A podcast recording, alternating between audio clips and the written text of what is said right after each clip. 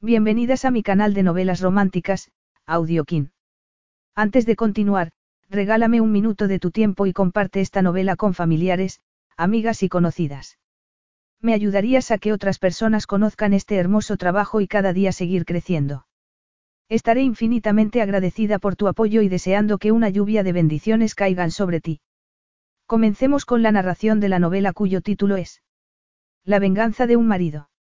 Argumento. Darcy Fielding tenía que casarse si no quería perder la casa familiar.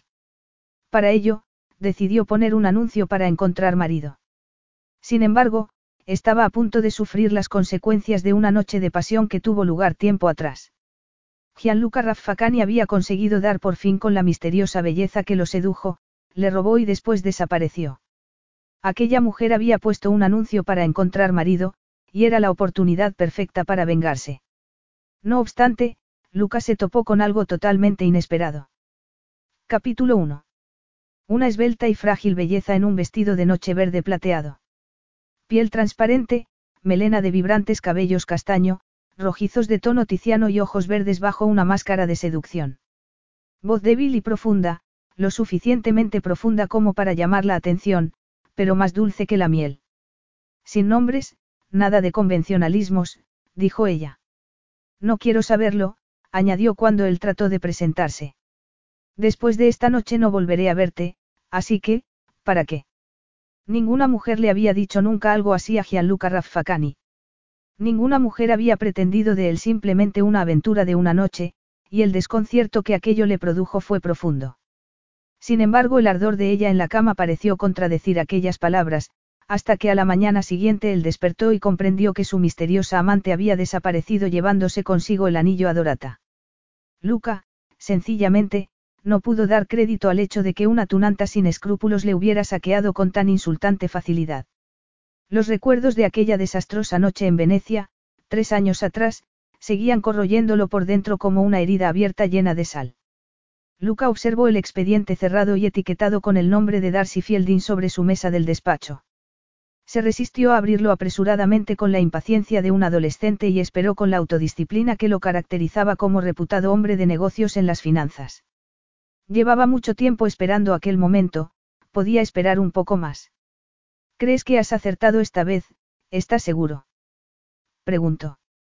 A pesar de estar orgulloso del éxito de su investigación, a pesar de estar convencido de que había dado por fin con la chica, Benito vaciló.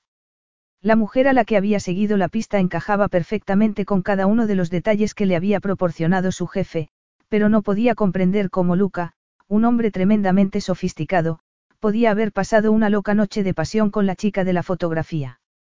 Solo estaré seguro cuando usted la reconozca, señor, admitió tenso. ¿Acaso dudas, Benito?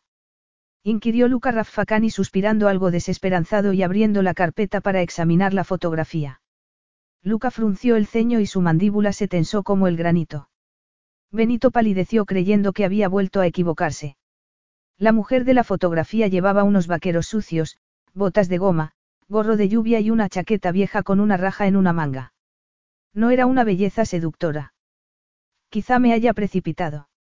Se ha cortado el pelo, lo interrumpió Luca. Quiere decir que, es la misma mujer. Se había vestido así para una baile de disfraces. La signorina Fielding estaba dando de comer a las gallinas cuando tomaron la foto, explicó Benito. Fue la mejor fotografía que pudieron hacerle, no sale mucho de casa. Las, gallinas. Repitió Luca divertido, sin dejar de examinar la fotografía. Sí, es ella, sin duda es ella, es la ladrona profesional que me engañó. Darcy Fielding le había robado el adorata, un anillo medieval, una pieza de museo, una herencia irreemplazable. Los Raffacani eran príncipes desde la Edad Media, y para celebrar el nacimiento de su primer hijo tenían por costumbre regalarle a su mujer un magnífico anillo con un rubí. No obstante, a pesar de ser una rica herencia de familia y una joya de considerable valor, Luca no había informado del robo a la policía. Aquello había dejado atónito a Benito, que con el tiempo había ido comprendiendo. Según los rumores, aquel año, durante la noche del baile anual de máscaras del Palazzo Doro, habían ocurrido una serie de hechos muy extraños. Para empezar, el anfitrión había desaparecido, Y si era cierto que Gianluca Raffacani se había marchado para seducir a una ladrona con un romántico paseo en góndola por Venecia a la luz de la luna, no era de extrañar que no hubiera informado a la policía. Ningún hombre hubiera confesado abiertamente semejante error de juicio y estupidez.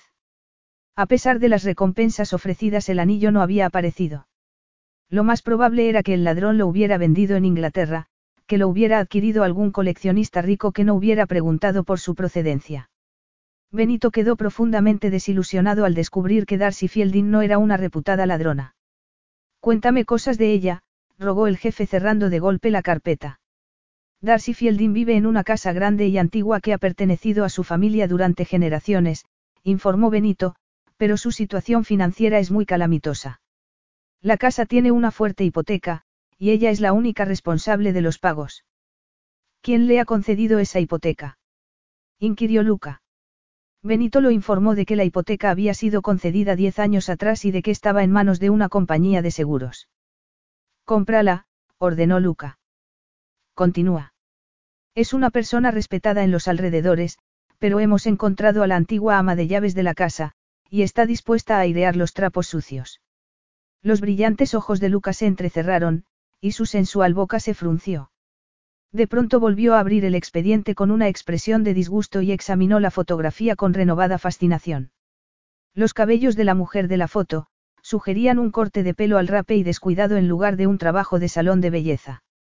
Tenía un aspecto desarreglado, de completo abandono, pero el brillo de su piel perfecta y la embrujadora mirada de sus ojos resultaba inconfundible. Luca estaba absorto.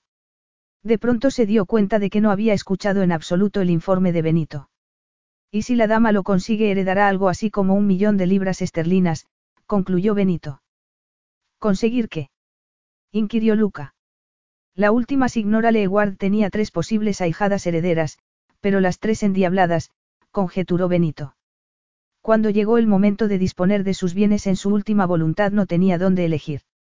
La una vivía con un hombre casado, la otra era madre soltera y la tercera iba por idéntico camino, ninguna de las tres llevaba un anillo de casada, ni tenía esperanzas de llevarlo nunca. Me pierdo, admitió Luca impaciente.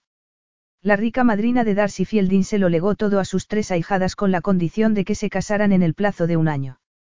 Y Darcy es una de esas ahijadas que has descrito, concluyó Luca tenso. ¿Cuál de ellas? La madre soltera, respondió Benito.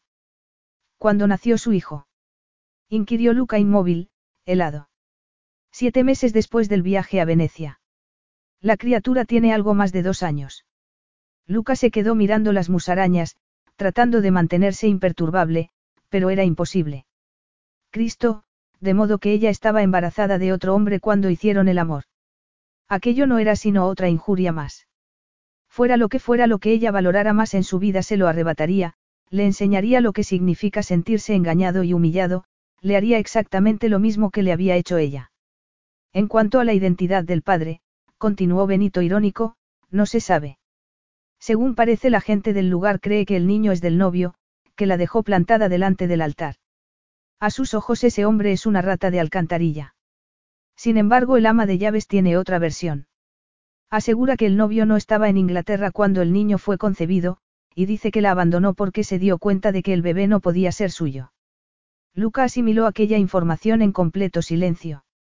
Sin embargo, no creo que la dama permanezca soltera mucho más tiempo, añadió Benito. No con un millón de libras esterlinas de por medio. En la página 6 del expediente verá lo que sospecho que está haciendo para tratar de hacerse con el dinero.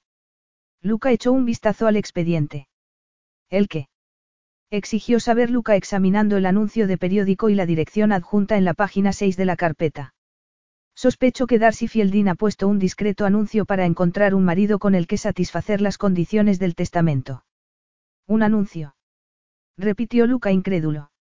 Se necesita hombre soltero, tranquilo, domesticado y de buenos modales, sin ataduras y de entre 25 y 50 años, para un empleo en el campo, a donde tendrá que trasladarse. Se trata de un trabajo a corto plazo para el que se garantiza la más absoluta confidencialidad. Abstenerse bromistas, por favor. Pero esto no es para un marido, es para adquirir un perrito domesticado. Gritó Luca. Voy a tener que poner el anuncio otra vez, comentó Darcy dirigiéndose a Karen mientras limpiaba la vasta cuadra de un solo ocupante. ¿Y qué ha sido de tus dos únicos candidatos, el jardinero y el chapuzas? Ayer los llamé para concertar una cita. En la cual planeaba soltarles por fin que el trabajo consistía en casarse contigo, suspiró Karen. Dios, no me gustaría tener que pasar por eso. Bueno, pues ya ves, según parece yo tampoco voy a tener que pasar por eso. El uno había encontrado trabajo, y el otro se había mudado sin dejar su dirección. No debería de haberme angustiado tanto por la elección. ¿Qué elección? Pero si solo te han contestado cinco personas. Dos con obscenidades, y otra en un tono tan misterioso como sospechoso. El anuncio era demasiado vago en cierto sentido, y al mismo tiempo excesivamente revelador. ¿Cómo se te ocurrió poner eso de, domesticado y de buenos modales? Quiero decir que no estás precisamente en posición de elegir. Bueno, a pesar de todo no puedo decir que lo lamente, admitió Karen abiertamente. Karen. La increpó Darcy. Escucha, me dan escalofríos solo de pensar que vas a estar sola en casa con un extraño. Exclamó la morena con ansiedad. Y de todos modos, como tampoco dices abiertamente que lo que buscas es un marido temporal, ¿qué posibilidades tienes de que cualquiera de los hombres que llaman acceda? Apuesto a que alguno accederá si le ofrezco el suficiente dinero. Necesito mi herencia, Karen, y no me importa lo que tenga que hacer para conseguirla. No me importa si tengo que casarme con el jorobado de Notre Dame para satisfacer las condiciones del testamento, admitió Darcy honesta. Esta casa ha pertenecido a mi familia durante más de 400 años. Sí, pero se está derrumbando delante de tus narices y está acabando contigo, Darcy. Tu padre no tenía derecho a dejarte esta carga sobre las espaldas. Si él no hubiera dejado Fieldings Folly en semejante estado financiero, tú no te verías ahora en esta situación. Darcy inclinó la cabeza. Sus ojos verdes expresaban resolución. Karen, tengo dos manos para trabajar, y mientras me quede aliento Folly pasará a manos de Cia. Darcy contempló a su hija de dos años con orgullo y satisfacción. Sentada en un soleado rincón del jardín, la niña vestía a una de sus muñecas preferidas. Cia tenía suerte, pensó. No había heredado el pelo color zanahoria de su madre, ni sus ojos miopes o su nariz. Tenía unos preciosos rizos negros y rasgos finos y esbeltos, era sorprendentemente guapa y femenina para su edad. En resumen, iba a ser todo lo que su madre había anhelado siempre ser. No sería la fea de las fiestas, no sería descarada ni poco atractiva ni sus rasgos serían tan simples como para no llamar la atención. Ni nunca se sentiría tan humillada como para arrojarse a la cama de un extraño solo para demostrar que era capaz de atraer a un hombre. Aquel doloroso recuerdo hizo palidecer a Darcy, que miró a otro lado con un vergonzoso sentimiento de culpabilidad preguntándose cómo le explicaría a su hija las vergonzosas circunstancias de su nacimiento. Cia le preguntaría algún día el nombre de su padre. ¿Y qué le diría Darcy? Que no lo sabía, que no se lo había preguntado. Que no había querido saberlo. Más aún, que podría cruzarse con él por la calle sin reconocerlo porque aquel día no llevaba puestas las lentillas y, por lo tanto, no tenía ni idea de qué aspecto tenía. Pero tenía los ojos oscuros, el pelo negro y una voz maravillosa. Aquellos recuerdos se agolpaban en su mente haciéndola perder toda su confianza en sí misma. Se había comportado como una buscona con el primer play, voy con el que se había topado. Bueno, entonces supongo que volvemos al punto de partida en lo que respecta al tema de encontrar marido, concluyó Karen secándose un sobre del bolsillo de los vaqueros. Toma, ábrelo. Creo que es otra solicitud, aunque un poco tardía. Llegó esta mañana de Londres. Karen había aceptado que Darcy utilizara su nombre y dirección. Ella necesitaba preservar su intimidad. Todas las cartas eran enviadas a la casa de los guardas que Karen había comprado dentro de los límites de la propiedad de Darcy. Esta sabía que se arriesgaba al poner un anuncio para encontrar marido, pero no tenía alternativa. Si la descubrían la acusarían de engaño en el cumplimiento de las condiciones del testamento y la excluirían de la herencia, pero, ¿qué otra cosa podía hacer? Era responsabilidad suya asegurarse de que Fieldings Folly pasara a manos de futuras generaciones, no podía fallar a la palabra que le había dado a su padre en el lecho de muerte. Se había comprometido a conservar Folly costara lo que costara. ¿Cómo iba a permitir que 400 años de historia familiar acabaran con ella? Y, lo que era aún más importante, Solo cuando consiguiera la herencia estaría en posición de volver a contratar a todo el personal que se había visto forzada a echar a la muerte de su padre. Saber que aquella pobre y fiel gente se veía en semejante situación por la incompetencia financiera de su padre le pesaba sobre la conciencia. Darcy rasgó el sobre y leyó la escueta carta. No es británico, y tiene experiencia como consejero financiero. Lo más probable es que sea un empleado de un banco, comentó Karen sin dejarse impresionar. Ofrece referencias, que es más de lo que han hecho otros, anunció Darcy esperanzada. Y solo tiene 31 años. ¿De qué nacionalidad es? No lo dice, respondió Darcy incapaz de descifrar la firma, levantando la cabeza. Solo dice que no padece ninguna enfermedad, que está soltero y que un empleo temporal con alojamiento le iría bien en este momento. Así que está en el paro y acaba de romper con su novia. Si no estuviera en el paro ni dispuesto a trasladarse no habría contestado, Karen, señaló Darcy. Me parece razonable. No sabe de qué tipo de empleo se trata, así que no informa sobre sí mismo más que lo básico. Cinco días más tarde, mientras andaba por el diminuto salón de la casita de guardas de Karen, Darcy se alzó las gafas sobre el puente de la nariz y se alisó la falda, nerviosa. El candidato llegaría en cuestión de minutos. Aún no había tenido oportunidad de hablar con él. No le había dejado ningún número de teléfono, de modo que se había visto obligada a responder por correo a Londres y, nerviosa ante la idea de darle ella su número, había concertado una cita pidiéndole que le escribiera si la fecha no le convenía. Él había escrito una breve nota confirmando que acudiría, y Darcy había podido adivinar por fin por la firma que su nombre de pila era Lucas, un nombre muy inglés. No obstante el apellido le seguía resultando indescifrable. Darcy escuchó un ruido de moto en la calle y reprimió su impaciencia. Lucas llegaba tarde, quizá no apareciera. Un minuto más tarde la puerta principal se abrió. Karen asomó la cabeza en el salón llena de excitación. Acaba de llegar un tipo en moto, es un pedazo de hombre perfecto. Ha parado y se ha quitado el casco. Tiene que ser Lucas, Darcy, es guapísimo. Ha venido en moto. La, interrumpió Darcy atónita. Sí, pesada. ¿A qué no te atreves a preguntarle si quiere casarse contigo por un sueldo? Pero Darcy sabía que no tenía alternativa. Tenía que preguntárselo. Y rogaba porque él accediera. No disponía de tiempo para poner otro anuncio, estaba con la espada contra la pared. El día anterior había recibido una carta sobre la hipoteca de Fieldings Folly. La amenazaban con quedarse con la casa, y como en el banco estaba al descubierto no querían prestarle más dinero.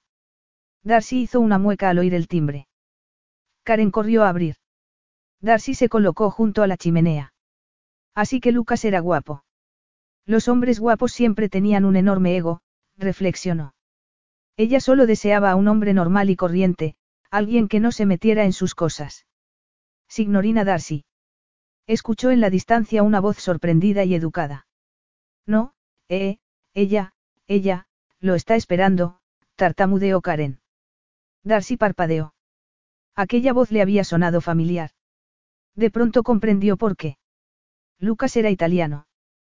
Era su lírico acento, no su voz, lo que había despertado sus recuerdos. Un hombre tremendamente alto, moreno y masculino, con gafas de sol y ropa de cuero negra de motorista acababa de entrar a grandes zancadas en el salón. Darcy abrió la boca atónita. El cuero negro acentuaba unos hombros ya de por sí anchos, unas caderas estrechas y unos poderosos y largos muslos. Aquella ropa ajustada apenas dejaba espacio a la imaginación, y las gafas de sol prestaban a su rostro una intimidante falta de expresión. Sin embargo, sin embargo Darcy lo miró y pensó que aquel hombre compartía algo más que el acento con el padre decía, al que se parecía. ¿Y qué? preguntó una voz irritada en su interior. Sencillamente era el segundo italiano moreno al que conocía. El sofisticado hombre que la había dejado embarazada no era de los que se ponían ropa ajustada. Si ella no se hubiera sentido culpable por su modo de comportarse en Venecia, la voz de Lucas nunca la hubiera amedrentado. Por favor, le ruego que me disculpe si no me quito las gafas, me hiere la luz, informó el italiano con voz tranquila. No quiere sentarse. Le ofreció Darcy. Si me permite que lo diga, me mira usted de un modo extraño, señaló el italiano mientras se sentaba con gracia en el sofá frente a ella. Le recuerdo a alguien, signorina. En absoluto, aseguró ella poco convencida. Además me temo que fui incapaz de leer su nombre en la firma, ¿cuál es su nombre completo? Dejémoslo en Luca, por el momento.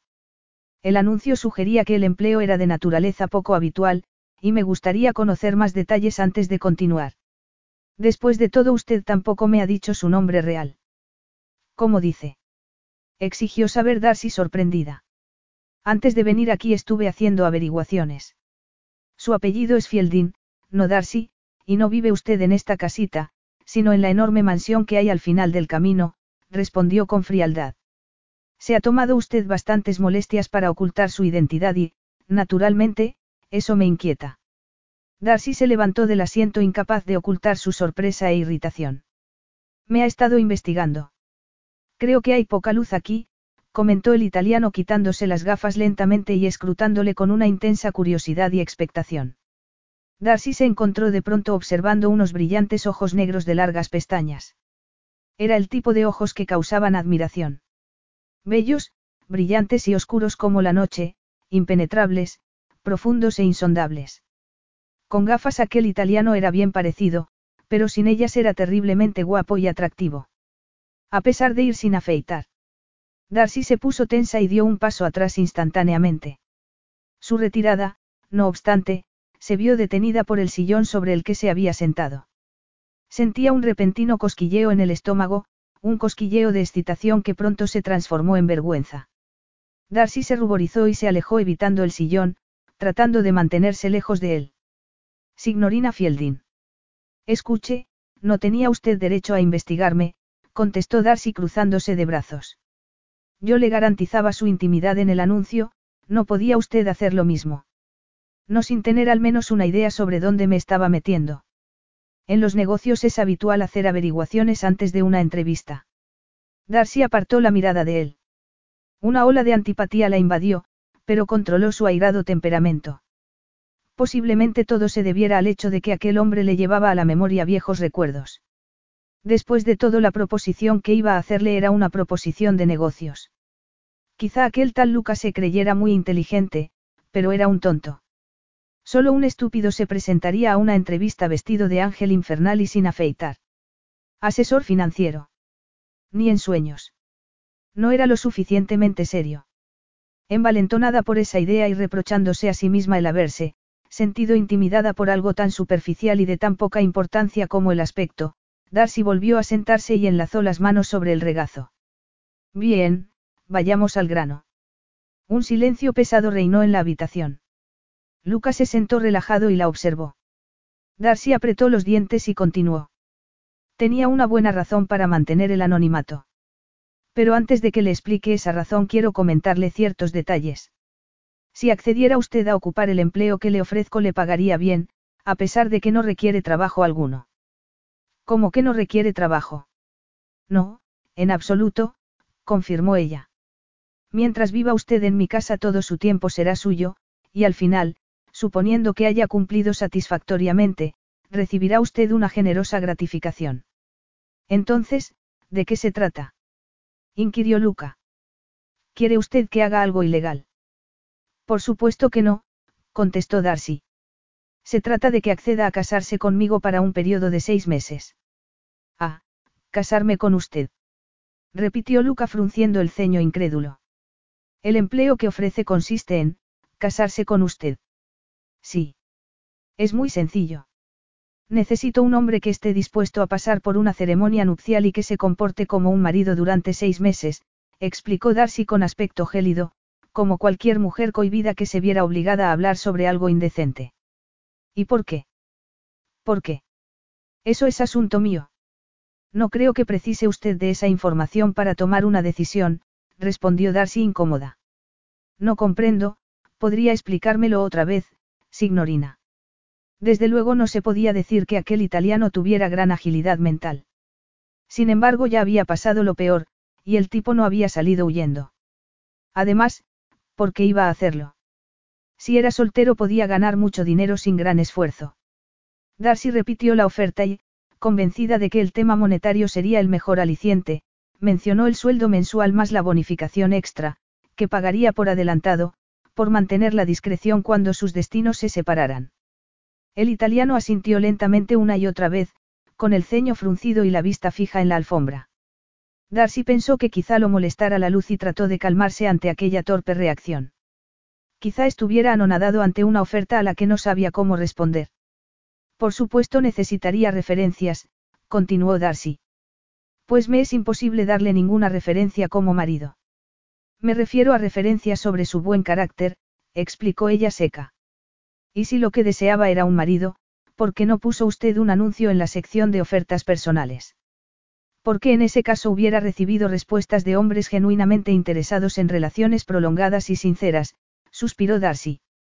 Era más inteligente dirigir la petición como si se tratara de un empleo. Tranquilo, domesticado, de buenos modos. No quiero a alguien que se meta en mi vida ni que desee que yo lo espere todo de él, diría usted que es una persona independiente. Sí. Bien, entonces, ¿qué le parece? Preguntó Darcy impulsivo. No sé qué pensar, no esperaba este tipo de oferta, contestó el italiano con amabilidad. Nunca, ninguna mujer, me había pedido antes que me casara con ella. Yo no estoy hablando de un matrimonio propiamente dicho, es evidente que después de seis meses nos divorciaremos. Y, por cierto, tendrá usted que comprometerse a firmar un acuerdo prematrimonial, añadió Darcy tratando de evitar que ningún extraño pudiera reclamarle legítimamente ninguna parte de la herencia que recibiría. Eso es innegociable. Creo que necesitaría una suma de dinero importante para privarme de mi libertad, objetó Luca poniéndose en pie. Eso no es problema, lo interrumpió Darcy con convicción. Si por fin contaba con un candidato dispuesto a considerar su oferta, el dinero no tenía importancia. Estoy dispuesta a discutir ese tema, e incluso a doblar la cantidad final si está usted de acuerdo. Era extraño, pero aquella oferta no pareció obtener la respuesta impulsiva que Darcy esperaba. Lo pensaré, estaremos en contacto. ¿Y las referencias? Se las traeré si decido aceptarla, proposición, contestó Luca con ojos dorados e iluminados. ¿Acaso le divertía la desesperación que no podía por menos de haber adivinado en ella? Necesito con urgencia una respuesta, no tengo tiempo que perder. Le daré mi respuesta mañana, respondió Luca caminando a grandes pasos hacia la puerta para detenerse delante de ella y decir, me sorprende que no tenga usted ningún amigo para interpretar ese papel. Dadas las circunstancias prefiero a un extraño. Un extraño, comprendo, contestó Luca con voz de seda. Capítulo 2. Entonces, ¿qué impresión te ha causado Lucas? Quiso saber Karen minutos más tarde. Y, no se llama Lucas, sino Luca.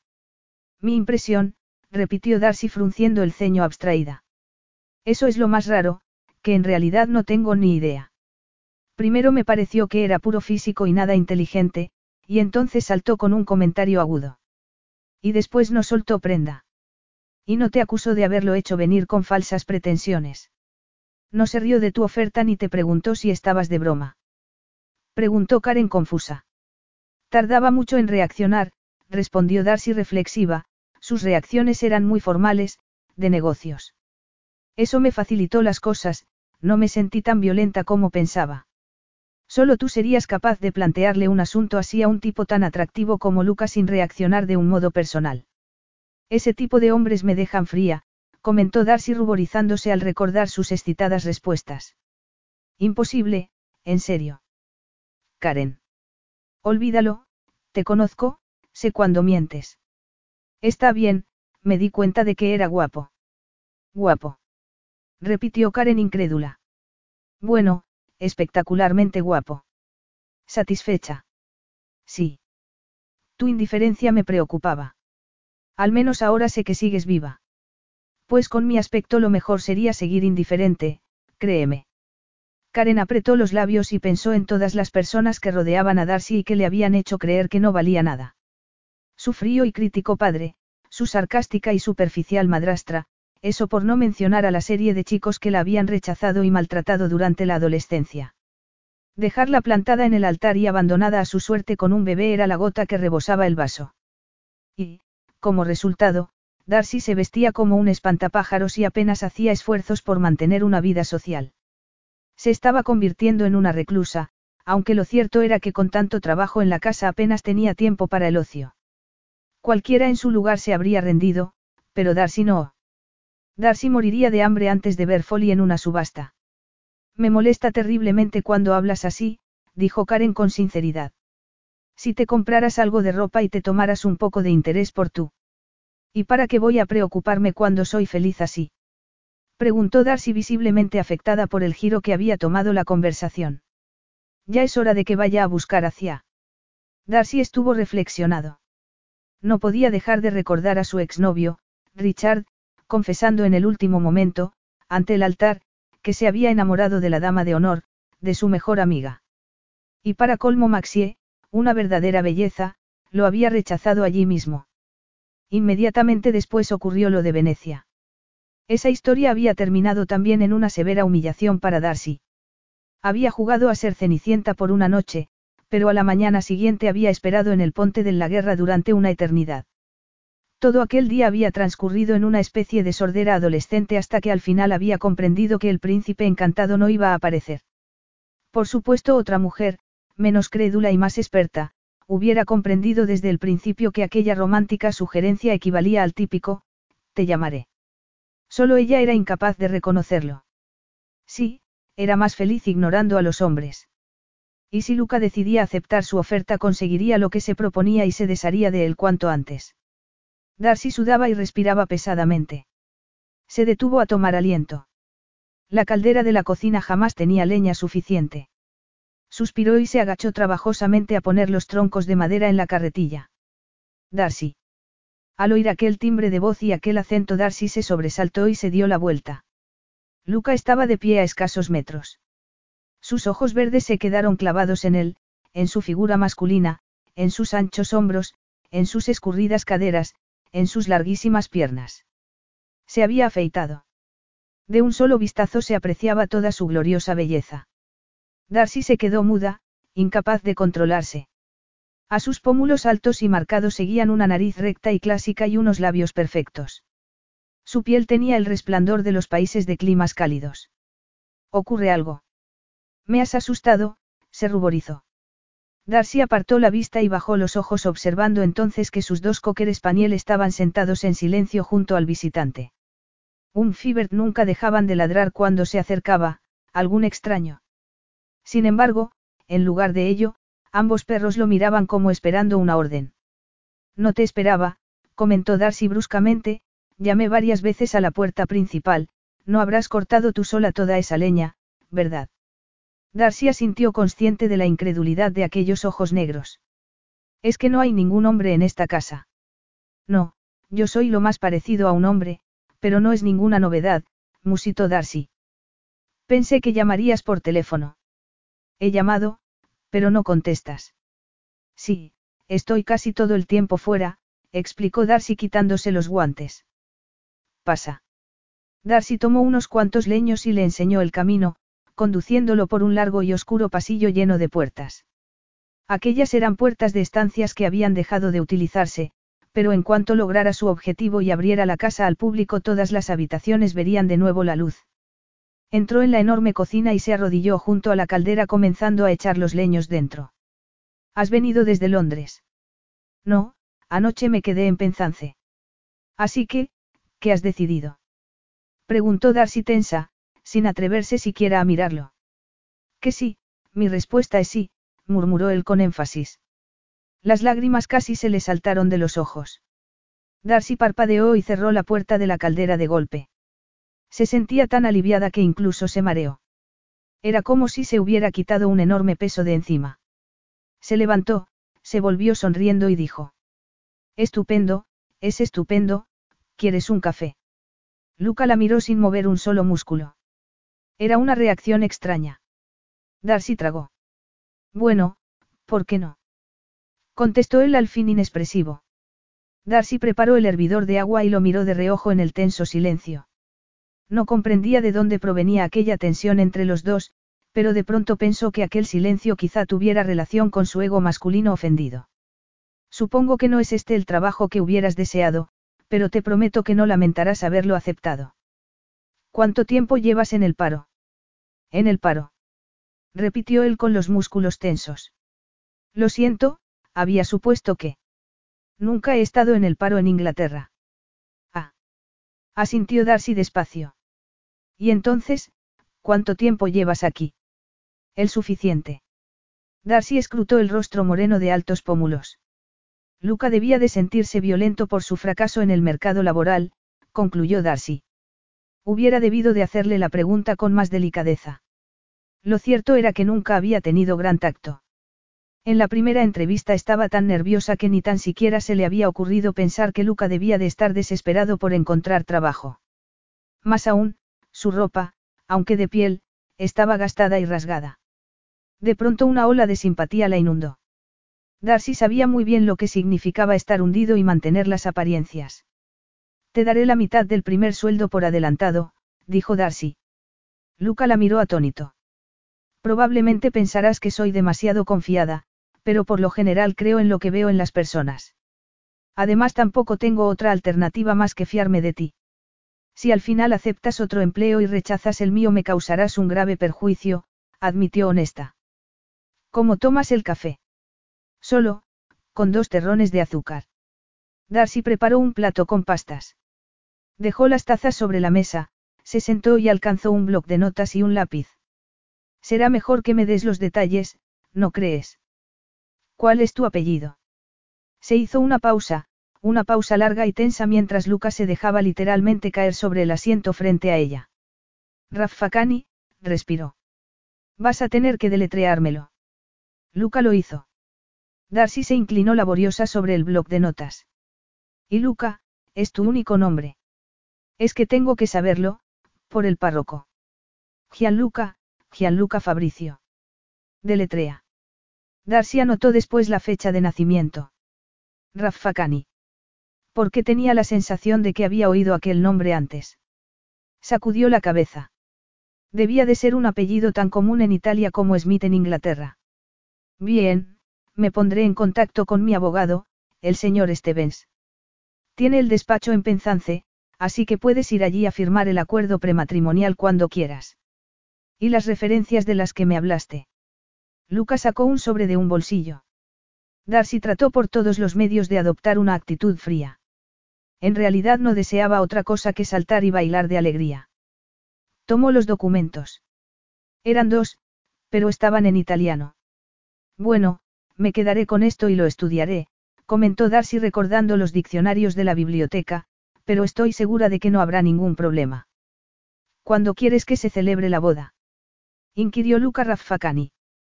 Espero que dentro de tres semanas. Será una boda discreta, pero como mi padre murió este año a nadie le extrañará. No quiero invitar a mucha gente. No vas a invitar a mucha gente. En realidad, bueno, en realidad no había planeado invitar a nadie, admitió al fin poniéndose en pie. Te enseñaré tu habitación para cuando te mudes aquí, ¿quieres? Lucas se puso en pie más relajado y Darcy se quedó mirándolo fascinada sin poder evitarlo. Tenía gracia en cada uno de sus movimientos, estilo. Llamaba la atención. Era una persona contenida, con una tremenda seguridad en sí misma. Y muy reservada. No soltaba prenda. ¿Acaso hubiera preferido a una persona extravertida que no dejara de hacerle preguntas? Darcy abandonó la cocina y trató de pensar en cosas más importantes.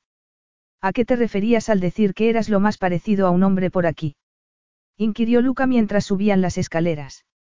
Mi padre quería un hijo, no una hija, al menos no a una hija como yo, explicó Darcy comparándose con su hermanastro Nina, la hija de la segunda esposa de su padre por la que éste había sentido admiración. ¿Y tu madre? Murió cuando tenía seis años, apenas la recuerdo, le confió Darcy. Mi padre volvió a casarse más tarde. Estaba desesperado por conseguir un heredero, pero me temo que no lo consiguió. Darcy abrió la puerta de un enorme y oscuro dormitorio dominado por una cama con dosel de estilo isabelino. Esta será tu habitación. Esa es la puerta del baño, pero me temo que tendremos que compartirlo, porque no hay otro a este lado de la casa. Luca examinó el dormitorio y Darcy se quedó mirándolo. Tenía un perfil masculino y duro. Un leve cosquilleo de excitación sexual la recorrió. Luca se deslizó por la estancia con la gracia de un leopardo dirigiéndose hacia la ventana para mirar. Los rayos de sol se reflejaron en su pelo negro. De pronto se volvió, y sus ojos negros relucieron dorados descansando fijos e inquisitivos sobre ella. Había vuelto a pillarla mirándolo. Darcy se ruborizó. Estaba sorprendida de su propia reacción física, no podía comprender qué tipo de locura se había apoderado de ella. Se dio la vuelta y salió al corredor. Cuando él la alcanzó, Darcy se dirigió a las escaleras. Me temo que en Folly no hay muchas comodidades, y en el pueblo, bueno, hay poco que hacer, vaciló antes de continuar. Lo que trato de decirte es que si necesitas salir a divertirle yo lo comprendo. A divertirme. Repitió Luca sorprendido, como si nunca hubiera pensado en ello. Yo siempre digo lo que pienso, explicó Darcy. Yo vivo muy tranquila aquí, pero por supuesto no espero que tú hagas lo mismo. Estoy segura de que querrás ir a Londres a... a divertirme. Volvió a preguntar Luca seco. A pesar de lo incómoda que se sentía Darcy soltó una carcajada y dijo. Aquí no puedes traer a ninguna mujer. No hay ninguna mujer en mi vida, la interrumpí Luca apretando los dientes. Ahora posiblemente no, concedió Darcy preguntándose qué le ocurría para reaccionar de aquel modo, como si lo hubiera insultado, pero seamos realistas, te aburrirás. La gente de ciudad. Unos ojos brillantes se clavaron en ella de pronto. Por mi parte no habrá ninguna necesidad de semejante comportamiento, te lo aseguro, afirmó el cortante. Estaban bajando las escaleras cuando una diminuta figura con leggings rojos y camiseta amarilla apareció en el vestíbulo. Mami, exclamó Cia. Luca se quedó inmóvil. Darcy interpretó su silencio como sorpresa y tomó a su hija en brazos. Es mi hija Cia, creo, que no te la he mencionado antes. Luca levantó un hombro una centésima en un elegante gesto. Hubiera mostrado el mismo interés de haberle presentado a un gato. ¿Alguna cosa más? Preguntó Luca impaciente. Darcy negó. Minutos más tarde había preparado el cheque prometido. Luca lo dobló y se lo metió en el bolsillo.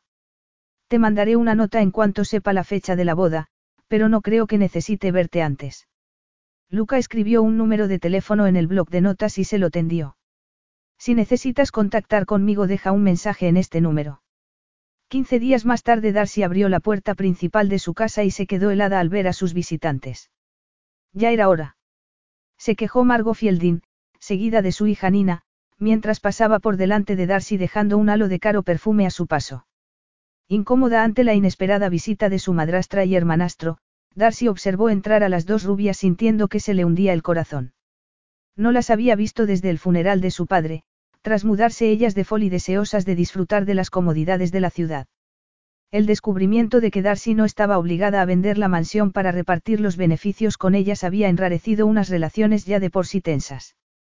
Morton Fielding, el padre de Darcy, había dejado cuantiosos bienes a su viuda, pero Margo no parecía satisfecha. ¿No crees que deberías haberme dicho que ibas a casarte? Exigió saber Margo. Puedes imaginarte cómo me he sentido cuando un amigo me llamó para preguntarme con quién te casabas y yo tuve que confesarle que no lo sabía. Darcy se preguntó cómo se habría enterado. La mujer del párroco era una cotilla, y Margo seguía teniendo amigas en el vecindario. Lo siento, te habría informado después de la boda, por supuesto, cuando todo hubiera terminado.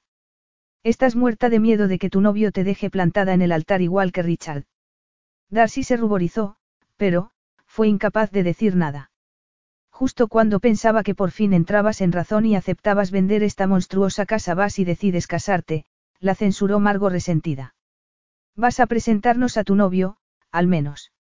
Pues cuando lo lleva tan en secreto, apuesto a que es un completo impresentable, uno de esos funcionarios inútiles, sugirió Nina con desdén y esnovismo. No estarás embarazada otra vez, ¿verdad?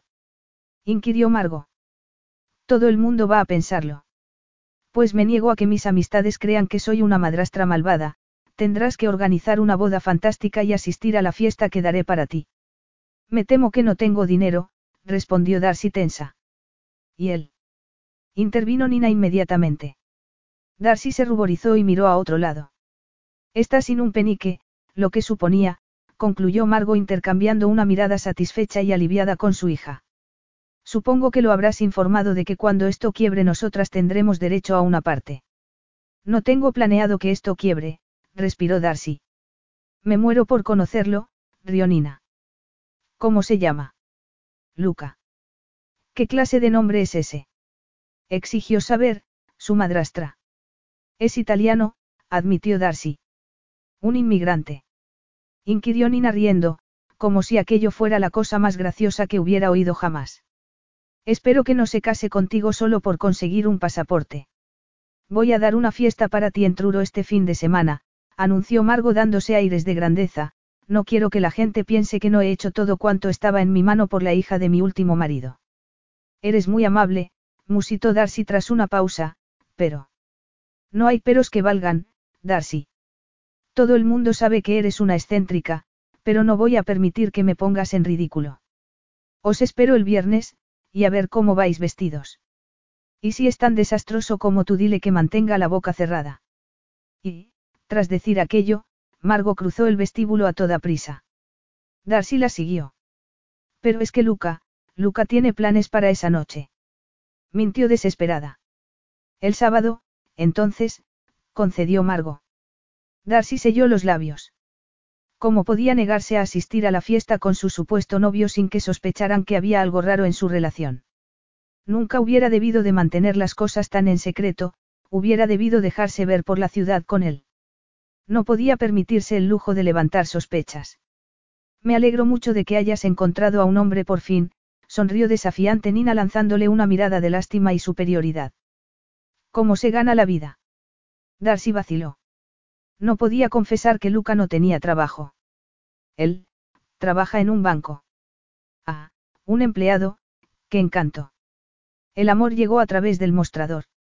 Irritada y molesta por la actitud de su madrastra, que volvía a reducirla a una mera insignificancia, Darcy las vio subir a su BMW y marcharse sin más dilación. Pero Luca, es que no has recibido ninguno de mis mensajes. Me doy perfecta cuenta de que te aviso con muy poco tiempo de antelación, pero de verdad que necesito que vengas a esa fiesta en Truro para celebrar. Herbio, nuestro compromiso, afirmó Darcy en tono de disculpa hablando por cuarta vez con el contestador automático. Es una emergencia, querrás ponerte en contacto conmigo, por favor. Ese se ha alargado con el cheque. exclamó Karen. De todos modos no comprendo cómo has accedido a ir a esa fiesta, Darcy. Margo y Nina están tramando algo. Nunca han hecho nada por ti, y si Luca falla esas dos brujas se van a reír a tus expensas. Aún faltan dos días, llamará, musitó Darcy negándose a perder toda esperanza. Pero Darcy. Es evidente que no está en casa, y si está te está ignorando a propósito. Yo no creo que Luca sea así, objetó Darcy. Por fin aquella noche el teléfono sonó. Darcy corrió a contestar. Sí. Soy Luca, he recibido tus mensajes, todos. Gracias a Dios. Estaba empezando a pensar que iba a tener que ponerle alguna excusa a mi madrastra. Creo que se hubiera puesto furiosa.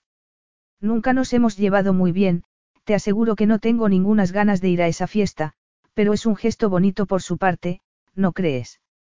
Pues me temo que tenemos un problema, explicó Luca. Te llamo desde Italia. Desde Italia. Parpadeó Darcy atónita. Italia. Pero haré todo cuanto esté en mi mano para llegar a tiempo, aseguró Luca con calma. Darcy respiró pesadamente. ¿Qué derecho tenía ella a interrumpirlo en su tiempo libre? Le había dicho que no lo necesitaría hasta el día de la boda, y naturalmente Luca había utilizado el dinero que le había dado para ir a Italia a despedirse de su familia. Dios mío, qué desastre. Comentó Darcy cansada y tensa, tras varias noches sin dormir. Escucha, ¿crees que llegarás a tiempo? Por mucho que lo deseara me sería imposible llegar antes de las nueve de la noche, pero si quieres podemos reunimos allí, incómoda ante la idea de aparecer sola, Darcy se negó de inmediato. Entonces discúlpate por los dos. Iré a recogerte cuanto antes. Te lo agradezco mucho, escucha, si quieres, puedes quedarte en mi casa el sábado por la noche, ofreció ella sinceramente conmovida ante su generosidad. Te haré la cama. Eres muy amable, Darcy. Capítulo 3. Cia iba a pasar la noche con Karen. Darcy la dejó volvió nerviosa a Folly a esperar la llegada de nada más entrar se vio reflejada en el espejo del vestíbulo. De pronto deseó tener más dinero y haberse comprado un vestido de noche. Llevaba un viejo vestido marrón, ligeramente ancho en las caderas, que le quedaba por debajo de las rodillas. El escote, diseñado especialmente para disimular la escasez de sus pechos, estaba pasado de moda. Estaba más cómoda con pantalones, nunca había tenido demasiado tino a la hora de elegir un vestuario que le sentara bien y disimulara su menuda figura. Al fondo del armario seguía colgado el vestido verde de noche, el que Maxie le había regalado tres años antes con zapatos y bolso a juego. Maxie había dejado de ser su amiga, y ella no había vuelto a mirar el vestido desde el viaje a Venecia. No, necesitaba recordar aquella explosiva noche de pasión en brazos de un extraño. No obstante, nunca se había sentido capaz de deshacerse del vestido que, milagrosamente, le había hecho creer por una noche en la ilusión de su belleza. El timbre de la puerta sonó rasgando el silencio y despertando a Darcy de un pasado aún doloroso. Abrió la pesada puerta y se quedó boquiabierta. Luca llevaba una elegante chaqueta de etiqueta. Era increíble porque no se había atrevido a preguntarle si tenía alguna. Y sin embargo estaba allí, orgulloso y confiado, con una mano en el bolsillo. Su aspecto era tan sofisticado y atractivo que Darcy sintió que se le cortaba el aliento. Dios, pero si has alquilado un traje. Musito. ¿Crees que voy demasiado bien vestido?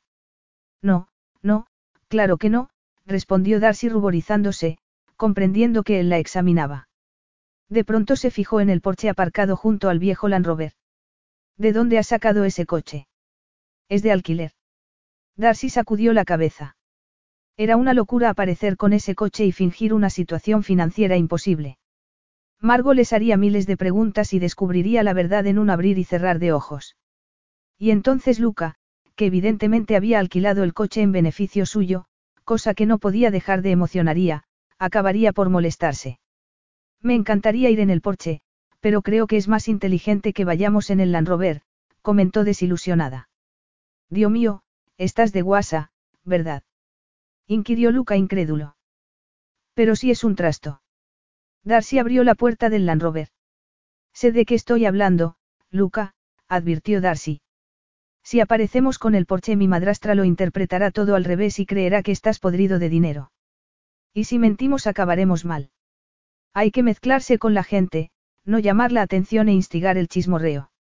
Y ese coche debe de valer al menos 30 mil. 70 mil. 70 mil libras. Lo interrumpió Darcy incrédula. Y pico, añadió Luca. Ojalá tuviera yo un amigo dispuesto a prestarme un coche como ese.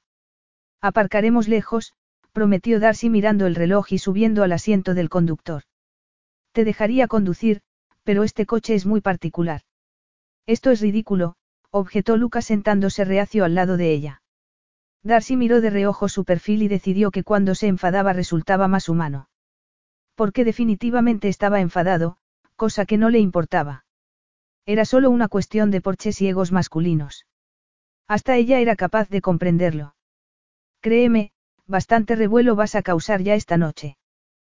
Tienes muy buen aspecto. ¿En serio? inquirió Luca con sencillez. Oh, vamos, déjate de falsa modestia. Apuesto a que eres todo un conquistador. Eres muy franca. Pero sí parece que vienes de rodar una película. ¿Crees que podrás fingir que estás interesado por mí? No, no, no contestes, añadió Darcy riendo cohibida. Te aseguro que no hay nadie, más suspicaz que Margo o Nina, y desde luego no esperan a alguien como tú. Pues ¿qué esperan? Un tipo cualquiera, alguien aburrido que trabaje en un banco. ¿Y de dónde te has sacado la idea de que la gente que trabaja en los bancos es aburrida? El banquero que me atiende a mí podría aburrir a toda Gran Bretaña. Cada vez que entro en su oficina actúa como si fuera a robarle. Es un pesimista. Cuando me dice cuánto dinero les debo me lee hasta el último penique. Debes dinero. No es tan terrible como parece. Cuando nos casemos le daré una buena noticia, al menos eso espero que piense, necesito que me dé un poco de rienda suelta, contestó Darcy mirándolo de reojo. No te preocupes, si ocurre lo peor siempre puedo vender algo. He hecho un trato contigo, no te voy a fallar. Estoy impresionado. Cuéntame, ¿has pensado ya en alguna historia que sirva de tapadera para esta noche? inquirió Lucas satírico. Tapadera. ¿Dónde y cómo nos conocimos, etcétera? Por supuesto, respondió Darcy sorprendida. Diremos que nos conocimos en Londres. Yo llevo un año sin ir por allí, pero ellos no lo saben. Quiero darles la impresión de que fue uno de esos romances repentinos, así cuando nos divorciemos nadie se extrañará. Veo que llevas anillo. Es prestado, igual que el porche. No podemos fingir un compromiso sin anillo. ¿Y no crees que deberías de contarme unos cuantos detalles sobre tu familia? Yo solo tengo una hermana pequeña, reveló Luca. Es estudiante. Ah, sí. Mi madrastra, Margot, se casó primero con un hombre de negocios muy rico que tenía un pie en la tumba. Tuvieron una hija, Nina, que es modelo, comenzó Darcy, a decir. Margot se casó después con mi padre por su posición social. Mi padre solo deseaba tener un hijo. Papá siempre andaba mal de dinero, pero Margot y Nina sabían cómo exprimir un limón seco. Él fue extremadamente generoso con ellas, y esa es una de las razones por las que la propiedad se encuentra ahora en semejante estado financiero, yo heredé la casa con hipoteca y todo. Buen resumen, comentó Luca.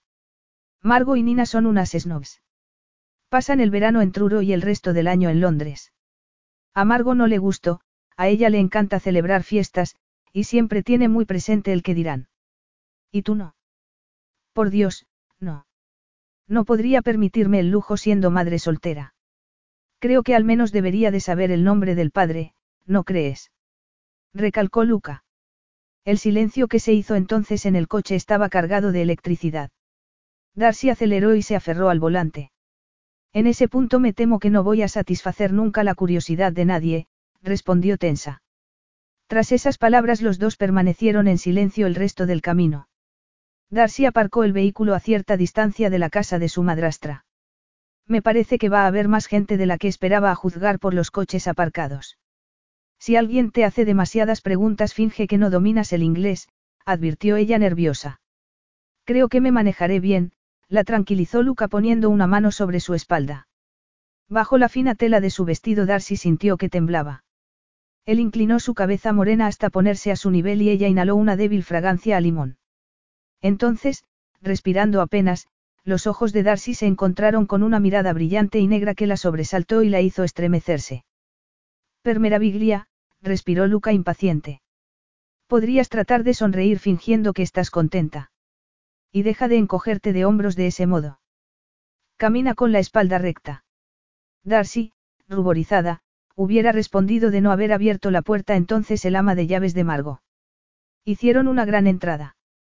Margo y Nina estaban en el vestíbulo charlando con un grupo de gente. Las miradas de ambas volaron hacia Darcy para trasladarse de inmediato hacia el imponente hombre a su lado.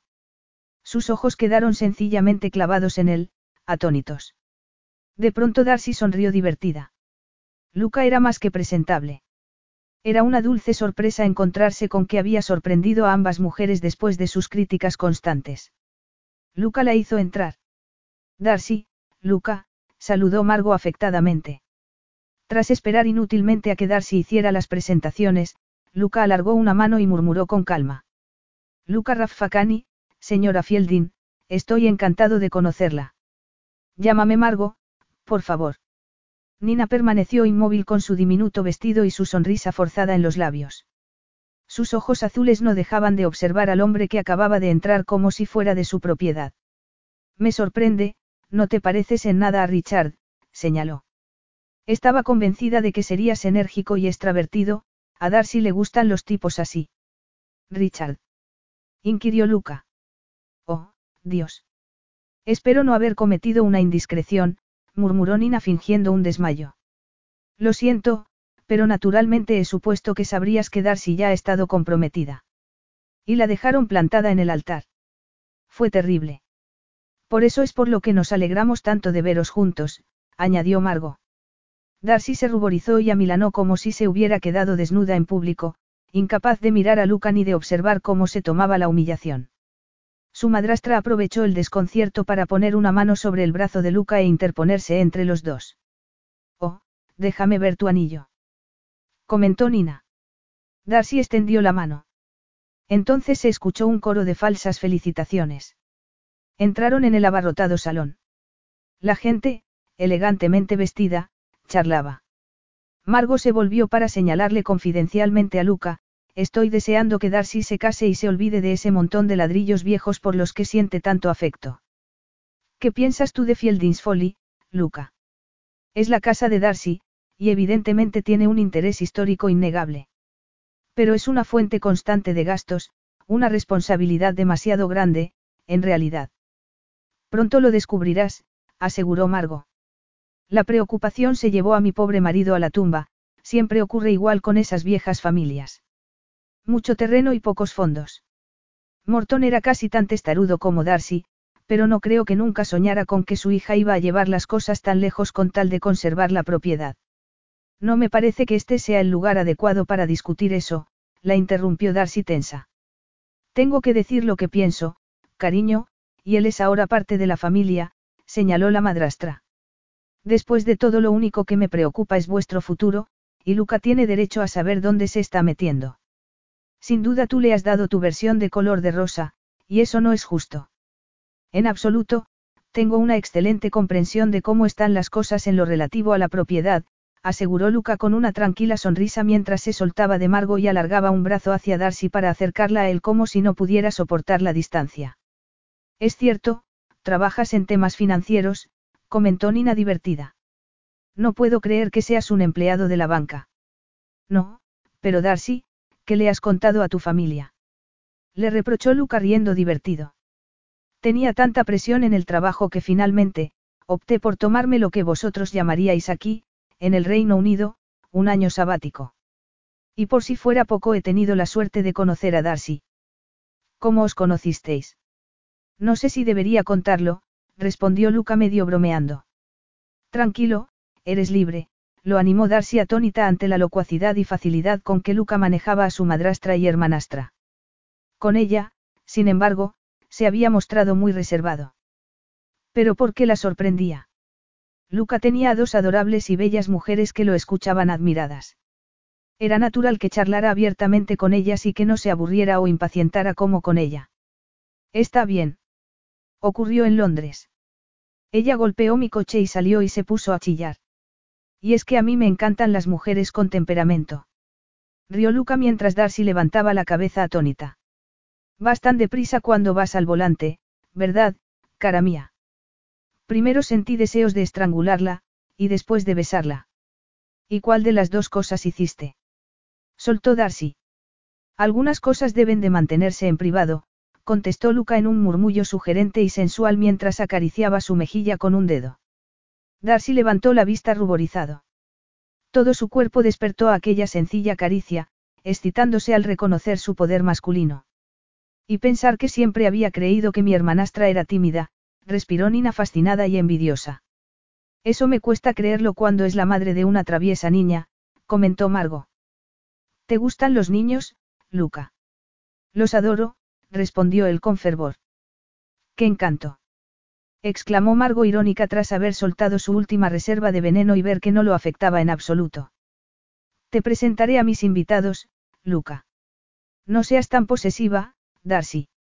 Deja al pobre hombre en paz un momento. Darcy soltó la manga de Luca. Ni siquiera se había dado cuenta de que lo agarraba. Desorientada, observó cómo Luca tomaba una copa de champán que le ofrecía un camarero. Contempló sus manos morenas, los largos dedos de cuidadas uñas. Recordó la suavidad de su dedo contra la mejilla, los estremecimientos que la habían recorrido bajo el hipnotizante contacto de su mano en la espalda. Y por una décima de segundo, mientras sus ojos se encontraban con la mirada negra y dorada de él, no hubo nadie más en toda la sala para ella. No te estás esforzando mucho, ¿no crees? Preguntó Luca al oído más tarde. Nunca desafío a Margo si puedo evitarlo, susurró ella en respuesta. Siempre arremete contra mí recordándome los momentos más humillantes de mi vida, aprendí la lección hace mucho tiempo. Es extraño, no tienes aspecto de ser una persona que se deje insultar. Disculpa, respondió Darcy molesta apresurándose a salir de la abarrotada habitación. No vas a retenerlo durante demasiado tiempo, presagió entonces una voz femenina que Darcy escuchó al entrar en otra estancia. No puedo comprender qué ve él en ti, pero pronto descubrirá que no ha sido más que una alucinación. Darcy se dio la vuelta y se enfrentó a su hermanastra. El tiempo nos sacará de dudas. Luca no es tu tipo, soltó Nina resentida. ¿Cuánto tiempo crees que puedes mantenerlo alejado de las demás mujeres? Además, no parece tan pobre. Se derropa, y lo que él viste no proviene de la caridad. A Luca le gusta vestirse bien, contestó Darcy encogiéndose de hombros. Un pavo real tras la estela de una aburrida e insignificante pava. Pronto comenzará a buscar un entretenimiento mejor. No, si hay algo de lo que estoy convencida ahora que lo he visto es de que está haciendo un doble juego. Trata de conseguir un pasaporte inglés porque, si no, ¿para qué iba a casarse contigo? ¿Para qué? se preguntó Darcy en silencio mientras Nina abandonaba la estancia. ¿Cómo se reirían Margo y Nina si descubrieran que había contratado a Luca? Las palabras de su hermanastra eran certeras. En circunstancias normales un hombre como Luca nunca se hubiera fijado en ella. Darcy, la llamó Luca a cierta distancia, sonriendo y luciendo sus sensuales labios. Me preguntaba dónde estabas. Luca sabía fingir. Y por Dios que lo hacía bien, estuvo pensando Darcy durante el resto de la fiesta. Luca se mantuvo junto a ella, la arrastró a intervenir en la conversación y le prestó toda su atención. Y Darcy comenzó a prestarle también toda su atención. En vano trató de recordar su imagen de pobre diablo con la ropa rasgada. Luca Raffacani era un camaleón. Con chaqueta de etiqueta asumía otra personalidad. De pronto veía en él a un hombre con un asombroso nivel de sofisticación y un comportamiento absolutamente natural en un círculo social elegante. Era muy hábil desviándose de preguntas excesivamente personales. Frío como el hielo extremadamente inteligente, astuto, incluso. Era evidente que otras personas estaban tan impresionadas como Darcy. Luca era el centro de atención. Lejos de pasar desapercibido destacaba entre la gente. A la una de la madrugada Luca la llevó al invernadero, donde bailaban varias parejas, y se quejó. Estás increíblemente callada. ¿Te sorprende? inquirió Darcy dando un paso atrás y levantando la vista. A la escasa luz de la noche su rostro moreno tenía un aspecto casi siniestro. Sus ojos brillantes se clavaban en ella como rayos láser. Eres como el doctor Jekyll Siento como si no te conociera en absoluto. Y no me conoces, convino Luca. Y sin embargo aquí tampoco terminas de encajar, murmuró Darcy indecisa, pensando en voz alta. Destacas demasiado. Eso es producto de tu imaginación, aseguró Luca riendo mientras la tomaba en sus brazos. Luca posó la palma de la mano en la base de su espalda y la atrajo hacia sí. Sus pechos rozaron la camisa de él. Una corriente de calor comenzó a recorrería mientras sus pezones se tensaban y se hacían prominentes. Darcy trató de enderezarse incómoda. Relájate, la urgió él. Margo nos está mirando. Se supone que somos novios, no extraños. La indefinible fragancia de Luca la envolvía. Nítida, cálida, muy masculina. Darcy se estremeció y trató de relajar los tensos músculos, de olvidar su timidez mientras seguía consciente de cada uno de los movimientos de él.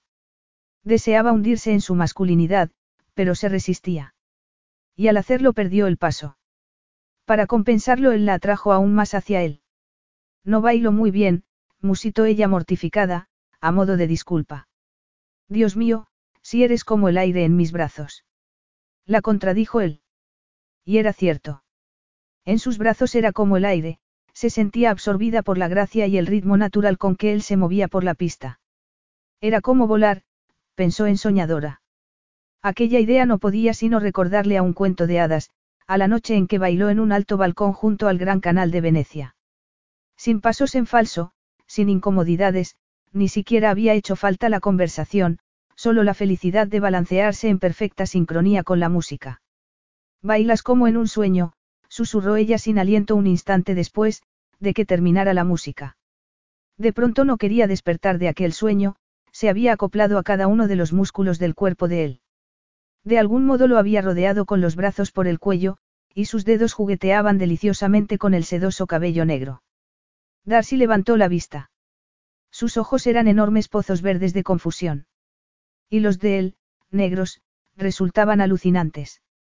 Incluso medio cerrados, ocultos tras espesas pestañas negras, tenían un impacto directo, salvaje y sensual sobre ella.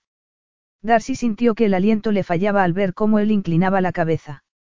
Y seguía atónita cuando Luca, de hecho, la besó.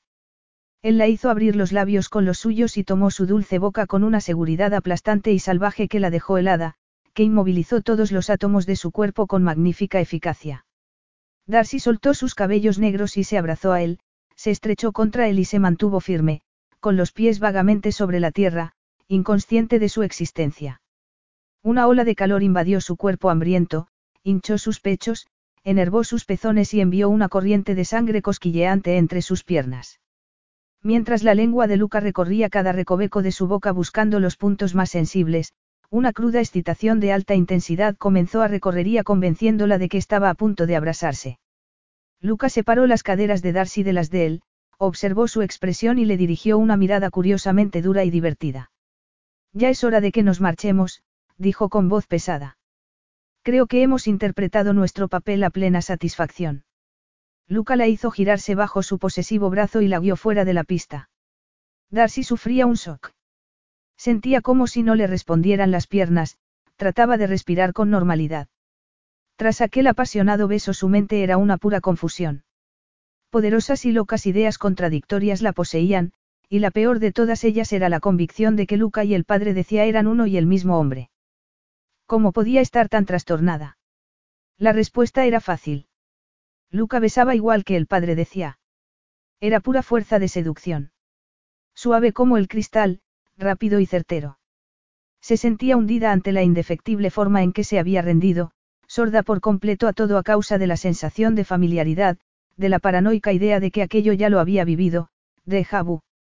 Porque su amante veneciano no sabía nada de ella, jamás habría podido descubrir su paradero ni su identidad. Su secretismo aquella noche había, sido algo más que un juego, Darcy había sentido un sincero miedo a que la verdad pudiera romper la magia. Después de todo él se había sentido atraído hacia una mujer que ni siquiera existía, y su falta de interés en un contacto ulterior era evidente, Darcy había estado esperándolo en el ponte de la guerra al día siguiente. No obstante, solo él y Luca habían sabido causar en ella ese efecto, despertando una lujuria instantánea y sin vergüenza que ponía en marcha cada una de sus terminaciones nerviosas y hormonas sin el menor control ni freno moral. Darcy respiró hondo. Quizá los italianos aprendieran a besar así en su juventud, quizá ella resultara provocativa a sus ojos. O quizá el hecho de vivir como una monja, sin prestar la menor atención a sus necesidades físicas, hacía de ella una presa fácil para hombres experimentados. Pero ¿qué era la técnica, la experiencia, sin química?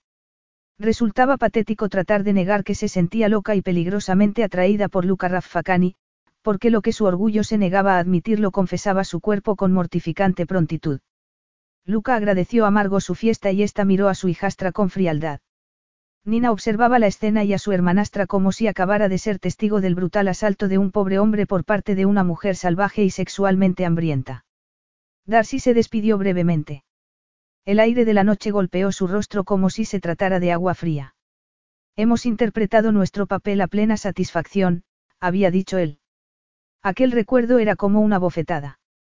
Por supuesto, Aquel beso no había sido sino parte de la farsa. Luca había estado fingiendo.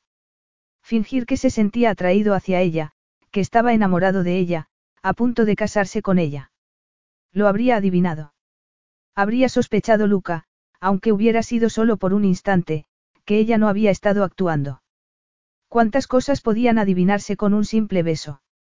Su respuesta física había sido demasiado entusiasta, y eso la mortificaba. Todo ha ido bien, comentó Lucas satisfecho. Sí, has estado perfecto, convino Darcy tratando de aparentar naturalidad. Y el beso ha sido la puntilla. Creo que podrías hacer fortuna como gigoló. Exclamó con una sonrisa forzada. Dilo otra vez. Darcy se detuvo y soltó otra risita poco convincente. Bueno, lo tienes todo en ese sentido, continuó de buen humor.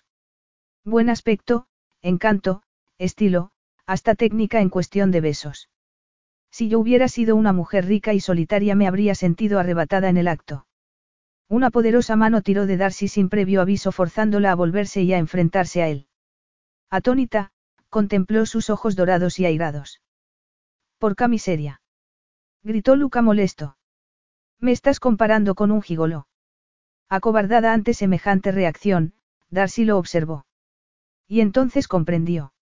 Recordó el aspecto económico del acuerdo al que habían llegado y cayó en la cuenta de su falta de tacto. Oh, no, no, nunca he pensado que, es decir, en el fondo nunca he pensado que. Que me vendiera por dinero. Terminó Luca la frase por ella con un tono de voz crudo e incisivo que demostraba su severidad. Lo siento, Luca, de verdad, solo trataba de ser divertida. Ja, ja. Soltó él. Dame las llaves del coche.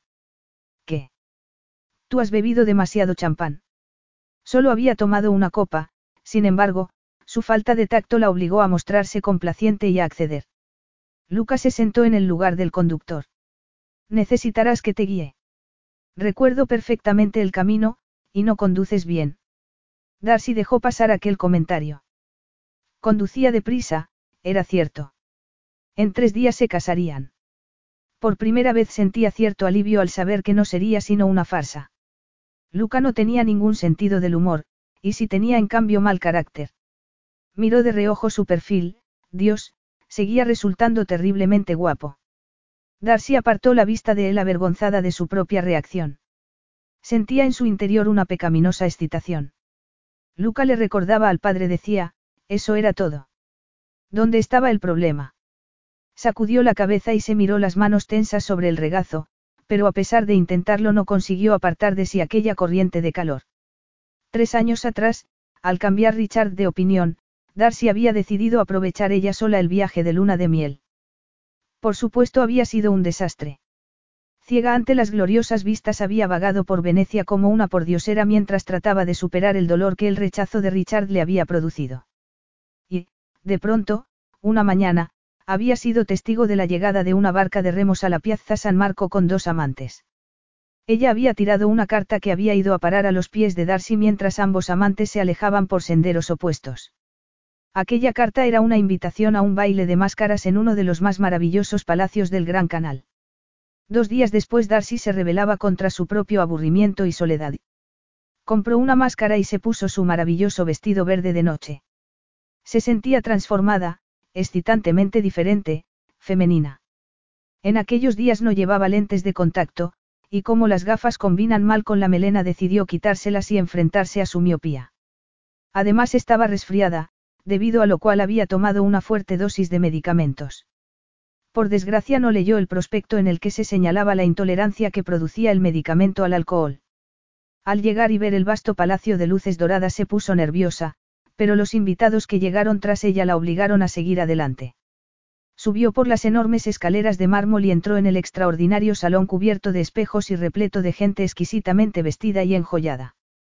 En cualquier momento alguien se daría cuenta de que se había colado. Tras deambular de un lado a otro tratando de no resultar sospechosa, se deslizó lentamente por detrás de unas cortinas y salió a un balcón. Alejada de la muchedumbre y a buen recaudo contempló a la gente bailando y charlando. Cuando un hombre enmascarado de chaqueta blanca salió al balcón con una bandeja y una única copa para ofrecerle una bebida en italiano, Darcy supuso que se trataba de un camarero.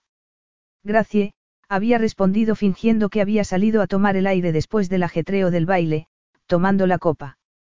Pero aquel hombre volvió a hablar. No hablo italiano. Era español, dijo entonces él en inglés. Pensé que eras española. Ese vestido con ese color tan vivo es precioso, Darcy permaneció en silencio y se encogió de hombros sin prestarle atención. Parece que está sola. Lo estaba, indicó ella. Y me gustaba. El hombre dejó la bandeja sobre la balaustrada e inclinó la cabeza morena. Sus rasgos eran borrosos a aquella distancia, Darcy solo veía claramente la chaqueta blanca. Eres una persona difícil. No pretendía ser difícil, sino antipática. Directa y grosera. Y eso es una disculpa. Inquirió él. No, dejaba clara mi posición. Es que no tienes más bebidas que ofrecer por ahí. El hombre se quedó inmóvil, inexpresivo, y de pronto se echó a reír lanzando sensuales carcajadas que la hicieron estremecerse. Por ahora no. No sé de qué te ríes, yo no estoy tan contenta, comentó ella. Yo te pondré de buen humor. ¿Qué me pondrás de buen humor? Ni siquiera dices que lo intentarás, recalcó ella en voz alta. Estás muy seguro de ti mismo. ¿Y tú no? En aquel instante Darcy sintió que su confianza en sí misma fallaba. Echó la cabeza atrás con desesperado orgullo y contestó en un murmullo. Siempre, siempre. El hombre dio un paso adelante y entonces la suave luz de los candelabros de la sala recayó sobre su rostro mostrándole a Darcy unas facciones duras y atractivas, un pelo negro y unos ojos oscuros y brillantes. Su corazón dio un vuelco. Baila conmigo, urgió él en voz baja. Darcy rió halagada. Solo ella podía colarse en una fiesta de máscaras de la alta sociedad para acabar siendo abordada por uno de los camareros. No tienes miedo de que te vea alguien y pierdas tu empleo. No si nos quedamos aquí. Pero solo un baile, luego me marcharé. Es que la fiesta no merece tu aprobación. Inquirió él mientras la tomaba en sus brazos con tal sutileza y suavidad que Darcy se encontró de pronto mecida como si fuera una pieza de cristal. Tanta formalidad es sofocante, esta noche me apetece algo distinto, musitó ella con sinceridad. En realidad me apetece hacer el salvaje. Pues no dejes que yo te inhiba, murmuró él. Darcy se echó a reír. ¿Con quién has venido? Con nadie, me he colado, confesó ella. ¿Te has colado? Parece que te extraña. Sí, aquí suele haber fuertes medidas de seguridad. No si entras al mismo tiempo que un grupo de gente que requiere una atenta ceremonia. Pero tendrás invitación, no. Sí, la invitación cayó a mis pies en la Piazza San Marco. Una guapa morena la tiró. Pensé que me habías pedido que bailáramos, se quejó Darcy. ¿O es que acaso estás planeando echarme? Por el momento no, le confió él estrechándola más cerca y mirándola a los ojos. Eres una mujer muy poco convencional. Sí, lo soy, convino Darcy contenta, tomándoselo a modo de halago. ¿Cómo te llamas? Sin nombres, nada de convencionalismos, suspiró ella. Los barcos vienen y van, ya sabes. Yo quisiera atracar. No puede ser. Yo no soy mi nombre, mi nombre ni siquiera fue elegido para mí, respondió Darcy reprimiendo su amargura, pues su nombre de pila era masculino. Esta noche quisiera ser otra persona. Eso es poco habitual. Incluso algo irritante, respiró él. Soy una mujer muy segura de mí misma, mucho. Y una mujer así siempre resulta irritante, respondió divertida, libre en el anonimato para ser lo que deseara. Y así bailaron sobre el gran canal mientras las luces brillaban en los ojos de Darcy y ella los cerró y se dejó llevar por un maravilloso sueño. Capítulo 4. Un chorro de juramentos en italiano despertaron a Darcy de sus seductores recuerdos. Abrió los ojos y volvió al presente. El Land Rover estaba parado con las luces encendidas en medio de una estrecha carretera. ¿Qué? ¿Dónde? Comenzó a preguntar confusa. Hemos pinchado, explicó Luca abriendo la puerta. Pues tengo la rueda de repuesto en el taller. ¿Qué no tienes rueda de repuesto? No, respondió ella saliendo a la lluvia y dándole una patada a la rueda pinchada. Estamos bastante lejos, ¿verdad? Y así no vamos a llegar a casa. ¿Dónde estamos? Es posible que me haya confundido de camino en la oscuridad. Eso era evidente teniendo en cuenta que estaban en una carretera cortada. Te has perdido, ¿verdad? Luca la miró en silencio. Darcy suspiró. Será mejor que comencemos a caminar. Caminar. Repitió él escandalizado ante la idea. ¿Y qué otra cosa podemos hacer? ¿Cuánto tiempo hace que dejaste la carretera principal? Un rato, pero hay una granja muy cerca de aquí. ¿Y qué? Musitó Darcy. No podemos sacar a esa pobre gente de la cama a la, dos de la mañana a menos que se trate de una emergencia. Pero esto es una emergencia. Yo no voy a despertar a toda una familia solo para pedirles que me dejen usar el teléfono. Además, ¿a quién quieres que llame? A cualquier organización automovilística, repuso Luca con paciencia. No pertenezco a ninguna. A un taller mecánico. ¿Tienes idea de lo que me puede costar eso? Gruñó Darcy horrorizada. La rueda no vale ni con mucho lo que me cobrarían. Cualquier taller de por aquí se encargará de ella mañana por la mañana. Me cobrarán la gasolina y el tiempo que tarden en arreglarlo. Pues yo no pienso pasar la noche en el coche. ¿Crees que tumbarte junto a las cabras será más cómodo? Preguntó Darcy sin poder resistirse, escuchando el ruido de animales acercándose. Pasamos por un cruce hace un kilómetro más o menos, y había un hotel, indicó Luca haciéndose cargo de la situación y rebuscando por el coche. ¿Tienes linterna?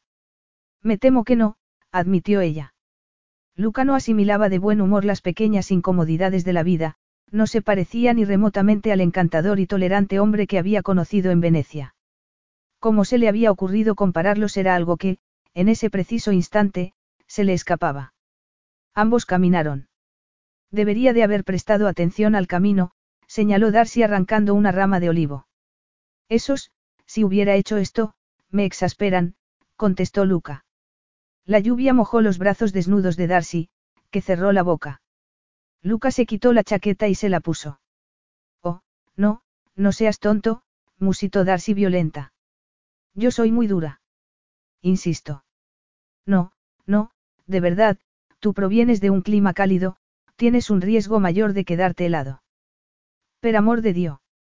Luca la envolvió en la chaqueta que aún conservaba su calor y su fragancia y añadió, póntela y calla. Una espontánea sonrisa iluminó el rostro de Darcy en la oscuridad.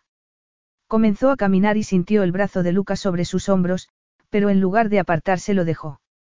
Era sorprendente lo bien que aquel gesto la hacía sentirse.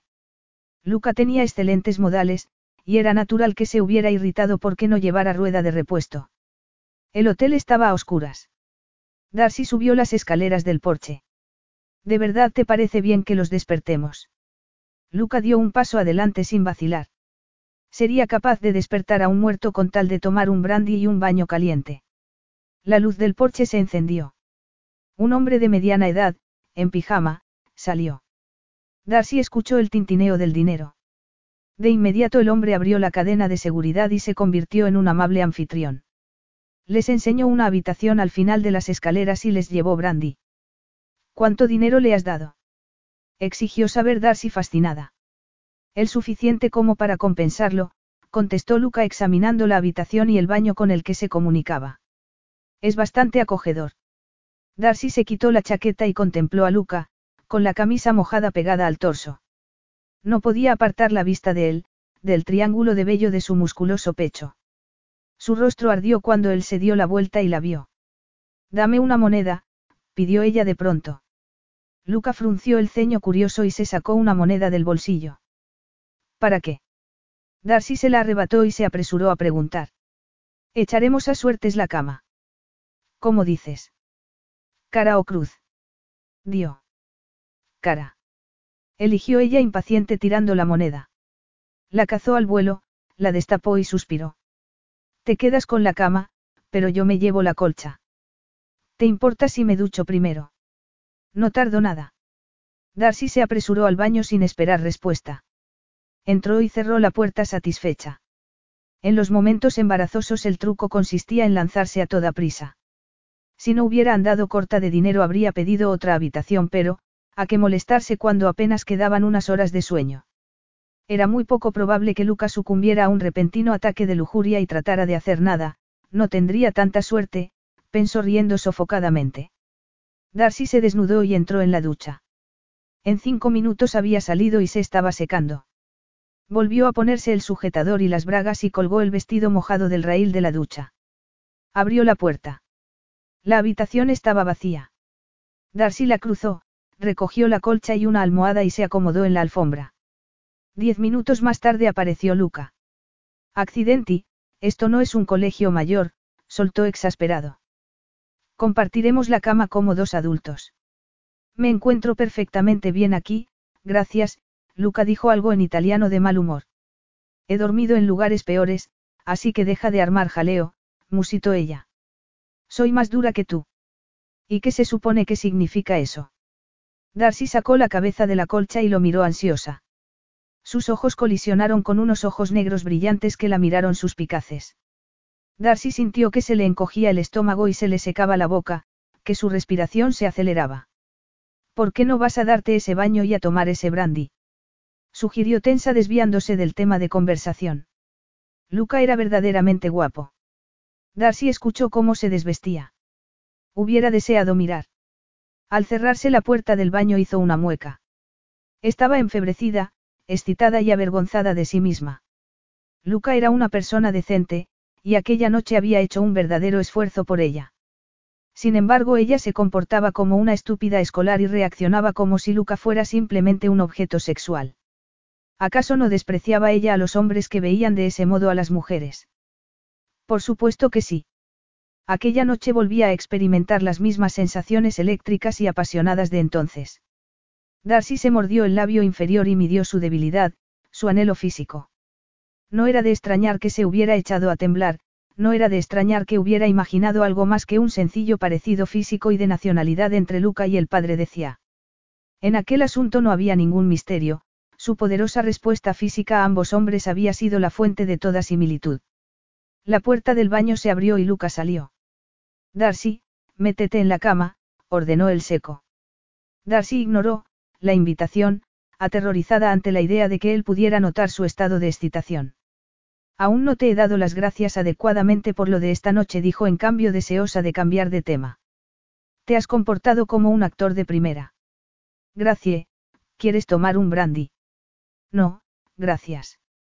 Tras el tintineo de un vaso Darcy escuchó el ruido de sábanas y el crujir del colchón. La luz se apagó. ¿Sabes?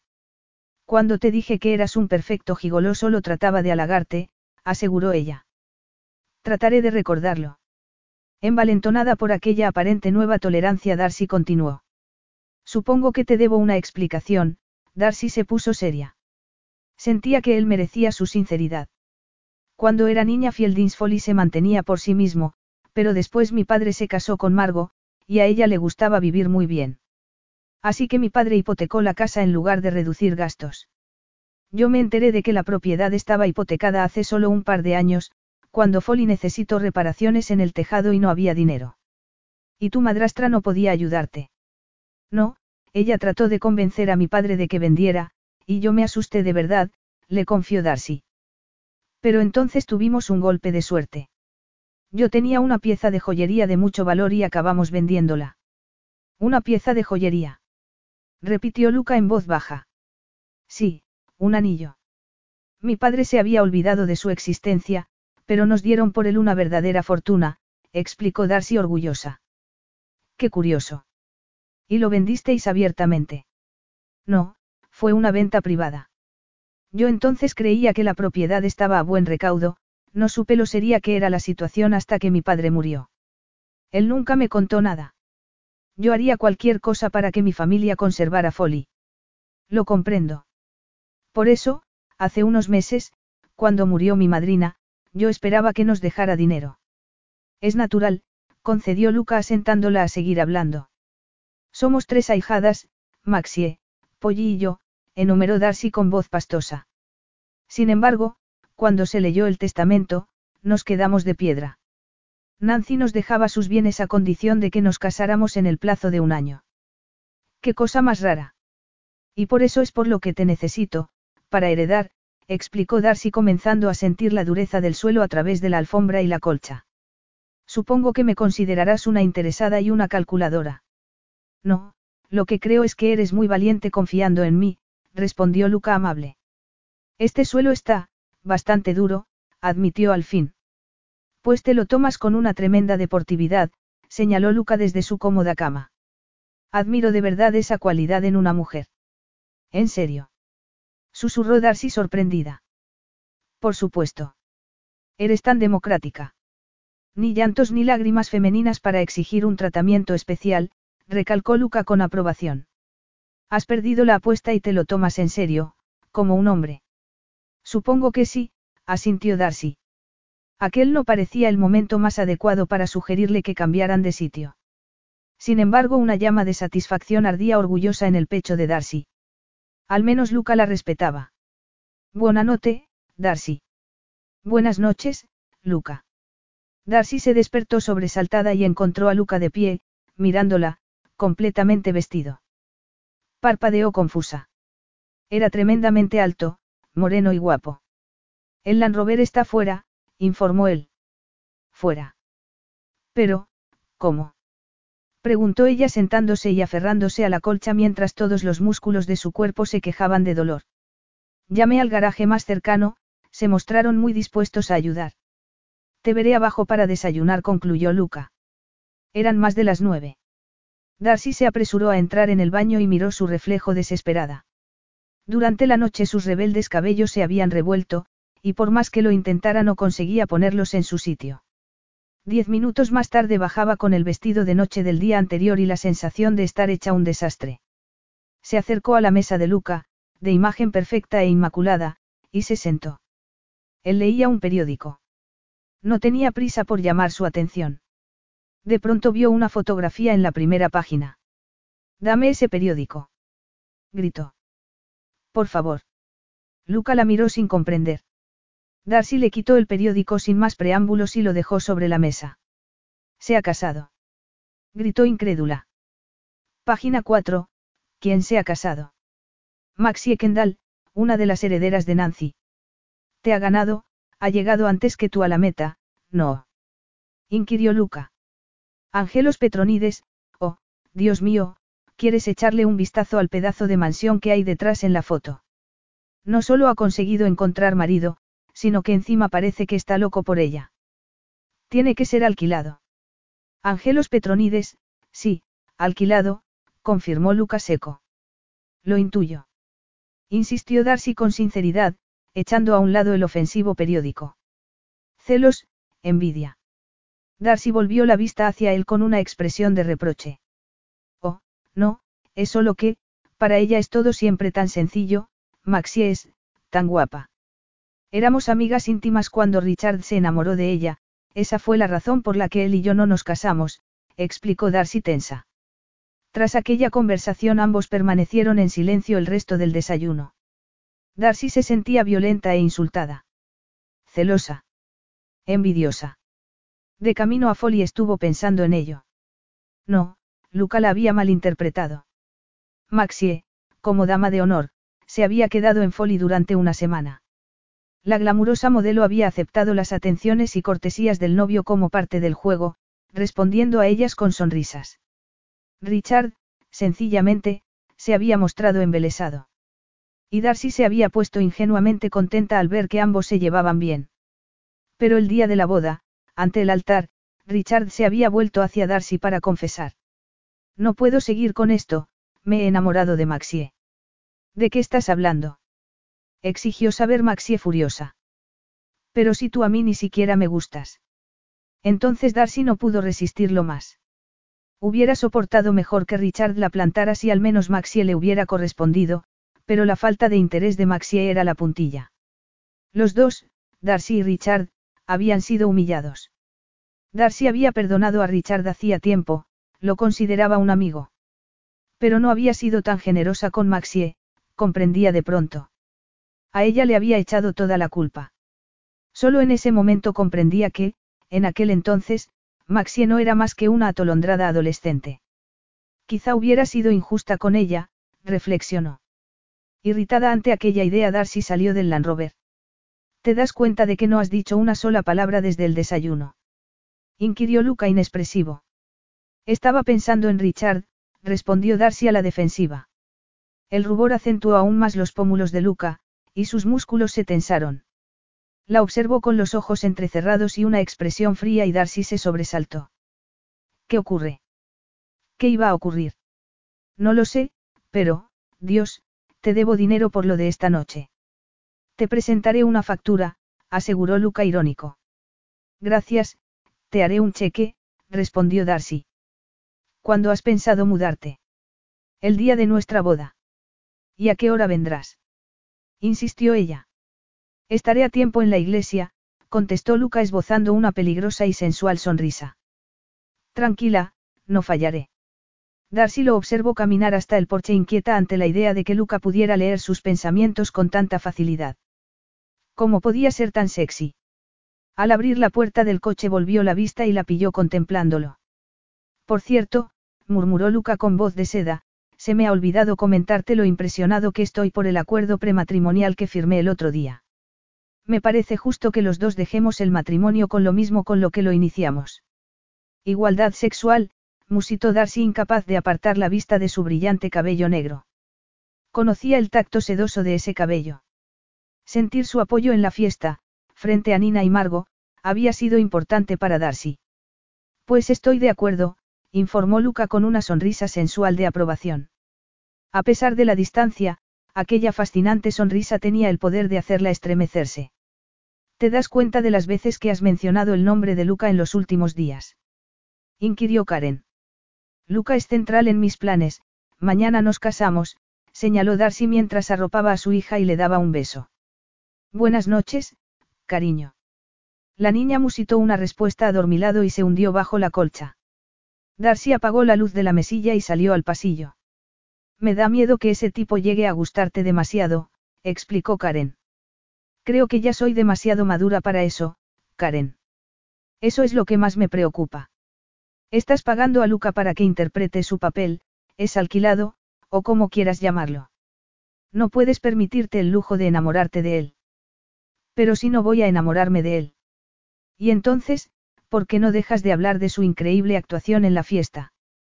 Porque estuvo genial. Eso por no mencionar sus perfectos modales y la variedad de temas sobre los que se puede conversar con él, añadió Karen imitándola. Por eso estoy impresionada, replicó Darcy encogiéndose de hombros con ojos evasivos. Darcy, los últimos dos años lo has pasado muy mal, aún eres muy vulnerable, comentó Karen incómoda. Estoy segura de que Luca es una joya, pero aún no lo conoces lo suficiente como para confiar en él. De hecho puede que esté pensando que eres una presa fácil con la casa y la herencia. Sabe que estoy endeudada hasta las cejas, la contradijo Darcy. Las palabras de Karen, no obstante, le dieron que pensar aquella noche. Tan evidente era que se sentía atraída por Luca. Sería igualmente evidente para él. La idea la inquietaba. De todos modos Karen exageraba. Tras su viaje a Venecia había vuelto con el corazón roto y una tremenda confusión. Enamorarse de un extraño en una sola noche había sido una dura lección, su orgullo y su corazón habían tardado bastante tiempo en recuperarse. Y no tenía la menor, intención de dejar que la atracción por Lucas se convirtiera en algo más. En su día aquel había sido un vestido caro y de diseño. El traje de novia de seda de Darcy recogía sus hombros y colgaba de sus caderas hasta media pierna con preciosos parches de encaje. Había pertenecido a su madre y, por muy incómoda o estúpida que se sintiera, Darcy pensaba que tenía que aparentar una ceremonia de verdad. Aquella misma tarde tenía una importante cita con su banquero. Con suerte, tras explicarle los términos del testamento, lo persuadiría de que Folly era una buena inversión. Y con el dinero que le prestara contrataría de nuevo al personal más necesario en la propiedad. La vida volvería a la normalidad. Muy guapa, mami, comentó Cia entusiasmada. Estoy guapa yo. Muy guapa, sonrió Darcy. Karen las llevó a la iglesia. Darcy se echó a temblar al ver a la multitud congregada a las puertas. Reconocía todas las caras. Eran sus empleados de Folly, gente a la que conocía de toda la vida. La antigua ama de llaves se acercó a ella y le dio un ramo de flores. Todos nos sentimos muy felices por usted, señorita Fielding. Otras voces se alzaron para unirse a la felicitación, y Darcy miró los rostros con los ojos llenos de lágrimas. Parpadeó conmovida, sintiéndose culpable por estar fingiendo, y entró en la iglesia. Luca volvió la cabeza desde el altar. Sus ojos permanecieron fijos sobre ella, aparentemente sorprendido. Ella lo miró de arriba abajo. Llevaba un exquisito traje gris marengo que lo hacía más atractivo y sofisticado que nunca. Tenía sobre ella un impacto tan fuerte que Darcy casi se olvidó de respirar. Tenía algo que. Había un desconocido junto a él. Parecía tenso, y apartó la vista de ella cuando Darcy lo miró. La ceremonia comenzó. Solo cuando Luca la tomó de la mano y le puso el anillo se dio cuenta Darcy de que se había olvidado por completo de ese detalle. Pero se sintió aliviada al ver que él sí lo había recordado. Gracias, murmuró mientras él se lo ponía. Cuando concluyó el servicio firmaron en el registro. Karen y el otro hombre, al que Luca llamó Benito, firmaron como testigos. Una vez terminadas las formalidades Darcy se restregó los ojos quitándose accidentalmente una de las lentillas. Se arrodilló a buscarla mientras exclamaba. No os mováis, he perdido una lentilla. Lucas se agachó y la recogió del suelo, pero se la guardó en el bolsillo. Sabía que no podía ponérsela allí mismo. Relájate, ya la he encontrado. Darcy levantó la cabeza sorprendida ante tanta rapidez, y al mismo tiempo Lucas se inclinó hacia ella para ayudarla a levantarse. Enfocó su rostro con el ojo miope, sin lentilla, y cerró el otro tratando de verlo. Y entonces, durante una décima de segundo, los rasgos de Luca se difuminaron e hicieron borrosos. Aquella imprecisión de su rostro le era familiar. Darcy se quedó helada e incrédula. Luca era su amante veneciano. Un fuerte sopla sacudió al reconocerlo, sintió un nudo en el estómago. Eres, tú. Comenzó a decir tartamudeando. Darcy no dejaba de mirar a Luca llena de estupor. La cabeza le daba vueltas. Por fin él se le hizo por completo borroso. Luca la tomó en sus brazos al desmayarse. Capítulo 5. Respira hondo, ordenó Luca sereno. Por fin el aire llegaba de nuevo a sus pulmones. Darcy abrió los ojos. Estaba sentada en un duro banco de madera. ¿Lo ves? Comentó Karen tranquilizando hacia, mamá está bien. Trabaja demasiado. Al levantar la cabeza Darcy lo recordó todo. Miró a Luca boquiabierta, dudando aún de sus sentidos. Los ojos negros de él la observaban divertidos y tranquilos.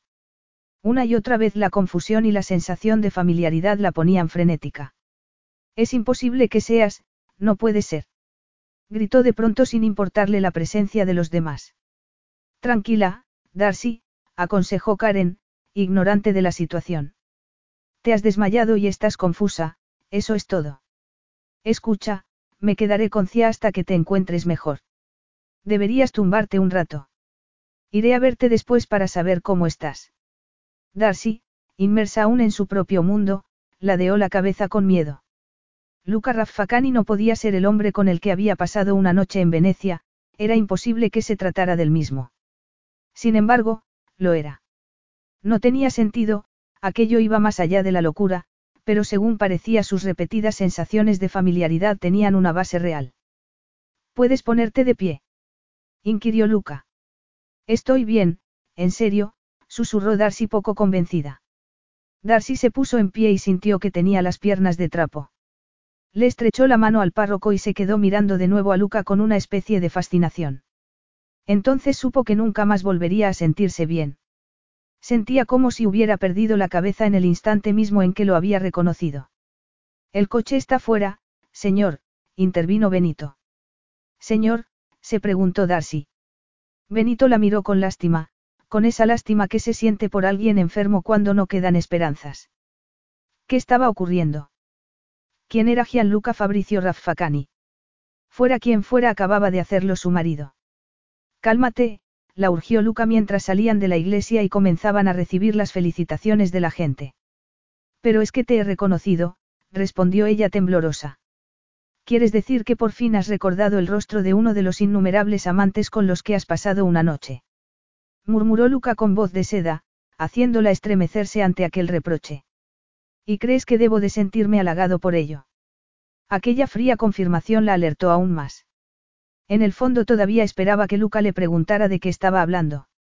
No comprendes, comenzó a decir tratando de defenderse, confusa aún. Aquella noche apenas podía verte, no veía tu rostro al detalle, eras un borrón, estabas, diferente. Sí, supongo que te da igual desplumar a un pájaro que a otro, respondió Luca con amargo cinismo, poniendo una mano sobre su espalda y haciéndola temblar.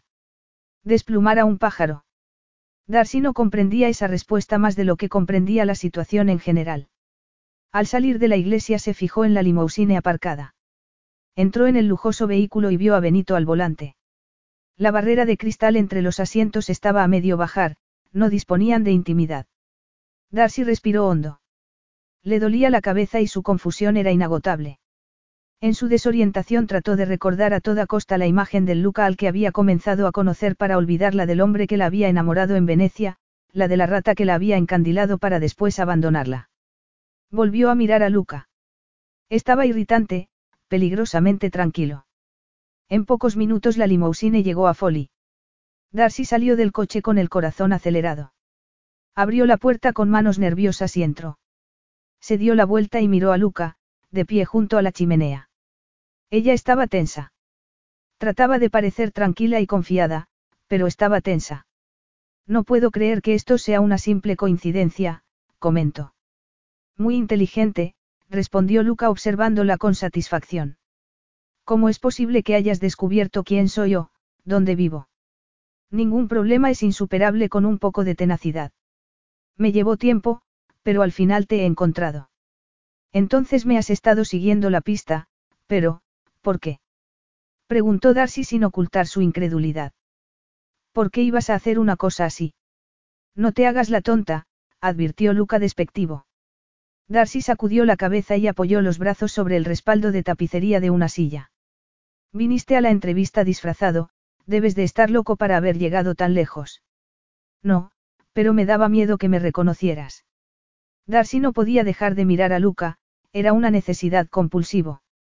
Sin embargo, la expresión de su rostro no revelaba nada. ¿Por qué has hecho esto? ¿Qué te juegas? Es imposible que estés sin empleo. No, ¿cuál fue el término que utilizaste a propósito de tu amiga Maxie? Estoy, alquilado, admitió Luca irritado. Pero no vas a sacar ventaja de ello, te lo aseguro. No comprendo, Darcy se llevó las manos a las sienes. Empieza a dolerme la cabeza. Pues para cuando termine contigo el dolor de cabeza será uno de tus problemas menores. ¿Qué se supone que significa eso? Por el amor de Dios, me estás amenazando. Gritó Darcy soltando la silla y dando un paso adelante. No, creo que solo estoy disfrutando de mi enorme poder. Nunca me había sentido así con ninguna mujer, musitó Luca pensativo. Y desde luego no voy a compadecerte. Estás tratando de asustarme. Te asustas fácilmente. Inquirió Luca demostrando un completo autocontrol. No te estás comportando como el hombre al que conocí en Venecia. Lo condenó Darcy temblorosa. Ni tú tampoco eres la misma mujer. Aunque ella saldrá a la luz en cualquier momento, tengo la maravillosa convicción de que durante los próximos seis meses recibiré de ti todo aquello que desee, comentó Luca con ojos brillantes y oscuros, crueles y divertidos. Mis deseos serán órdenes para ti, nada te parecerá demasiado esfuerzo. Yo chasquearé los dedos y tú correrás a. Darcy trató de tragar, pero no pudo. La pesadilla viviente de su confusión crecía y crecía. En parte creía que todo era una farsa, pero en el fondo estaba terriblemente impresionada por el tono de voz de Luca, por su frialdad, por sus arrogantes amenazas. ¿Qué estás tratando de decirme? Te diré algo para que vayas saboreándolo, piensa que si se me antoja, si decido salir por esa puerta y terminar con nuestro matrimonio, tú perderás todo lo que posees, soltó Luca con tal frialdad que sus palabras la helaron hasta el shock. El silencio, roto solo por el reloj de pared, se interpuso entre ambos tan palpable como una delgada hoja de cristal. No, no. Darcy perdió todo su color. Por fin comprendía el peso de aquella amenaza. No puedes hacerme esto. Creo que pronto vas a descubrir que puedo hacer lo que quiera contigo, contestó Luca acercándose a ella con naturalidad y alargando una mano para agarrarla y tirar muy poco a poco de ella. Basta, suéltame gritó Darcy con el corazón acelerado por el pánico, incapaz de respirar o de prever un comportamiento semejante en Luca. Esa no es forma de tratar a un marido, la censuró el indolente mientras, bajaba la mano por su espalda y la mantenía a escasos centímetros de él para observarla. Especialmente a un marido que tiene tan altas esperanzas puestas en ti. Todas esas tonterías de tirar la moneda y de dormir en el suelo, como si fueras una virgen inocente. No han sido más que una pérdida de tiempo. Recuerdo perfectamente cómo me empujabas a la cama y cómo me rasgabas la camisa a las pocas horas de conocemos. Mientras el rico y suave timbre de la voz de Luca se adentraba en sus oídos haciéndola estremecerse, Darcy abrió inmensamente los ojos y recordó el abandono con que se había comportado aquella noche en Venecia.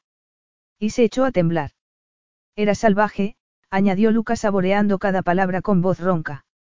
Puede que fueras la amante más cara que hubiera tenido nunca, pero esa noche de sexo fue inolvidable cara. Darcy seguía incapaz de concentrarse. Levantó la vista y se vio atrapada por los ojos de Luca como si ella fuera una mariposa y él la pinchara con un alfiler. Solo que el alfiler era la humillación. Luca alzó una mano y acarició con un dedo su labio inferior haciéndola estremecerse mientras sus ojos brillaban observándola de cerca. Desconcertada, Darcy sintió que una chispa se encendía en su cuerpo. Me hiciste abrasarme vivo, susurró Luca hipnotizado. Y vas a volver a hacerlo otra vez, una y otra vez, hasta que deje de desearlo, ha quedado eso claro. No, Darcy no comprendía nada. Habían ocurrido demasiadas cosas y todo demasiado deprisa, y además en un momento poco adecuado.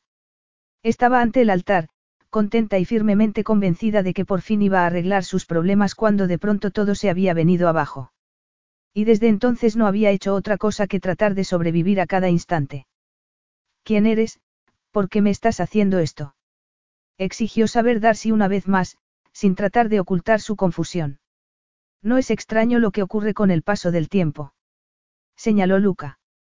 Lo que una vez no quisiste saber ahora estás ansiosa por descubrirlo. No puedes hacerme esto, no puedes amenazarme así, no te lo permitiré. Juró Darcy vehemente. No. Observa, advirtió Luca consultando su reloj de oro. Ahora mismo te sugiero que busques tu pasaporte y comiences a hacer la maleta. Mi pasaporte, la maleta. Repitió ella. Sorpresa, cara, sonrió mordaz Luca con ojos brillantes y gélidos. Dentro de un par de horas un helicóptero nos recogerá y nos llevará al aeropuerto. Nos vamos a Venecia. Quiero volver a casa. Darcy dio un paso atrás. Sus ojos verdes ardían de rabia. A Venecia. Pero te has vuelto loco. No voy a ir a Italia contigo. Los labios de Luca esbozaron una sonrisa cínica. Vuelve a pensar en ello, Darcy. Si me marcho de esta casa sin ti no volveré, y entonces tú perderás toda esperanza de conseguir la herencia. Eres un cretino. Musitó Darcy comenzando a comprender. Era evidente que Lucas sabía más de lo que ella, ingenuamente, le había contado. Conocía exactamente las condiciones del testamento. Un matrimonio de menos de seis meses no se consideraría válido. Me sorprende oírte decir esa palabra en particular teniendo en cuenta las condiciones en que nació tu hija. Darcy se puso tensa. Se sentía incómoda, culpable. Cioya, de pronto su mente comenzó a funcionar y recordó el lazo que unía a aquel hombre con su hija. Él era su padre. El rubor de la ira dio paso a una tremenda palidez. Cia era hija de Luca, pero él no parecía sospecharlo a pesar de conocer al detalle, según parecía, cada aspecto de su vida. Y por cierto, murmuró Luca en voz baja. Cuando vayas a casa de Karen a recoger a tu hija procura acordarte de la cláusula de confidencialidad del acuerdo prematrimonial que ambos firmamos. Si le hablas sobre esto yo hablaré con el abogado que lleva el testamento de Nancy. No puedo creer que me esté ocurriendo esto, contestó Darcy con voz trémula. Y era cierto.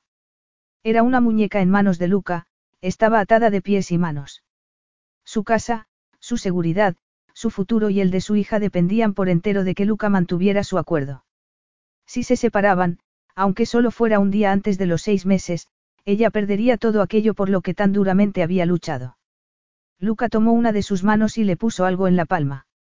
Tu lentilla, quizás si te cambiaras de lentillas verías el mundo con más claridad. Eres un cretino. Y cuando te hayas despojado de ese vestidito de novia que, aunque parezca extraño, te sienta mejor que cualquiera de las cosas con las que te he visto últimamente, querrás, por favor, escarbar un poco en el armario y buscar algo decente que ponerte para el viaje.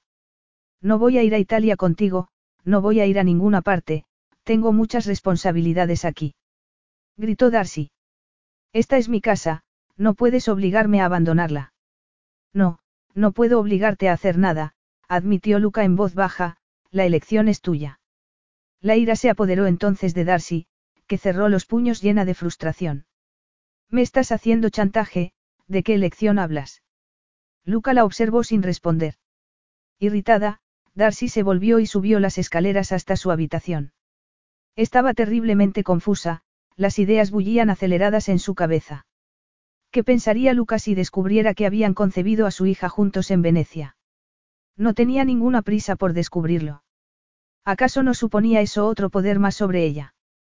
¿Y por qué le habría puesto a su hija hacia el nombre de Venecia?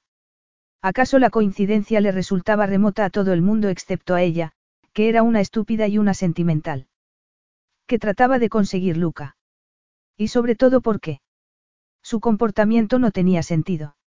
De hecho, su incapacidad para comprender por qué Luca Raffacani había tramado tan diabólicamente ese modo de introducirse en su vida y destrozarla era lo que más la aterrorizaba. Luca sabía muchas cosas de ella, pero ella apenas sabía nada de él, y su ignorancia no era ninguna bendición. Entonces tuvo una idea y se puso en marcha. Tomó el teléfono junto a la cama y marcó el número de Richard. Richard, soy Darcy. ¿Qué tal, vieja amiga? Qué raro que llames, precisamente estaba. Richard, recuerdas que una vez me dijiste que en Internet se puede encontrar casi cualquier tipo de información. Lo interrumpió Darcy sin más ceremonias. Podrías tratar de averiguar algo para mí y mandarme la información por fax. Claro, ¿qué clase de información deseas? Cualquier cosa que puedas averiguar sobre un italiano llamado, Gianluca Raffacani. Ese nombre me suena, comentó Richard ausente. Me pregunto si estará metido en las carreras de caballos. Te agradeceré cualquier cosa que puedas mandarme, pero no le digas a nadie que yo he estado preguntando, advirtió nerviosa. Tranquila. ¿Ocurre algo malo? inquirió Richard. Pareces preocupada. ¿De qué conoces a ese tipo? ¿Quién es? Eso es lo que trato de averiguar. Te llamaré, gracias, Richard, contestó Darcy colgando el auricular. Darcy examinó la foto de Richard cerca de su cama. Necesitaba descubrir quién era Luca para poder luchar contra él. Y de ningún modo iría a Italia. No podía abandonar Folly. Alguien tenía que dar de comer a las gallinas y a Nero, su viejo caballo. Y cuidar de los perros. Darcy se quitó el vestido y se puso unos vaqueros y un jersey viejo. No podía soportar la idea de dejar su casa. Pero si no lo hacía perdería Folly para siempre. Para siempre. Darcy dejó caer los hombros sintiendo la derrota. A corto plazo, ¿qué otra elección tenía aparte de seguirle el juego a Luca? Y eso significaba ir a Italia con Cia. Darcy sacó un par de maletas y las llenó con ropa suya y de su hija. Entonces alguien llamó calladamente a la puerta. Era Benito. Tenía en la mano los papeles del fax. Esto estaba en la máquina que hay en la librería, Signora. Darcy quedó desconcertada al ver en la primera página la fotografía de Luca, que Benito no había podido evitar ver. ¿Trabajas para Luca? Sí, signora. Soy su ayudante ejecutivo. Darcy cerró la puerta. Se preguntaba si Luca habría censurado personalmente la información que le había mandado Richard o si, por el contrario, sus esfuerzos lo divertirían. Extendió los papeles sobre la cama. Y comenzó a leer. Había un artículo titulado Asesinato por un billón de dólares en Wall Street. Era de hacía tres meses. Describía a Luca como a un magnate de las finanzas, un brillante conocedor de los mercados del mundo que había nacido rico y que cada día lo era más. Su fortuna personal se estimaba en tanto que había que contarla una y otra vez para creerlo. Y era ese el tipo que había tomado de ella un cheque por adelantado. Luca era un piojo, peor que un piojo. Una bacteria. No tenía honor, decencia, vergüenza ni escrúpulos. Darcy continuó leyendo. El artículo hacía referencia a su reputación de mujeriego, a sus rudas prácticas comerciales, a su naturaleza implacable, a su falta de sentimientos. Eran tantos los ataques que Darcy decidió que era mejor no seguir leyendo porque, casi con toda probabilidad, aquello era una exageración y una mentira. Nunca ningún fieldín había huido ni se había rendido, recordó Darcy. Sin embargo, todos sus problemas eran económicos, y Luca probablemente sabría mucho de ello. Estaba hundida, se sentía destrozada por haberle confesado que tenía una hipoteca. Por mucho que el artículo exagerara era evidente que Luca era un inmejorable estratega en temas financieros. Era rico, temido y envidiado, y sin duda tenía un enorme poder e influencia. Un fenómeno. Darcy examinó la fotografía. Su aspecto de hombre prohibido y severo era completamente distinto de aquel hombre del que se había enamorado locamente en Venecia, y era tan terrible, tan inquietantemente parecido al hombre con el que acababa de casarse. No había nada en el artículo que sugiriera que estaba loco o que le diera por tener salidas peculiares o fuera de tono. No había adelantado nada con el artículo, ni un solo paso, seguía sin comprender los motivos por los que Luca deseaba castigarla. ¿De qué quería vengarse? ¿Qué había hecho ella? Había pasado una sola noche con él y, sin embargo, por algún motivo, Luca había recorrido un largo camino hasta dar con ella y atarla a un matrimonio que nunca había pretendido ser sino una farsa. Y con ello lograría controlar cada uno de sus movimientos durante seis meses. El precio de la derrota sería aquello que más quería. Darcy se esforzó, muy a su pesar, por recordar aquella noche en Venecia. Su explosiva respuesta al primer beso de Luca la había asombrado incluso a ella. En cuestión de segundos volvió al pasado, se zambulló en él como si de verdad creyera que recordarlo pudiera ser de algún consuelo. Acabo de decirte que solo bailaré una pieza, después me iré, dijo tratando de soltarse de él. Richard nunca la había hecho sentirse así. Por primera vez, en ese preciso instante, Darcy comprendía por qué había fracasado su relación con él. Ninguno de los dos había hecho el más mínimo esfuerzo por compartir la cama antes del día de la boda. Richard había alegado que podía esperar. El suyo había sido un amor sin la chispa de la pasión, una amistad carente de sentimientos profundos, una relación que ambos habían confundido con el amor. ¿Y por qué tienes que marcharte? exigió saber Luca. ¿Por qué no pertenezco a este lugar? Te vas corriendo, asustada. inquirió Luca soltando una carcajada. No estoy asustada. Estoy. Estás comprometida con alguien. Darcy recordó la traición de Richard y el orgullo y la rabia iluminó su mirada. Yo no creo en los compromisos. Si eso fuera cierto, comentó Luca sin dejarse impresionar por su respuesta. Según mi experiencia las mujeres desean y esperan, en última instancia, un compromiso, digan lo que digan al principio. Darcy lo miró irritada. Había estado a punto de adquirir el más importante compromiso que un hombre puede tener con una mujer, pero al final todo había salido mal. Por eso ya no creía en el valor de las promesas. Pero yo no soy como las demás, es que aún no te has dado cuenta. Darcy dio un paso atrás y se soltó, pero Luca alargó una mano y la agarró firmemente para evitar que se marchara. O estás amargada o, eres extremadamente inteligente. No, solo soy franca, y me aburro fácilmente. No cuando yo te beso. Tú eres quien ha dejado de hacerlo. Estábamos atrayendo demasiado la atención, sonrió él. No me gustan las exhibiciones públicas. Entonces eres demasiado cauto y convencional para mí, respondió Darcy dispuesta a luchar. Luca, igual que un hombre primitivo dispuesto a reaccionar ante un desafío, la hizo prisionera en sus brazos y besó su boca con increíble fiereza, con pasión. Cuando se soltó, Darcy sintió que le temblaban los labios, que cada uno de sus sentidos vibraba de excitación y que flotaba de orgullo ante su propio poder femenino de provocación. Eso me ha gustado, me ha gustado mucho, pero a pesar de todo me marcho. No puedes. No. Observa, respondió Darcy girando sobre sus talones y dirigiéndose hacia las puertas abiertas del salón, deseosa de que él la siguiera. Si te marchas ahora jamás volverás a verme. Lo mismo te digo, murmuró ella juguetona. De pronto recordó que él era camarero. ¿O no? No estaba segura. ¿Eres camarero? Preguntó haciendo una pausa. ¿Por qué si lo eres este juego no es justo? ¿Qué desearías tú que fuera? No bromeo. Entonces si quieres volver a verme. Por supuesto que no soy camarero, replicó Luca impaciente. Darcy sonrió. De modo que había recogido la bandeja solo para acercarse a ella. Aquello la impresionaba. Y la halagaba. Entonces es que eres un invitado, pero no llevas máscara. Soy. Te mueres de ganas por decírmelo. ¿Verdad? Pues no quiero saberlo. Después de esta noche no volveré a verte jamás. ¿De qué serviría? Puede que te sorprendiera.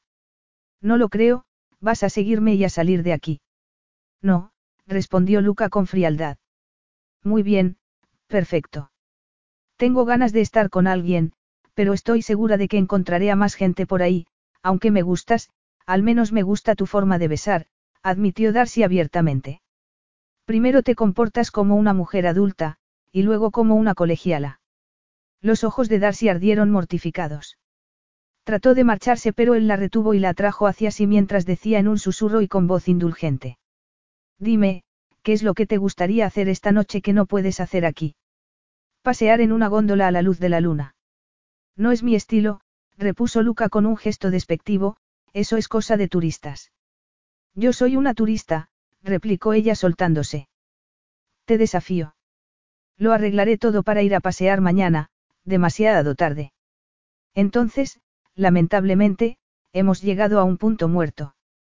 Pues eres tú quien sale perdiendo, replicó Darcy volviendo de nuevo hacia el salón de baile. Ella caminó lentamente hacia las puertas esperando que Luca la alcanzara, pero él no lo hizo. Entonces Darcy se preguntó por qué estaría jugando a aquel peligroso juego y si volvería a encontrar, alguna vez en su vida, a un hombre que pudiera derretir sus huesos y su cerebro con un solo beso. y, reflexionando sobre ello, sus pasos se hicieron más lentos. Darcy miró hacia atrás en dirección a Luca, y se quedó helada al descubrir que no podía distinguirlo entre los invitados. Lo había perdido. El chantaje no hace mella en mí, comentó entonces una voz ya familiar cerca de ella, pero esa mirada de pánico sí. No era Pea. Es aterrador sentirse así, ¿verdad, cara? No sé qué quieres decir. Oh, sí, sí lo sabes. Sé franca, lo prefiero.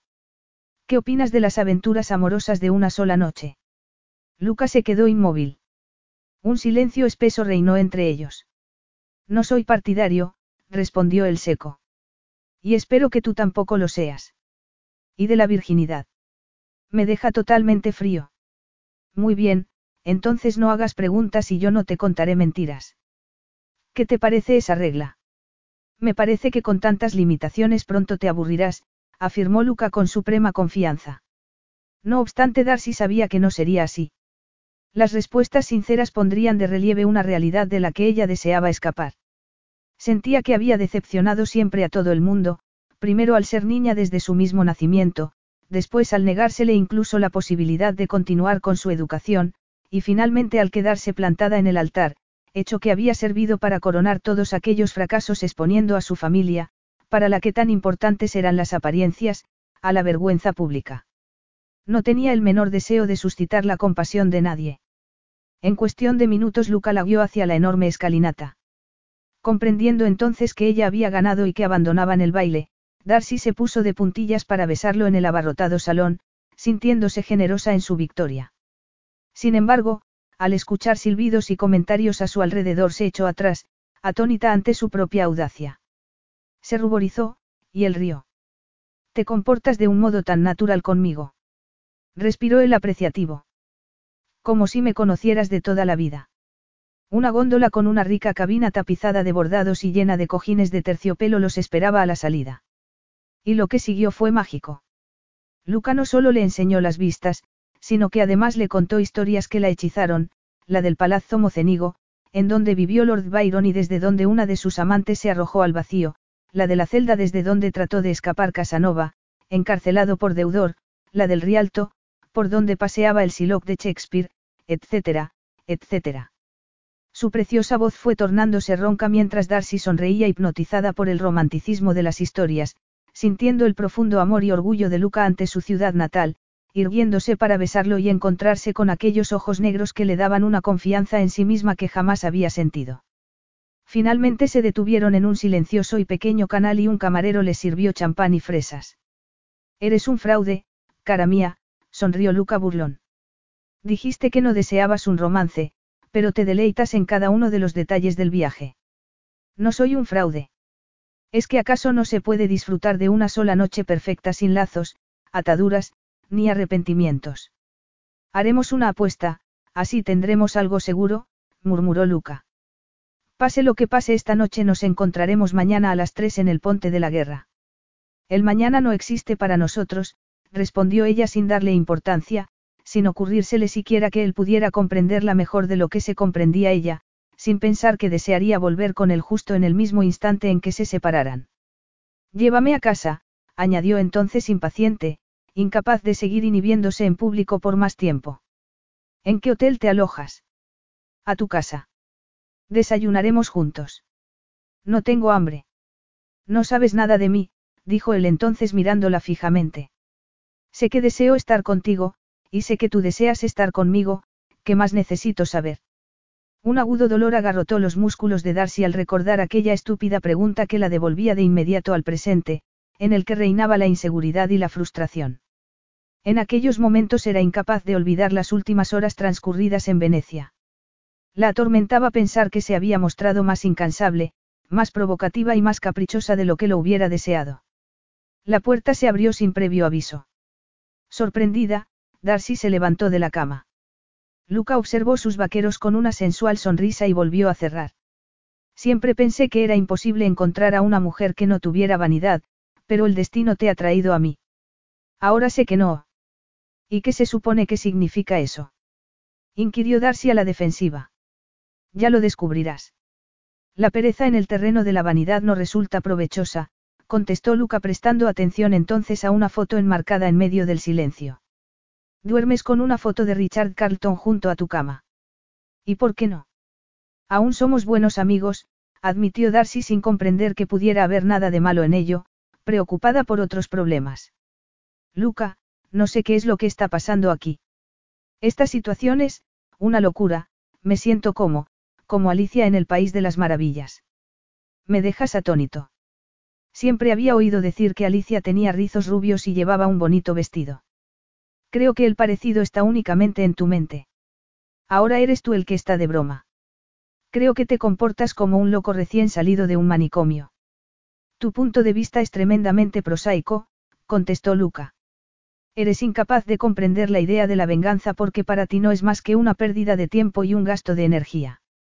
Yo también soy práctico, pero te lo advierto, tengo mucha imaginación, y soy incapaz de vivir con la derrota. No me hubiera servido de nada avisar a la policía para que te siguiera la pista, eso no me hubiera procurado ninguna satisfacción. A la policía. Repitió Darcy atónita. Te haces muy bien la inocente, y lo comprendo. Estabas lejos de casa, te sentías segura pensando en que nunca te identificaría, en que nunca te seguiría, en que nunca serías castigada por tu falta de honestidad. No tengo ni idea de qué me estás hablando. ¿Qué falta de honestidad?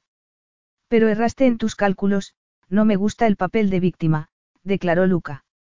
Ahora te ha llegado el turno a ti de saborear esa experiencia. Esas prosaicas artimañas no van a servirte de nada. Soy mucho más fuerte de lo que tú te crees. Contraatacó Darcy decidida a defenderse. ¿Por qué no me dices a qué te refieres con eso de la policía y de mi supuesta falta de honestidad? ¿Para qué malgastar mi tiempo? Prefiero esperar a que te canses de fingir y decidas confesar. No puedo confesar lo que no he hecho. Objetó Darcy vehemente. Luca ignoró su protesta, levantó las hojas de fax y dirigió la vista hacia la parte superior, en la que estaba escrito el nombre del remitente. Es de Carlton. Así que es con Carlton con quien te has puesto en contacto, no. No le he dicho nada a Richard, solo quería saber quién eras en realidad. No es de extrañar teniendo en cuenta que me he casado contigo y que tú no me has dicho ni una sola palabra que sea verdad. No obstante tú esperabas impaciente a casarte conmigo, le recordó Luca irónico. Y yo, que nunca había sentido el menor deseo de perder mi libertad, he sentido la misma urgencia que tú de ver nuestras relaciones bien ordenadas legalmente. Sí, porque piensas que ahora ya me tienes donde querías. Luca la miró con dureza e intensidad, con mirada arrogante y cabeza altiva. Sus ojos brillaban como diamantes desafiantes. Carlton todavía es tu amante, ¿verdad? Eso no es asunto tuyo. De hecho, aunque tuviera un amante para cada día de la semana, seguiría sin ser asunto tuyo. No. No. Lucas se irritaba cada vez más, pero Darcy se mostraba indiferente a sus amenazas. La mera sospecha de una posible infidelidad por tu parte sería causa suficiente de separación. ¿Ves? Por mucho que trate de explicártelo con palabras sencillas sigues sin entenderlo. No puedes permitirte el lujo de oponerte a un marido al que necesitas retener. Ese precio es demasiado alto para. Pero es que tiene que ser alto, la interrumpió Luca. Como si no iba yo a divertirme. Los ojos de Darcy brillaron de rabia. Lucas sonrió provocativo. Y entonces Darcy perdió la cabeza. Incapaz de controlar su temperamento dio un paso adelante y levantó una mano para abofetear aquel odioso rostro. Luca la detuvo con una carcajada ronca. La abrazó por el torso, la levantó y la arrojó sobre la cama cayendo él a su lado. Capítulo 6. Atónita y sin aliento, Darcy sintió que Luca la agarraba de las dos manos y la hacía prisionera. Entonces susurró. ¿Qué crees que estás haciendo? En este preciso instante no creo nada, le confió Luca con ojos de oro líquido entrecerrados, observando sus cabellos, solo me preguntaba hasta dónde te crecería el pelo en seis meses. Te lo dejarás crecer para mí, igual que harás otras muchas cosas. Ni lo sueñes. Unos ojos confiados la miraron brillantes. Luca inclinó lentamente el cuerpo sobre el de ella. De pronto una corriente eléctrica de excitación sexual invadió a Darcy. Aquella sensación la decidió definitivamente a apartarse de él. Pero Luca la agarró con violencia. Cálmate, te vas a hacer daño. No es esta la mejor posición para decírmelo. La violencia física también es motivo de separación, la informó Luca indolente. Quiero hacerte daño. Gritó ella furiosa. Sí, pero tu cuerpo se interpone entre ti y ese deseo, comentó Luca suspicaz. Será interesante ver cuánto vas a aguantar antes de rendirte. Vas a hacer de cortesana en mi cama solo para conservar esta casa, aunque lo que ya has hecho una vez te será fácil repetirlo a la segunda. Te equivocas, no voy a acostarme contigo, nunca volveré a acostarme contigo. Gritó Darcy tratando salvajemente de soltarse. Pero Luca tenía rápidos reflejos. Suspiró ante su obstinación y la agarró por los hombros antes de que pudiera moverse, forzándola a permanecer en sus brazos. Por supuesto que sí, repuso él con ojos brillantes. No. Juró Darcy. Luca la envolvió entonces con todo su cuerpo, ayudándose de su peso para devolverla de nuevo al colchón. El calor de aquel enorme cuerpo la embargó hasta la parálisis. Por un momento Darcy se olvidó incluso de luchar. Y de respirar. Entonces él inclinó la cabeza y saboreó su boca directamente, voraz. Los labios de Darcy ardieron, sus muslos temblaron. Elevó la vista hacia él. Tenía la mente en blanco, pero su corazón latía como si estuviera luchando por su vida. Tenía las pupilas dilatadas, la respiración rápida y entrecortada, había topado con el desafío sexual de su mirada. Era como si Luca hubiera apagado el interruptor de su propia autodisciplina y control. Dios, adoraba que Luca la mirara de ese modo. Darcy sintió que se derretía en su interior, estaba aterrada ante su propia excitación. Sus pechos se hincharon dentro de la ropa, sus pezones se irguieron tensos. Luca se movió y Darcy sintió su masculinidad erecta contra la pelvis. Se estremeció, y su espalda se arqueó mientras su cuerpo se rendía húmedo y cálido. Ninguno de los dos escuchó los suaves golpes de la puerta. Los ojos de Luca ardieron dorados y llenos de satisfacción. Entonces lamió sus labios abiertos con la punta de la lengua provocándola, tentándola mientras el calor de su cuerpo la embargaba, haciéndola prisionera de su intimidad. Cada átomo del cuerpo de Darcy esperaba con ansia el siguiente movimiento, su sensible y húmedo interior anhelaba la penetración. Lucha contra mí, ordenó Luca con voz ronca. Después de lo que he tenido que perseguirte una victoria fácil me defraudaría. De nuevo se escucharon golpes en la puerta. Darcy se sobresaltó y, tratando de soltarse, elevó una rodilla golpeando accidentalmente la parte más delicada de la anatomía de Luca. Él se echó atrás dolorido e incrédulo, y Darcy gritó. Oh, santo cielo, lo siento. Entonces se levantó de la cama como borracha y se dirigió hacia la puerta. ¿Está Luca con usted, signora? inquirió Benito. Ha llegado el helicóptero. Darcy escuchó un gruñido amortiguado a sus espaldas y contestó, tratando de taparlo. No, no sé dónde está, pero no podemos marcharnos aún. Tengo que dar de comer a las gallinas. Gallinas, repitió Benito asintiendo y cerrando la puerta. ¿Te encuentras bien, Luca? Preguntó Darcy apartando diplomáticamente la mirada de él. Luca juró entre dientes algo en italiano. Te traeré un vaso de agua. Ha sido un accidente, de verdad. Cortesana. Gritó él. Darcy se quedó inmóvil. El silencio cayó sobre ellos. Te veré más tarde, ahora tengo cosas que hacer. Nos vamos a Venecia. exclamó él con crudeza. Solo entonces recordó Darcy su cita en el banco. Miró el reloj y salió corriendo. Media hora más tarde, tras limpiar el establo de Nero, Darcy se atrevió a entrar en el gallinero. Henrietta, la gallina que siempre consideraba hostiles a los humanos, la miró severa.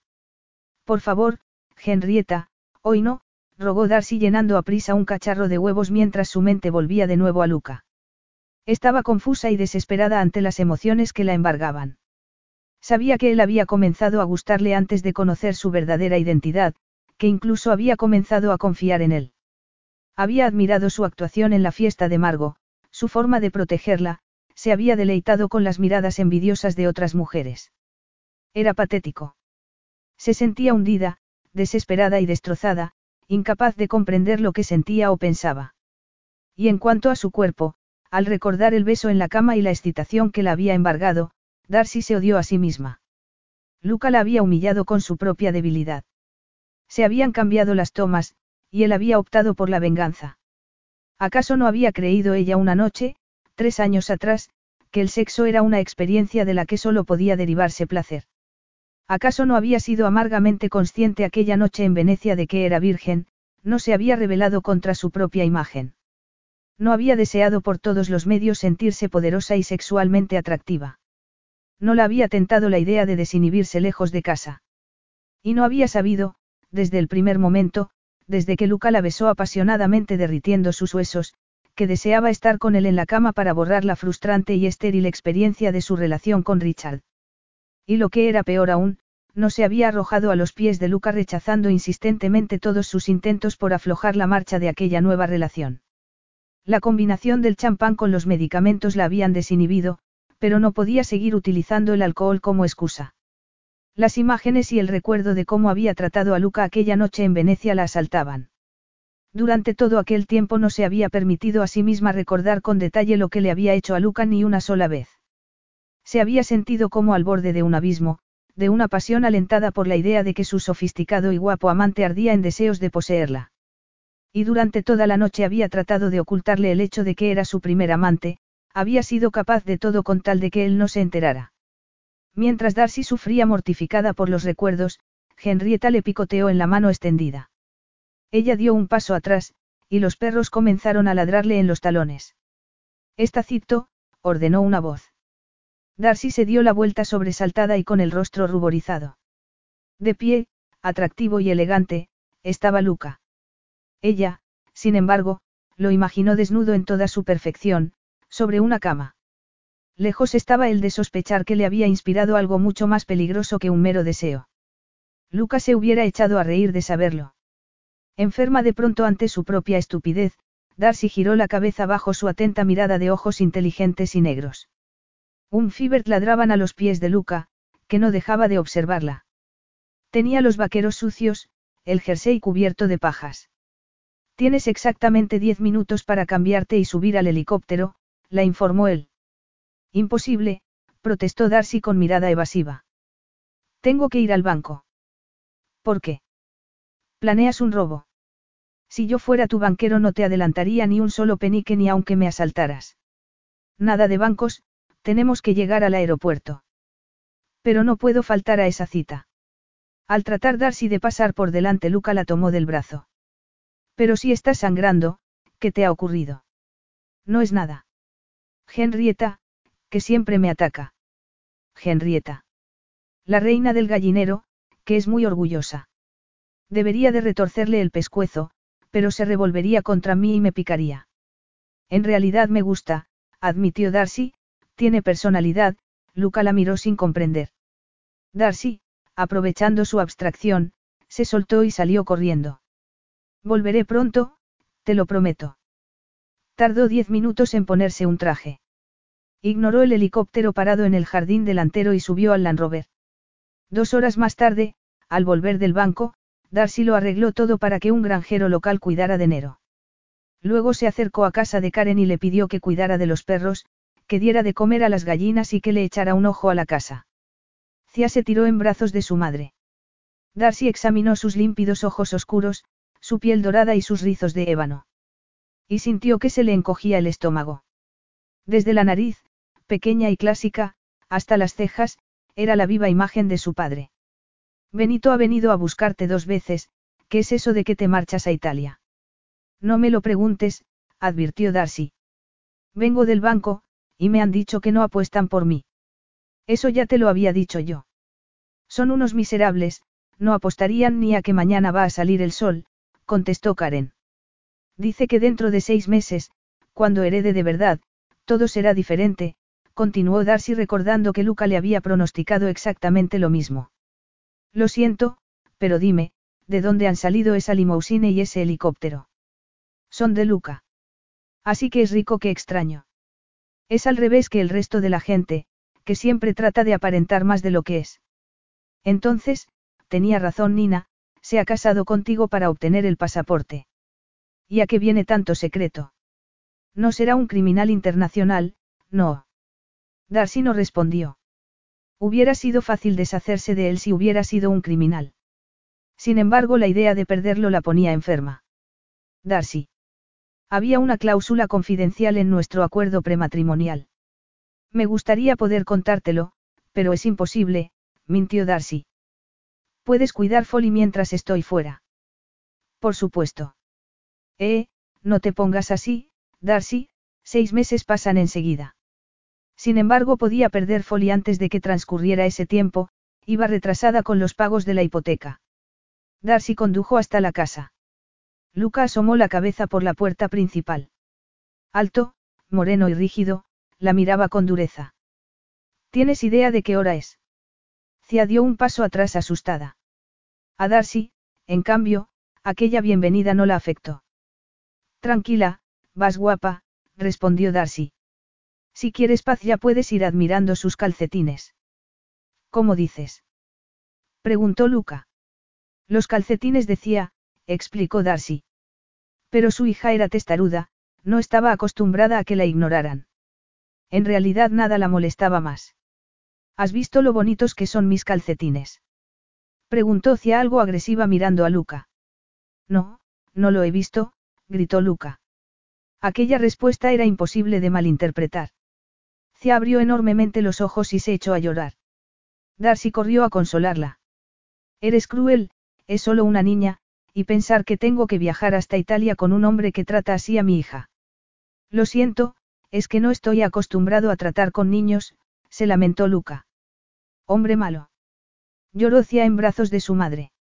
No hagas caso, cariño, podrías llevarle la contraria alguna vez, sugirió Luca. No, ella sabría que estoy mintiendo, respondió Darcy subiendo al helicóptero. Está dormida. Inquirió Luca en un susurro asomando la cabeza por el compartimento privado del avión para observar un bulto inmóvil sobre el diván. Darcy salió de puntillas de la cabina con el rostro fatigado. Nunca en su vida había hecho un viaje tan malo. Cia se había sentido mal durante todo el trayecto en helicóptero, y la larga espera en el aeropuerto no había mejorado las cosas. La niña había llorado y había tenido una rabieta debido al cansancio. Luca estaba asustado. No suele comportarse así, musitó Darcy por décima vez. Luca se hundió en el asiento ignorando sus palabras, pero de pronto se inclinó hacia adelante. Se despertará antes de que aterricemos. ¿Quién sabe? contestó Darcy. No está acostumbrada a encontrarse mal, le gusta su rutina diaria, tener cosas familiares a su alrededor, explicó. Aquí todo era extraño para ella, y encima le hemos dado comida rara cuando tenía hambre. Esa ha sido definitivamente la gota que ha colmado el vaso, recordó Luca. Aún puedo oírla. Per meraviglia, qué temperamento. No tenía ni idea de que una niña tan pequeña pudiera ser tan rebelde. Y la vergüenza que me ha hecho pasar. Bueno, ya basta. Gritó Darcy sentándose frente a él. Deja que te diga algo, no es fácil cuando un niño grita en público que eres malo y todo el mundo te mira. ¿Y quién le ha metido esa idea en la cabeza? Hay que tener la paciencia de un santo. Darcy cerró los ojos. Un policía, alertado ante los gritos, se había acercado a ellos y le había exigido a Luca que se identificara. Y después un fotógrafo se había cebado en ellos. El flash había asustado hacia. Darcy no había caído en la cuenta de que Luca podía ser objetivo de la prensa, pero al fin él había sabido manejar el asunto. Quizá no hubiera tenido la paciencia de un santo, pero sí había tratado de ayudar. De todos modos la culpa es mía. Cuando te exigí que nos marcháramos no tuve en cuenta a la niña. Era demasiado tarde para viajar para ella, pero como era nuestra noche de bodas, le recordó Luca. Darcy se quitó los zapatos y dobló las piernas. No tenía energías ni para reír ante un comentario como aquel. Luca, en cambio, no parecía ni cansado ni tenso, aunque su aspecto ya no era inmaculado. Se había soltado el nudo de la corbata y desabrochado el primer botón de la camisa. Estaba devastadoramente atractivo. Tengo derecho a saber por qué me estás haciendo esto, Luca. ¿Pero qué es lo que te he hecho? Me comprometí a casarme contigo y lo he cumplido. Luca, por favor. Odio esos juegos. Si hubiera tenido tiempo y un poco de paz, si no me hubieras amenazado, no habría consentido en salir de viaje así, de improviso. Lo planeé todo así, confesó Luca con calma. Tienes que contarme por qué me estás haciendo esto. Si no lo haces te voy a... Sí. ¿Qué vas a hacerme? La interrumpió Luca. Volar sola a Inglaterra y aceptar que has perdido la casa que tanto quieres. Has insinuado que hice algo deshonesto aquella noche en Venecia, y eso es falso. Robar es un crimen, está penado. Y cuando al robo se une además el engaño deliberado resulta odioso y ofensivo, explicó Luca. Espera un momento, susurró Darcy. Me estás acusando de robo. Mis invitados nocturnos no suelen utilizar las ventanas para marcharse, respondió Luca seco. Nada más sonar la alarma bajé. Darcy recordó entonces su forma de abandonar el apartamento. Se había escabullido del dormitorio mientras él dormía y al oír el timbre de alarma había escalado por la ventana para salir de la casa muerta de pánico. Luego había corrido por la estrecha avenida a toda velocidad. Por el amor de Dios. Yo quería marcharme sin hacer ruido, pero no podía abrir la puerta. No sin el código de seguridad, desde luego, admitió Lucas. Solo se habría abierto sin el código en caso de incendio. Me sorprendió que un ladrón tan ingenioso, capaz de saltarse todos los sistemas de seguridad y de abrir una caja fuerte, no pudiera en cambio salir de la casa en silencio. Abrir la caja fuerte. Repitió Darcy con ojos enormemente abiertos. Fue un éxito sin igual. Después de la experiencia nocturna, claro. Pero si yo no he robado nada en mi vida. No podría. Abrir una caja fuerte, ni siquiera sabría por dónde empezar. Exclamó Darcy inocente e incrédula. Luca escrutó su rostro y movió su arrogante cabeza en un gesto de admiración. Eres aún más convincente de lo que yo esperaba. Tienes que creerme. Continuó Darcy poniéndose en pie. Por el amor de Dios, si alguien te robó ese día no fui yo. No, fue un grave error por mi parte meter al ladrón en casa facilitándole la tarea, comentó Luca con frialdad, con la mandíbula tensa. En cierto sentido tienes razón, no fuiste tú. Tú ibas disfrazada. Disfrazada. Hiciste un gran esfuerzo aquella noche para aparentar que valías un millón de dólares, tenías que interpretar tu papel. Luca. Te colaste en una fiesta y te esforzaste por no llamar la atención, continuó el serio. Te negaste a identificarte y te aseguraste de que te llevara a mi casa, después de todo, con tantos empleados a tu alrededor, era imposible robar nada en el Palazzo Doro, no. Yo no hice nada de eso, ¿me oyes? No fui yo. Luca la miró divertido, irritado. Pero sí me confesaste que habías vendido el anillo. ¿Acaso lo has olvidado? Darcy parpadeó confusa y volvió a tomar asiento. Capítulo 7. ¿Es que no recuerdas la estúpida confesión del hotel? Inquirió Luca despectivo. Admitiste que la venta de un antiguo anillo había sido lo que había financiado la reparación del tejado de la casa de tu familia, y desde luego bien pudiera haber evitado que la perdierais también. ¿Fue un anillo lo que te robaron? Preguntó Darcy comenzando a comprender. Eso no es más que una estúpida coincidencia, el anillo que vendió mi padre había pertenecido a la familia desde siempre.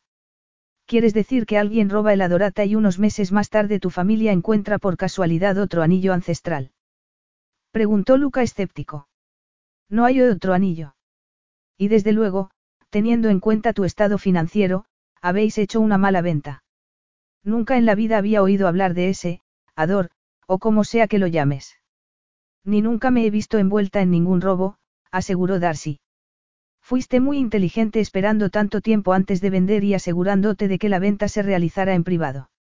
Ahora espero que sigas siéndolo y comprendas que estás con la espada contra la pared. Quiero que me des el nombre del comprador, y ya puedes ir rezando para que resuelva el asunto y recupere el anillo sin la intervención de la policía. No vendí tu anillo, te lo juro. Protestó Darcy aterrorizada al ver que Luca ni siquiera la escuchaba. No sé quién lo compró, mi padre llevó el asunto él solo. Era muy orgulloso, y no quería que nadie se enterara de que andaba mal de dinero. ¿Por qué malgastar el tiempo escuchando esas mentiras? Objetó Luca con dureza y desprecio. Detesto a los mentirosos. Y te aseguro que antes de que desaparezcas de mi vida vas a decirme dónde está ese anillo, o si no serás tú quien salga perdiendo. Entonces Darcy comprendió que, dijera lo que dijera, siempre saldría perdiendo.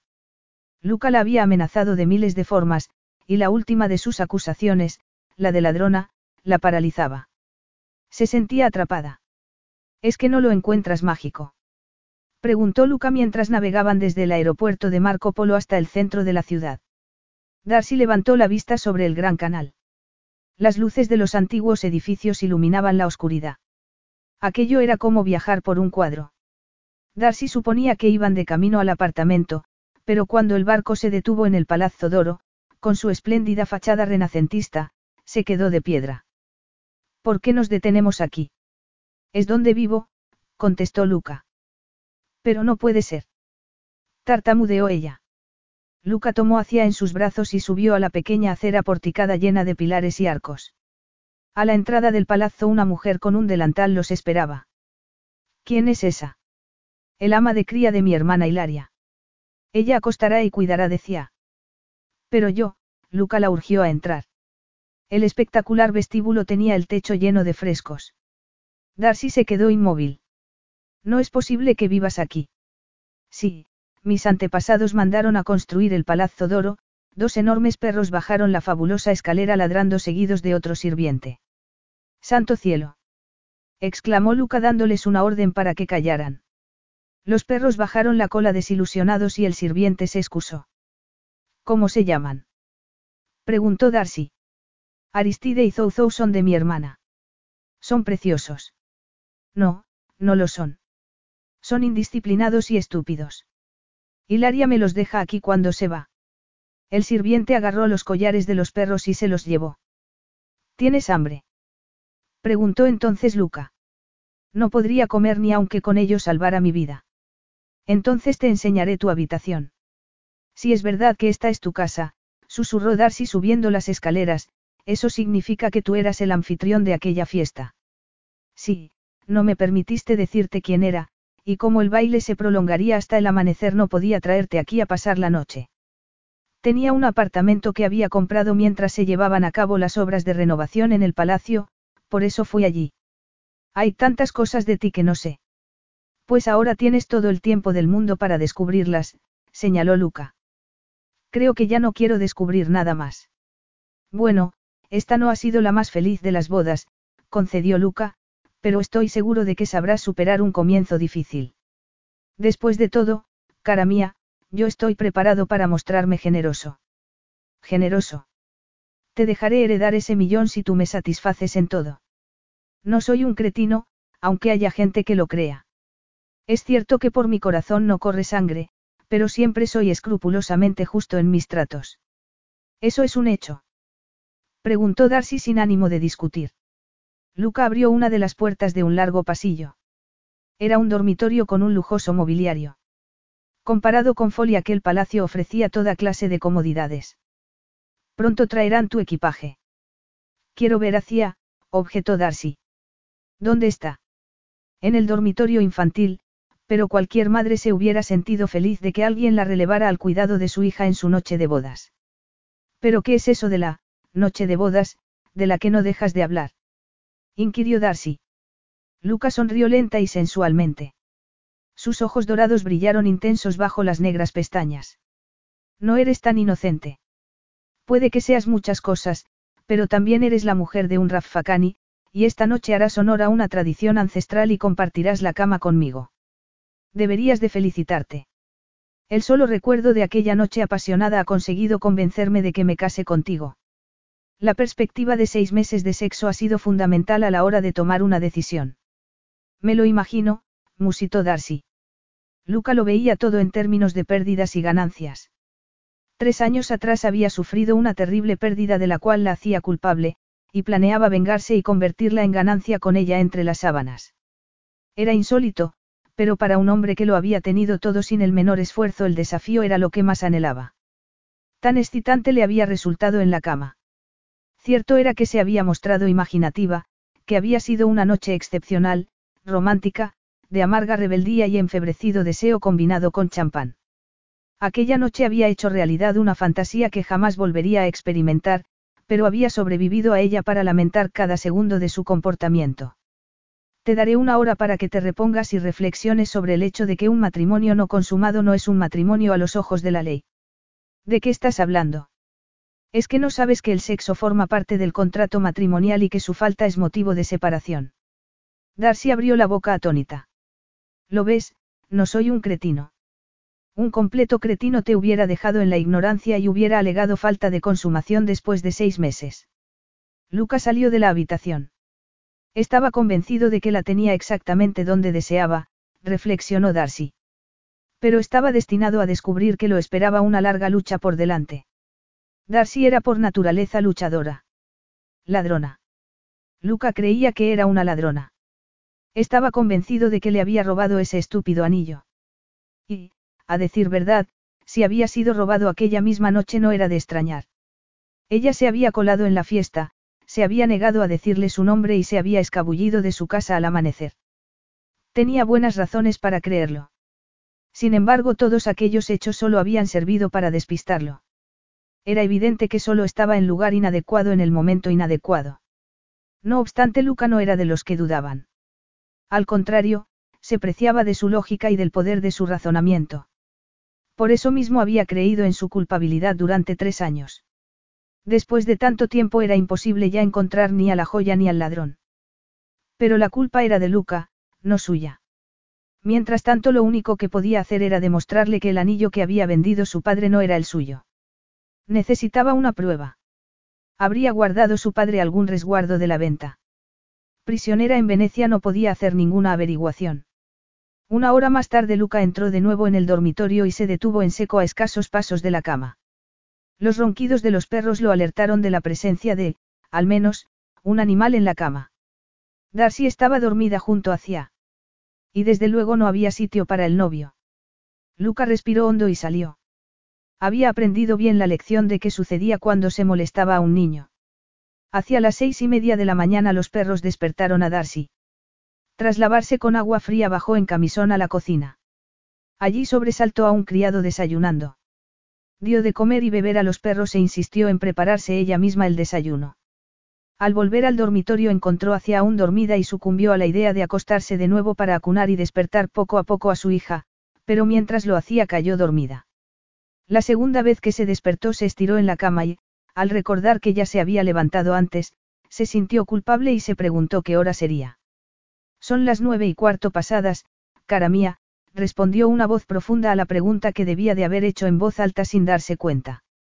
La voz sonó tan alarmantemente cercana que Darcy abrió los ojos sorprendida y se giró en la cama para comprobar quién era su acompañante. Dios mío, las nueve y cuarto pasadas. ¿Dónde está Cia? Desayunando en su habitación. Luca, recién afeitado, observó con una sonrisa burlona el rostro atónito de Darcy apoyando la cabeza sobre una mano. Darcy vio sus hombros desnudos bajo las sábanas. Era evidente que no llevaba nada. Esta cama está más concurrida que el Rialto en temporada alta, señaló él. Cia me necesitaba, necesitaba estar conmigo. Estaba demasiado nerviosa para acostarse en una cama extraña, se apresuró Darcy a informar con el corazón acelerado mientras observaba sus ojos de oro líquido y su atractivo rostro. Y los perros también te necesitaban. Luca, no dejaban de ladrar y de arañar la puerta. Era patético.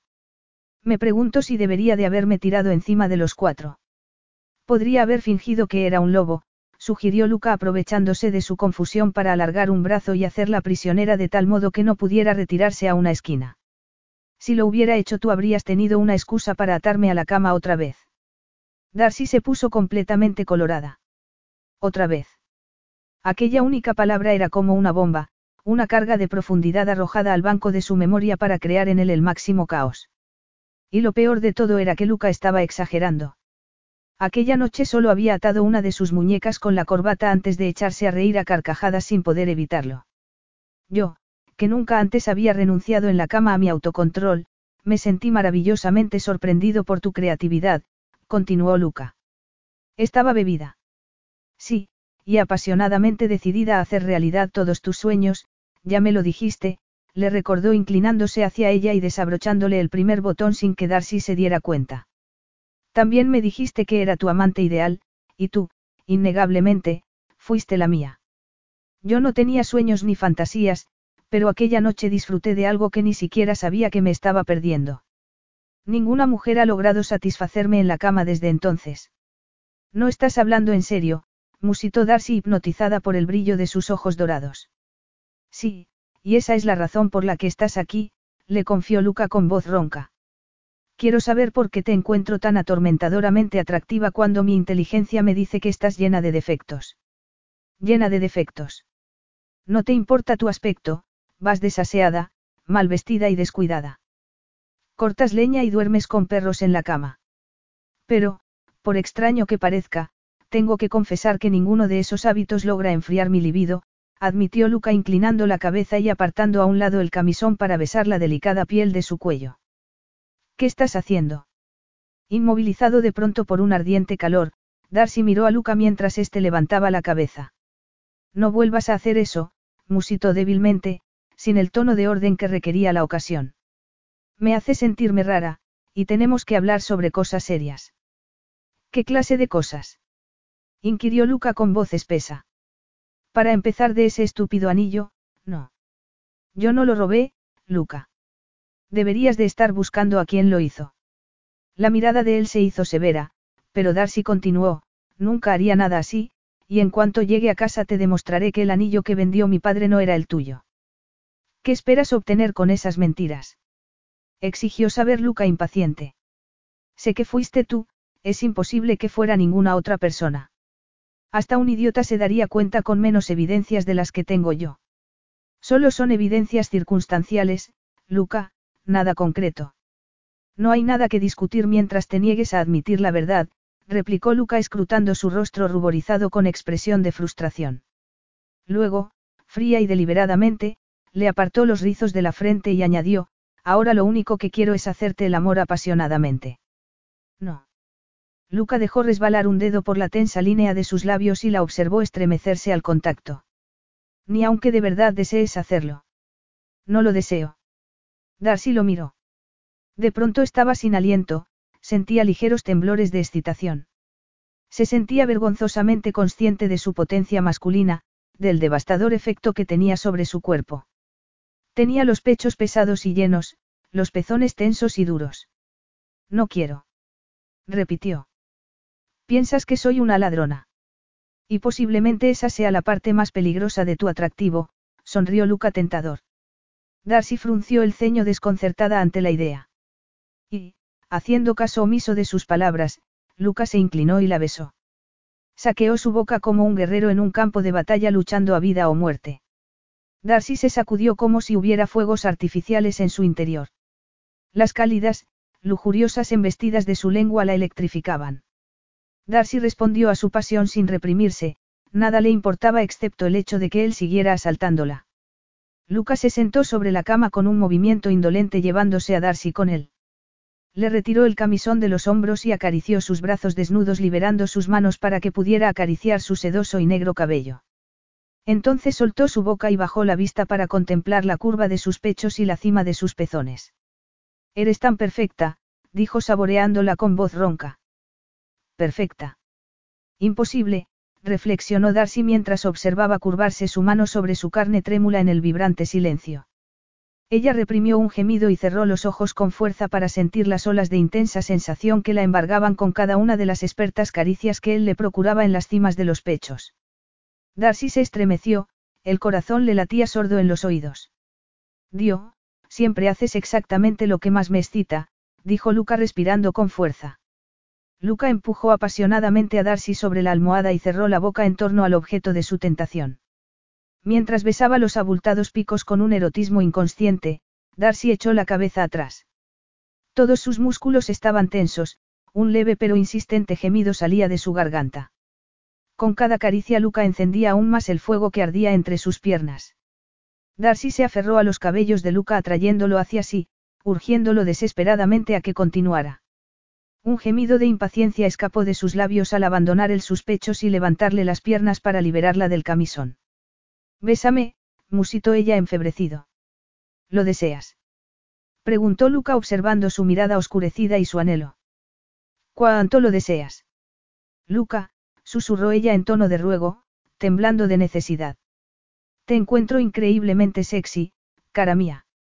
Lucas se elevó sobre ella y deslizó una musculoso y velluda pierna entre las de Darcy, posando un apasionado beso en su boca. Ella no podía pensar, la pasión la dominaba por completo. Su cuerpo vibraba bajo el de él, una corriente de deseo ardía en el mismo corazón de su interior. Darcy sintió la promesa de su miembro masculino pulsando contra su cadera y se sacudió contra él instintivamente para asentarlo. Entonces Luca se apartó de ella con los ojos oscurecidos por el deseo. Eres demasiado impaciente, el placer es aún mayor cuando tienes que esperar para obtener lo que deseas. Además, no me hiciste esperar tú aquella noche. Una tentadora mano se deslizó por el vientre de Darcy mientras Luca escuchaba atentamente sus jadeos. De hecho, la verdad es que me llevaste al clímax justo cuando menos lo esperaba. Darcy se perdió instantáneamente en las imágenes que suscitaban sus palabras. Luca había permanecido impotente en su esclavitud, había sido llevado a ese estado de satisfacción en contra de su voluntad y, desconcertado y reaccionando de pronto con la seguridad de su masculina dominación, la había conducido a ella a un deseo salvaje. Ella se había levantado entonces para buscar su boca y había abierto sus labios esperando la invasión de su lengua. Lucas se había estremecido violentamente contra ella, había perdido el control mientras la besaba con la fiereza de la pasión.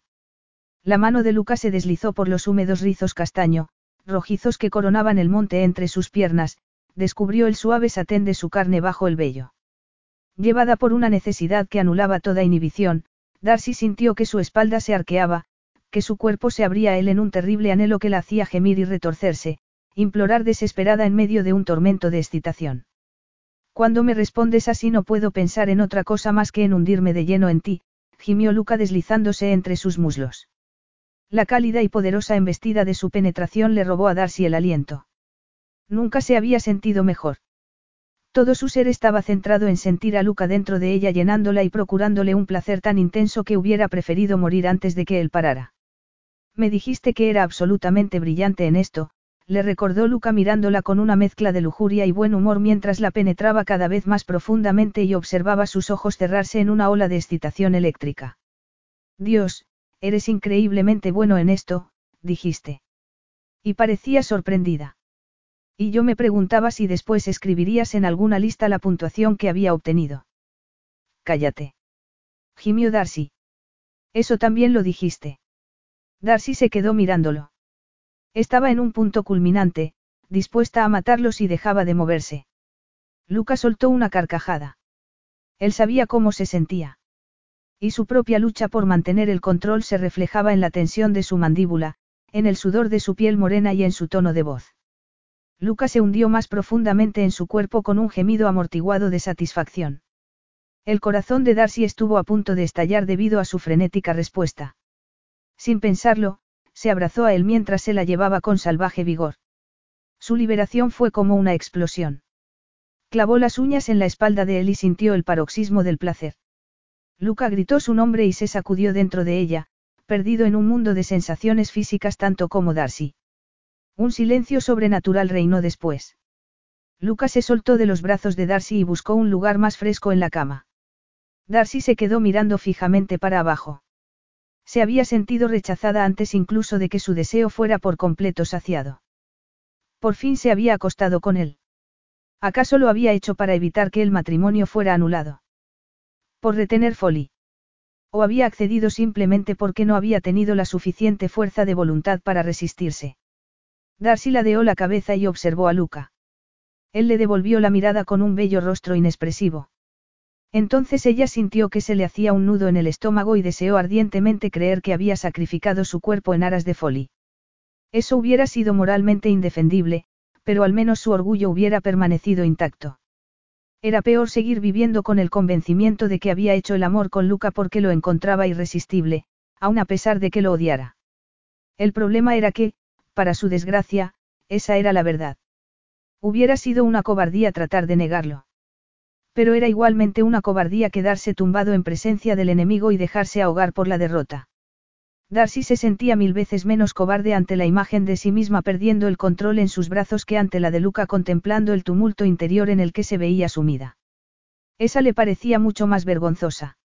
Bien, comentó Darcy con sencillez, sentándose y poniéndose en acción con aire decidido, y ahora que ya nos hemos quitado eso de encima, pasemos a hablar de negocios. Negocios repitió Luca desconcertado. Capítulo 8. Sí, negocios, confirmó Darcy tranquilamente. Tú y yo no tenemos ningún negocio sobre el que discutir. En eso es en lo que te equivocas, aseguró Darcy. Tal y como te apresuraste tú a señalar ayer, Folly está al borde de la bancarrota. Yo solo me casé contigo porque imaginé que mi banquero me daría crédito en cuanto le explicara los términos del testamento, pero, se negó, Luca la observó con fascinación bajo sus espesas pestañas de ébano. Así que no solo no voy a poder volver a contratar al personal de Folly, sino que incluso puedo perder la casa en el plazo de estos seis meses. Una pregunta, la interrumpió Luca. Se te ocurrió mencionarle mi nombre a tu banquero. ¿Y para qué iba a mencionarle tu nombre? Contestó Darcy impaciente. Le conté que me había casado y que mi marido no tenía nada que ver con mis propiedades. Tu sinceridad es encomiable, pero no siempre resulta inteligente, recalcó Luca reflexivo. Dudo mucho que tengas que preocuparse de un desalojo. Es poco probable si solo vas un tanto atrasada en los pagos de la hipoteca. No estoy de acuerdo contigo, últimamente he recibido unas cuantas cartas terribles. Cielos, si hasta me da miedo abrir el buzón. Admitió Darcy. Y dime, ¿no será que estás tratando de pedirme un préstamo del modo más intrincado y enrevesado que se te ha ocurrido? ¿De dónde te has sacado esa idea? No tocaría ni un penique tuyo por nada del mundo.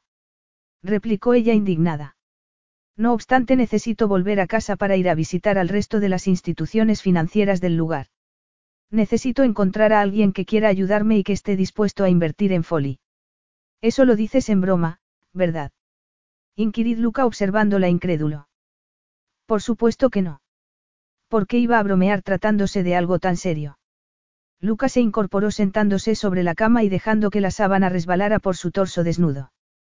Pero es que te has vuelto loca gruñó agresivo, acobardándola. Yo soy un hombre extremadamente rico. ¿Acaso pretendes arrastrar mi nombre por el fango suplicando un préstamo?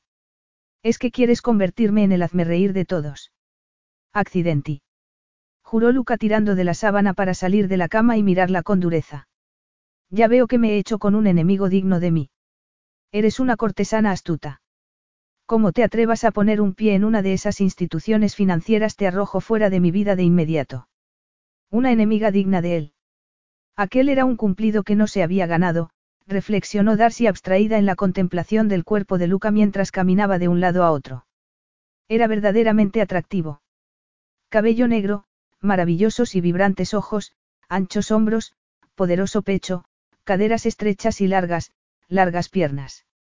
Y todo ello dentro de una piel dorada adornada con intrigantes parches de negro y rizado bello. Pura masculinidad. Darcy apartó la vista ruborizada, avergonzada.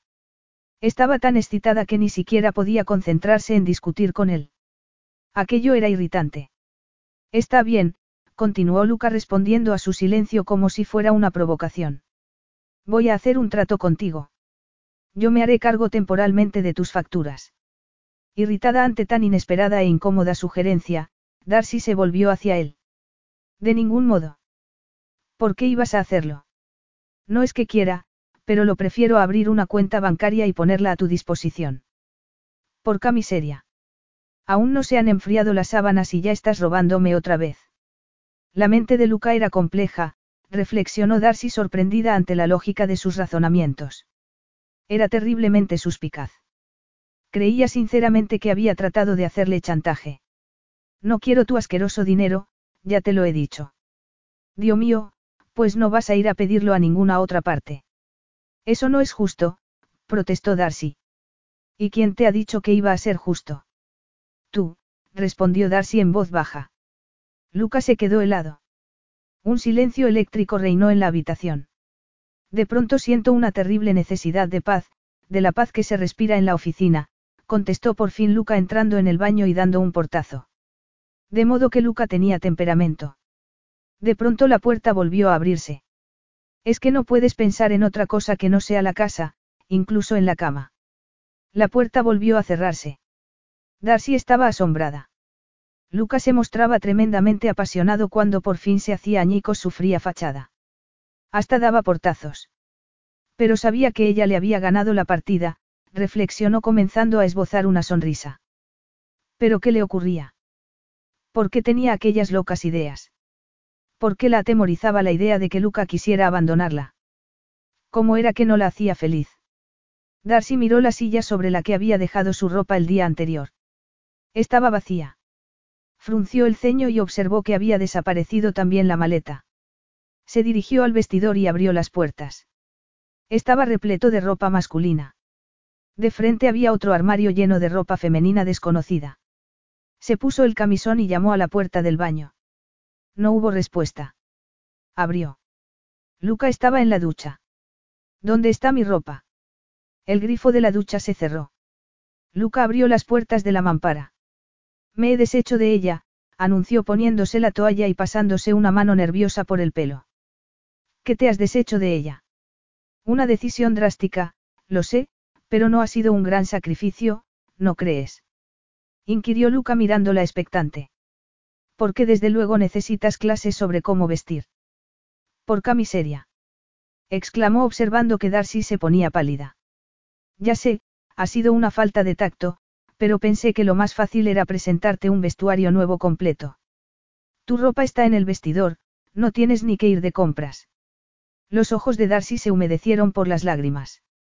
Nunca se había sentido tan mortificada. Un miembro del sexo opuesto le estaba diciendo que estaba horrible con su ropa y que no sabía vestirse.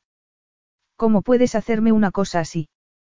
Pero si era una sorpresa, un regalo, cualquier mujer estaría encantada. Cretino insensible. Lloró Darcy arrojándose sobre la cama. El colchón cedió al peso de Luca sentándose junto a ella. Tienes un bello rostro y una exquisita y esbelta figura, pero te vistes muy mal, explicó Luca respirando entrecortadamente.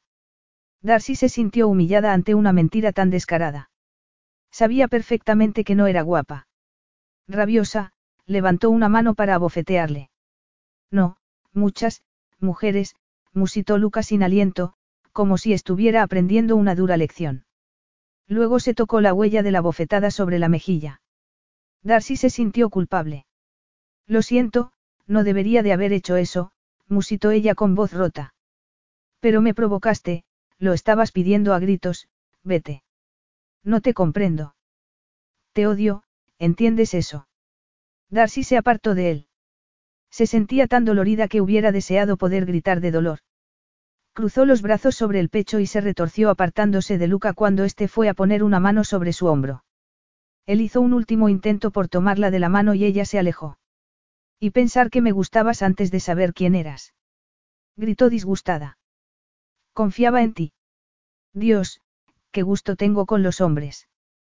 Pero es que no has conseguido lo que querías de mí. Inquirió Luca irritado. Te he prometido mi apoyo financiero durante nuestro matrimonio, se acabaron tus problemas. Darcy lo contempló con amargura.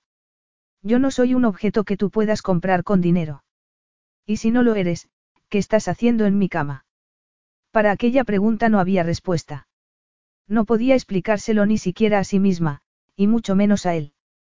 Pero el hecho de que Luca le arrojara su rendición sexual a la cara la hacía retorcerse de rabia.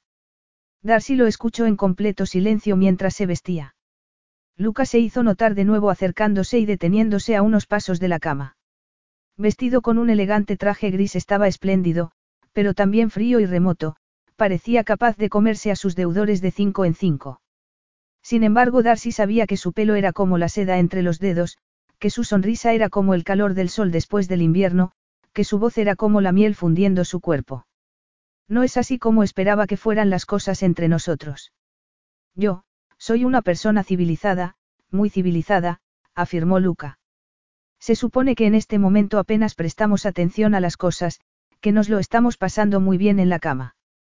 Dime quién compró el adorata y acabemos con esa complicación. Si lo haces es posible que aún haya paz. Ya te he dicho que no robé ese anillo, susurró Darcy. No soporto que me mientas una y otra vez, seguimos estando en un punto muerto. No puedo creer que seas el mismo hombre al que conocí hace tres años, no puedo creer que riéramos y bailáramos y que fueras tan romántico y cálido y... y tan estúpido. Tan ridículo. Después de todo no fui capaz de protegerme de una pequeña ladrona como tú. Darcy se estremeció, pero trató de ponerse en el lugar de Luca y de pensar en cómo había debido de sentirse. Y por primera vez comprendió su amargura al descubrir que la mujer a la que había llevado a su cama le había robado. Luca era orgulloso, y aquello lo había herido donde más dolía. Luca, yo. Tú fuiste muy inteligente, pero no lo suficiente, murmuró él. Yo tenía 28 años, y nunca había sentido gran cosa por ninguna mujer. Pero contigo sentí algo especial. Al, algo especial. Hubieras podido obtener mucho más de mí si te hubieras quedado. No lo creo, esa noche yo jugué a ser Cenicienta, señaló Darcy. Cenicienta se dejó el zapato, no abrió la caja fuerte. Pero no fue real, me refiero al tiempo que pasamos juntos, continuó Darcy esperanzada por sus palabras. Tú dijiste lo que había que decir, y yo sucumbí, bueno, quizá algo más que sucumbir. Sí, supongo que fui más activa que eso, pero tú no tenías intención de volver a verme, se encogió de hombros, incapaz de sostener su mirada, quiero decir, es evidente que no tenías ninguna intención de aparecer por el ponte de la guerra al día siguiente. ¿Aún lo recuerdas? Preguntó Luca sorprendido. Darcy había esperado en el puente durante horas, hubiera podido echarse a llorar solo de pensarlo. Si alguna vez había existido la posibilidad de que Luca acudiera se había desvanecido al descubrir el robo del anillo. Así que todo era culpa de él. Todo su sufrimiento había sido por causa de Luca. Pero ¿por qué se le ocurría pensar eso? Era imposible que él la encontrara hermosa, por mucho que aquella noche le hubiera dicho que lo era. Mi cabello es de un rojo encendido, señaló Darcy con calma. Es difícil que una cosa así me pase desapercibida, pero no es rojo, es castaño, rojizo, y hubiera preferido verlo más a menudo. Pero por lo menos tienes que haberte dado cuenta de que tengo la nariz demasiado, chata. La palabra exacta es retrouse. Es poco corriente, le proporciona distinción a tu cara, pero ¿por qué estoy hablando de esto contigo? Preguntó Luca caminando a grandes pasos hacia la puerta. Hasta luego. La habitación le resultó vacía y aburrida sin la enervante presencia de Luca, pero Darcy no se movió. Luca llamaba esbelta a la figura que los demás calificaban de escuálida, y tenía un gusto extraño. Pero no se lo iba a decir. De modo que Luca, que para ella era lo más parecido a una fantasía de perfección masculina, se excitaba con las pelirrojas escuálidas y de nariz chata. Aquello era toda una revelación. Luca no le había hecho el amor para vengarse. No, había deseado verdaderamente hacerle el amor. No había nada de falso en su deseo, y todo lo que había dicho en la cama debía de ser cierto, pero, lo sería también aquello de que ninguna mujer había conseguido satisfacerlo. Algo especial, porque de pronto se sentía tan generosa a la hora de perdonar. Porque su mente permanecía como en un mar de niebla. Darcy recordó el odioso anillo robado. Solucionado ese problema, ¿cómo se comportaría Luca con ella? ¿Y cómo se sentiría si supiera que Cia era suya? Aún era pronto. En seis meses podían ocurrir muchas cosas. Contarle que aquella noche había concebido una hija podía ser como un puñetazo, y no deseaba utilizar a Cia como arma arrojadiza en una pelea. En realidad no tenía intención de contarle que Cia era suya a menos que su matrimonio comenzara a funcionar. ¿Para qué? Tenía problemas más urgentes que considerar, Folly. Se vería finalmente obligada a vender alguna de las piezas del mobiliario de estilo Tudor. Una hora más tarde, vestida con un ajustado traje y zapatos de tacón, Darcy se inclinó para levantar hacia en brazos y sintió la llegada de la inspiración. Había una revista de cotilleo sobre una silla. ¿Acaso no se pagaban grandes sumas por reportajes sobre la vida privada de las personas ricas y famosas? ¿Cuánto podían valer el reportaje y las fotos de la novia de Gianluca Raffacani? Darcy vaciló. Luca había dicho que la infidelidad y el abandono eran causa de divorcio, pero no había mencionado la publicidad. Capítulo 9. Tras escuchar un gran tumulto, Darcy se levantó del sofá y abrió la puerta que comunicaba el salón con el vestíbulo. Luca acababa de volver de la oficina y los perros salían a recibirlo. Él subió las escaleras sin verla con un regalo bajo el brazo. Darcy lo siguió, pero no pudo alcanzarlo por culpa de los tacones. Se quedó perpleja al ver que pasaba por delante de la puerta de su dormitorio y se dirigía al cuarto de Cia. Cuando llegó la niña había rasgado el papel de regalo y contemplaba el nuevo juguete admirada. Es una muñequita. Gritó abrazando la caja con fuerza. Preciosa muñequita. ¿Quieres que te la saque de la caja? Preguntó Luca. Cia le dio la caja y Luca sacó la muñeca. Mira, mami. Luca se dio la vuelta y Darcy se ruborizó. Luego, procurando mostrarse natural, se acercó a su hija y dijo. Has dado las gracias, Cia. Un beso. Se apresuró a sugerirse abrazando fuertemente a Luca y posando un enorme beso en su mejilla. Ayer empezamos con mal piel así que se imponía ofrecerle la paz, comentó Luca. Ha sido muy amable, concedió Darcy. Yo puedo ser muy amable, bella mía, contraatacó Luca con voz ronca. Las miradas de ambos se encontraron y, sin saber cómo, Darcy supo que Luca estaba pensando en el sexo. Un sexto sentido la avisó y la arrojó en la más absoluta confusión. Su piel comenzó a calentarse, de pronto sintió que se ahogaba y que el corazón le daba un vuelco. No podía apartar la vista de aquellos alucinantes ojos de oro, su impacto la hacía tambalearse. Se sentía mareada, insegura y muy, muy excitada. Darcy dejó que la punta de su lengua recorriera el labio inferior seco en un movimiento nervioso. La atenta mirada de Luca no se apartó del sensual labio. Algo en su interior se retorció y tensó muy abajo en su vientre, una respuesta sexual tan poderosa que la aterrorizó.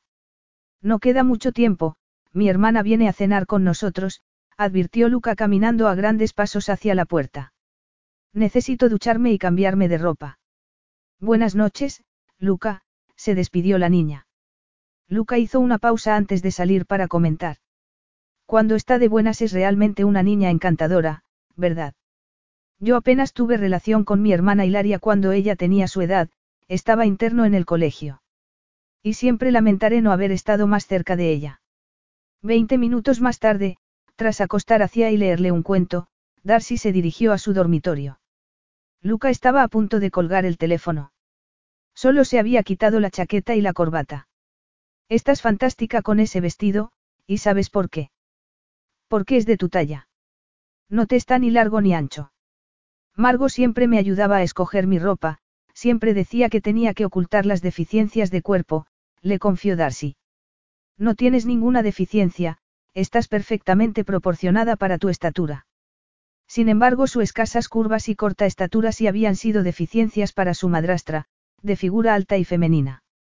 Margo le había reprochado el color de su pelo, insistiendo en que se vistiera con tonos aburridos. Crecer con la crítica constante de su madrastra y los aires de superioridad de su hermanastra había sido difícil. Darcy había aprendido a compararse continuamente con ellas, y esa repetida comparación era la causa de su falta de confianza. Sin embargo, Luca era sincero. Su valoración física y sexual se reflejaba en su mirada intencionada y en sus ojos oscurecidos. Darcy observó con abstraída admiración la figura larga y poderosa de Luca. Se estremeció al notar su excitación sexual masculina, imposible de ocultar en las estrechez de los pantalones. Se ruborizó, se sintió poderosa y femenina. Luca, susurró con voz trémula. Más tarde Darcy no pudo recordar quién se había acercado a quién. Solo recordaba la forma en que él había fruncido el ceño, el brillo de sus ojos dorados entrecerrados y el hecho de que de pronto estaba entre sus brazos. Luca abrió sus labios e invadió su boca con la lengua profundizando, girando, saboreándola con fiereza, con impaciencia. Aquella admisión abierta y sincera de su deseo acabó con todas sus defensas. Darcy se sacudió violentamente bajo aquel beso devorador.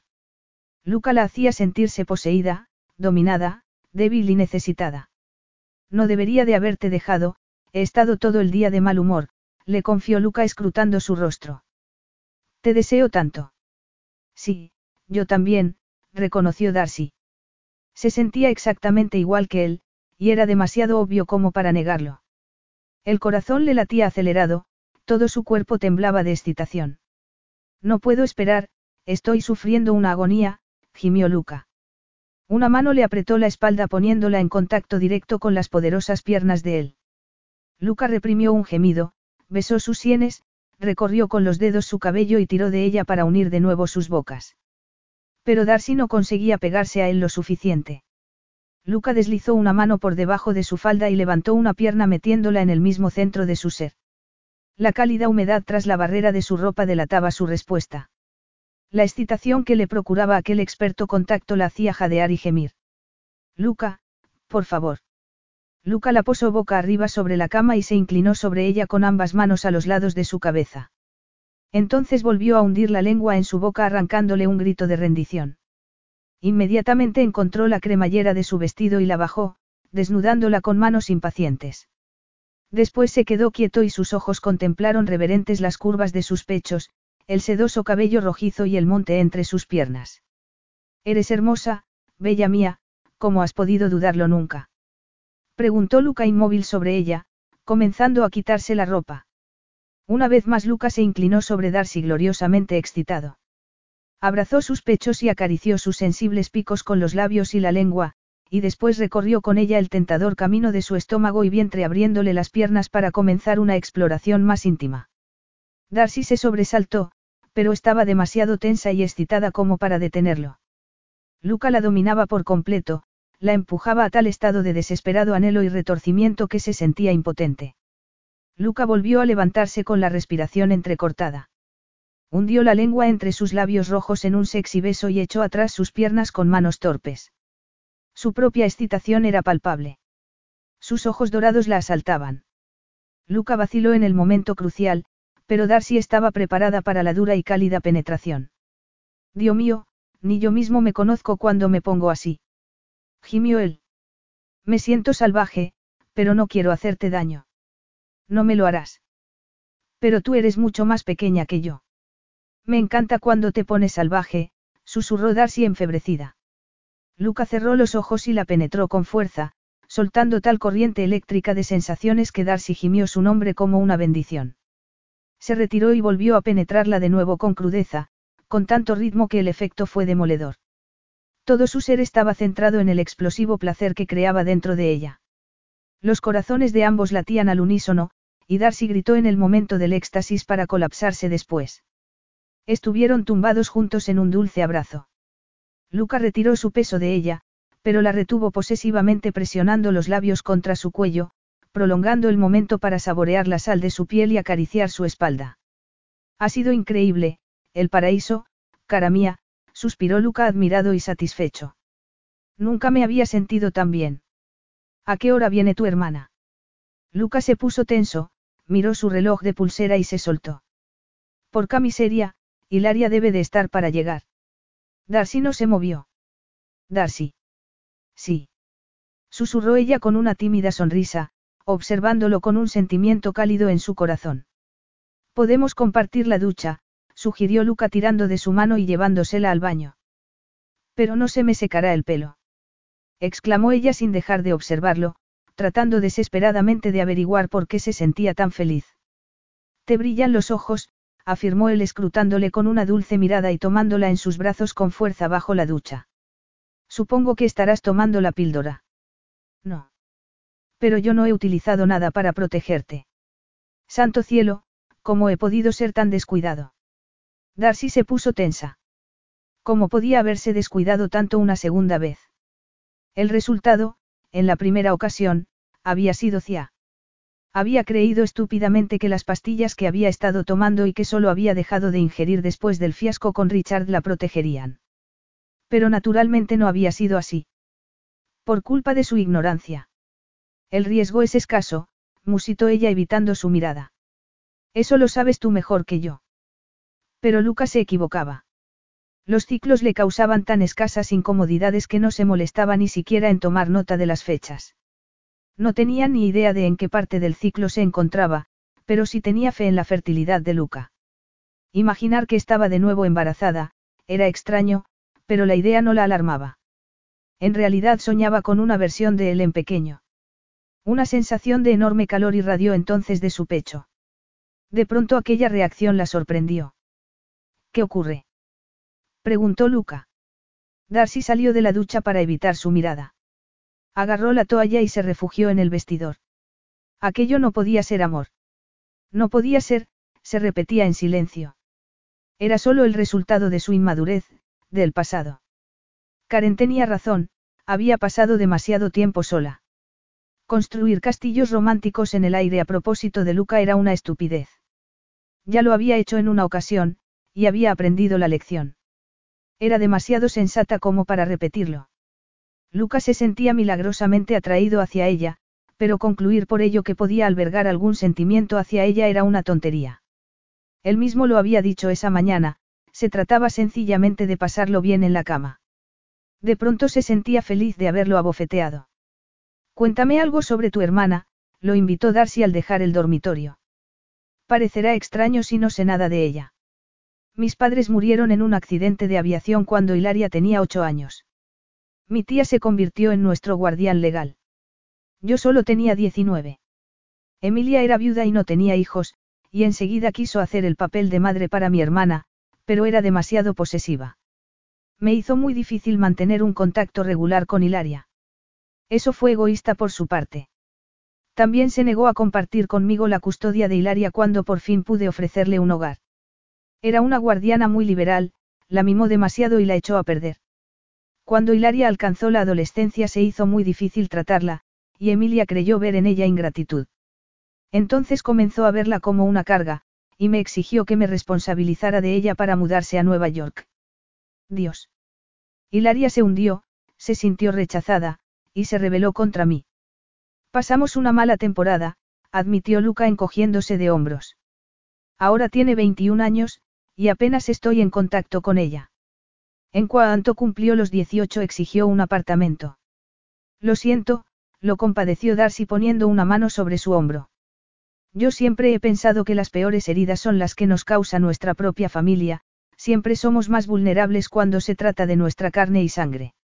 Estás pensando en tu padre. Es difícil no hacerlo. Me he pasado la vida deseando ser alguien a sus ojos, luchando por ganarme su respeto, admitió Darcy. Eso le pasa a todo el mundo. Luca fijó su atención sobre la mano de Darcy, en su hombro, y ella se apresuró a retirarla. La proximidad que él deseaba en la cama parecía fuera de lugar. Pero yo trataba de lograr algo que nunca conseguí. No creo que mi padre me mirara nunca sin lamentar el hecho de que no fuera el niño que deseaba, pero solo logró que yo lo intentara con más ahínco. ¿Y fue esa la razón por la que robaste el adorata? Preguntó Luca estrechando su mano. Quería salvar a la familia fingiendo que lo habías encontrado. Darcy palideció.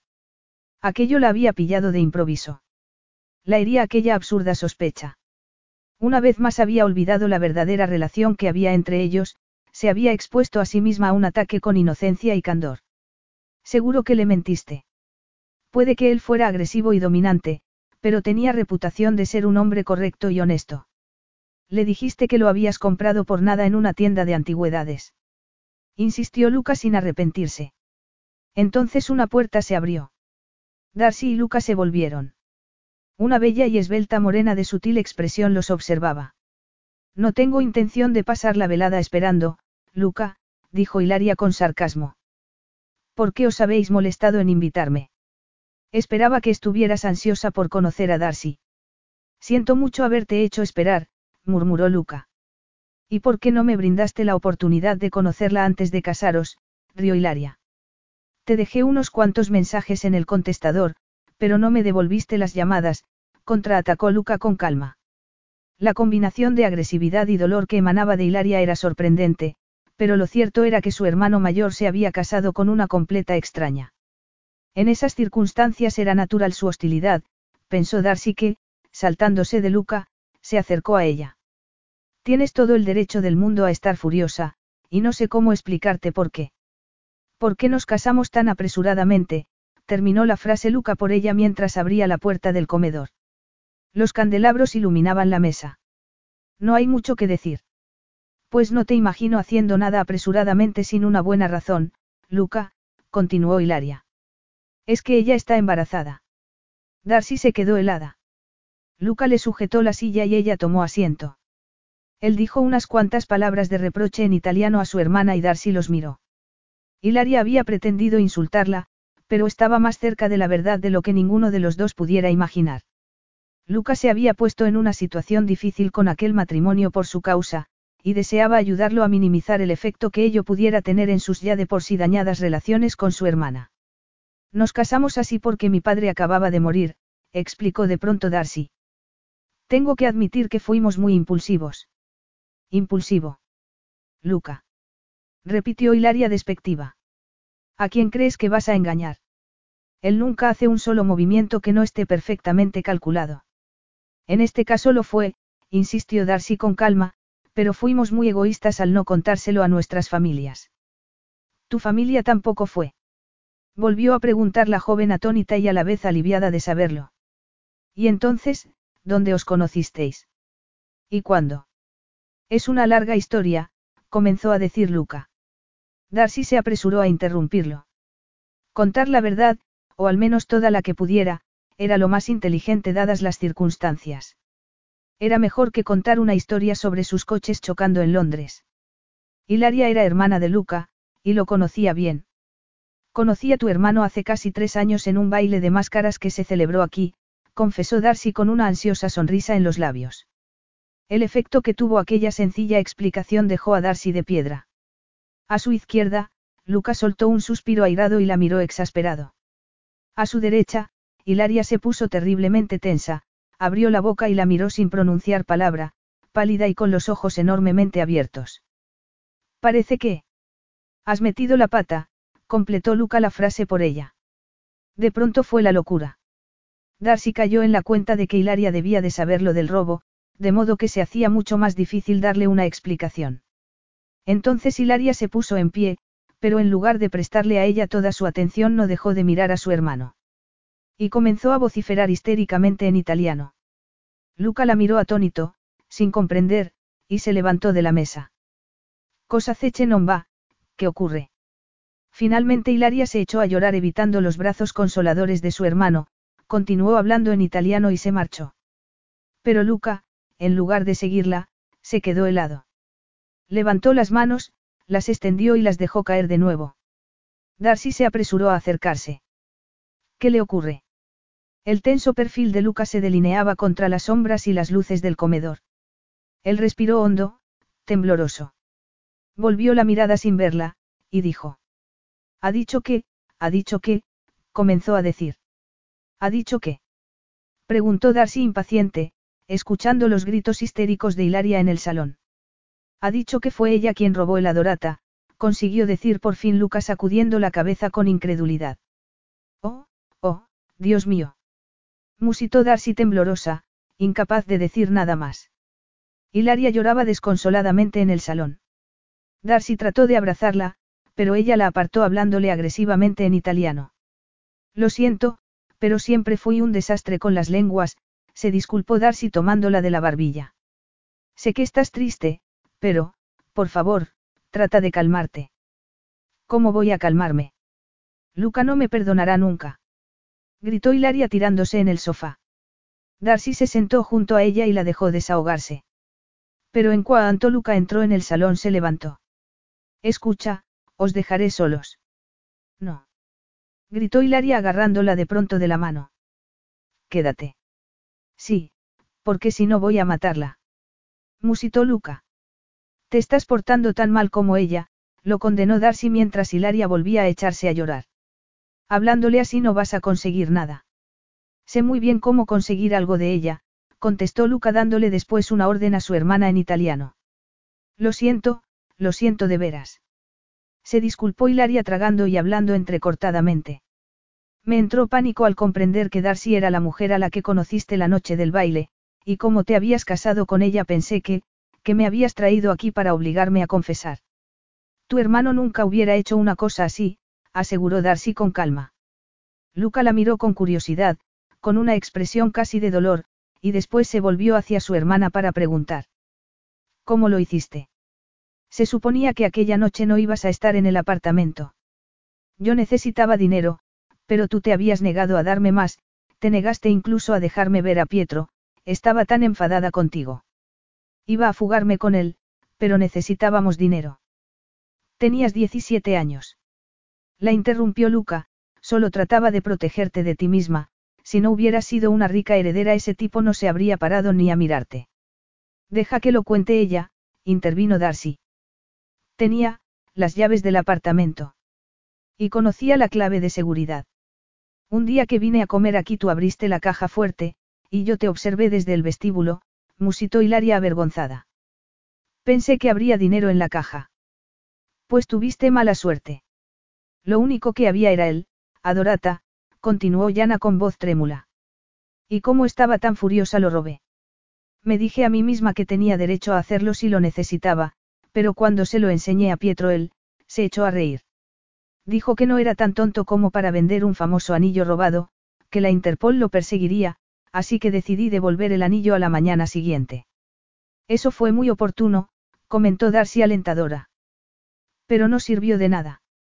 Tú volviste al apartamento aquella noche y te quedaste en él, encontraste abierta la caja fuerte y viste que habían robado el anillo, era demasiado tarde. ¿Qué hiciste con el anillo? exigió saber Luca. Está a salvo, se apresuró Hilaria a asegurar. Está en el depósito del banco, con las joyas de mamá. Luca cerró los ojos momentáneamente y luego gritó, por miseria. ¿Y todo este tiempo? Si hubieras llamado a la policía te habría dicho la verdad, pero cuando me di cuenta de que culpabas del robo a la mujer con la que saliste de la fiesta, Hilaria miró cohibida a Darcy. Es decir, a mí, sí, es cierto, la interrumpió Darcy con las mejillas ardientes. Bueno, para mí tú no eras una persona de carne y hueso, no me importaba a quién culpar a Luca con tal de que no sospechara de mí, confesó Hilaria. Darcy se quedó mirando la alfombra y sintiendo cómo la mortificación la embargaba. De pronto Luca se echó a reír. Vaya suerte tuviste de que Darcy desapareciera para siempre. Creo que necesitáis hablar, sugirió Darcy deseando desaparecer, con una trémula sonrisa. Pobre Luca. Y pobre Hilaria. Debía de haber sido terrible para ella vivir con aquel secreto durante tanto tiempo. Aquello no había sido más que un momento de debilidad, una rebelión de juventud alentada por un desesperado amor que había acabado por corroer su corazón cada vez más conforme pasaba el tiempo. Porque eso era lo que producía el sentimiento de culpabilidad, te corroía. No era de extrañar que Hilaria rehuyera la compañía de Luca, temía enfrentarse a lo que había hecho.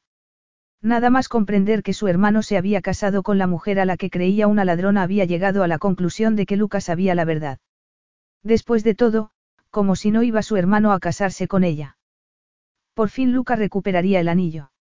¿Cómo podía creer que un simple objeto podía valer tanto sufrimiento?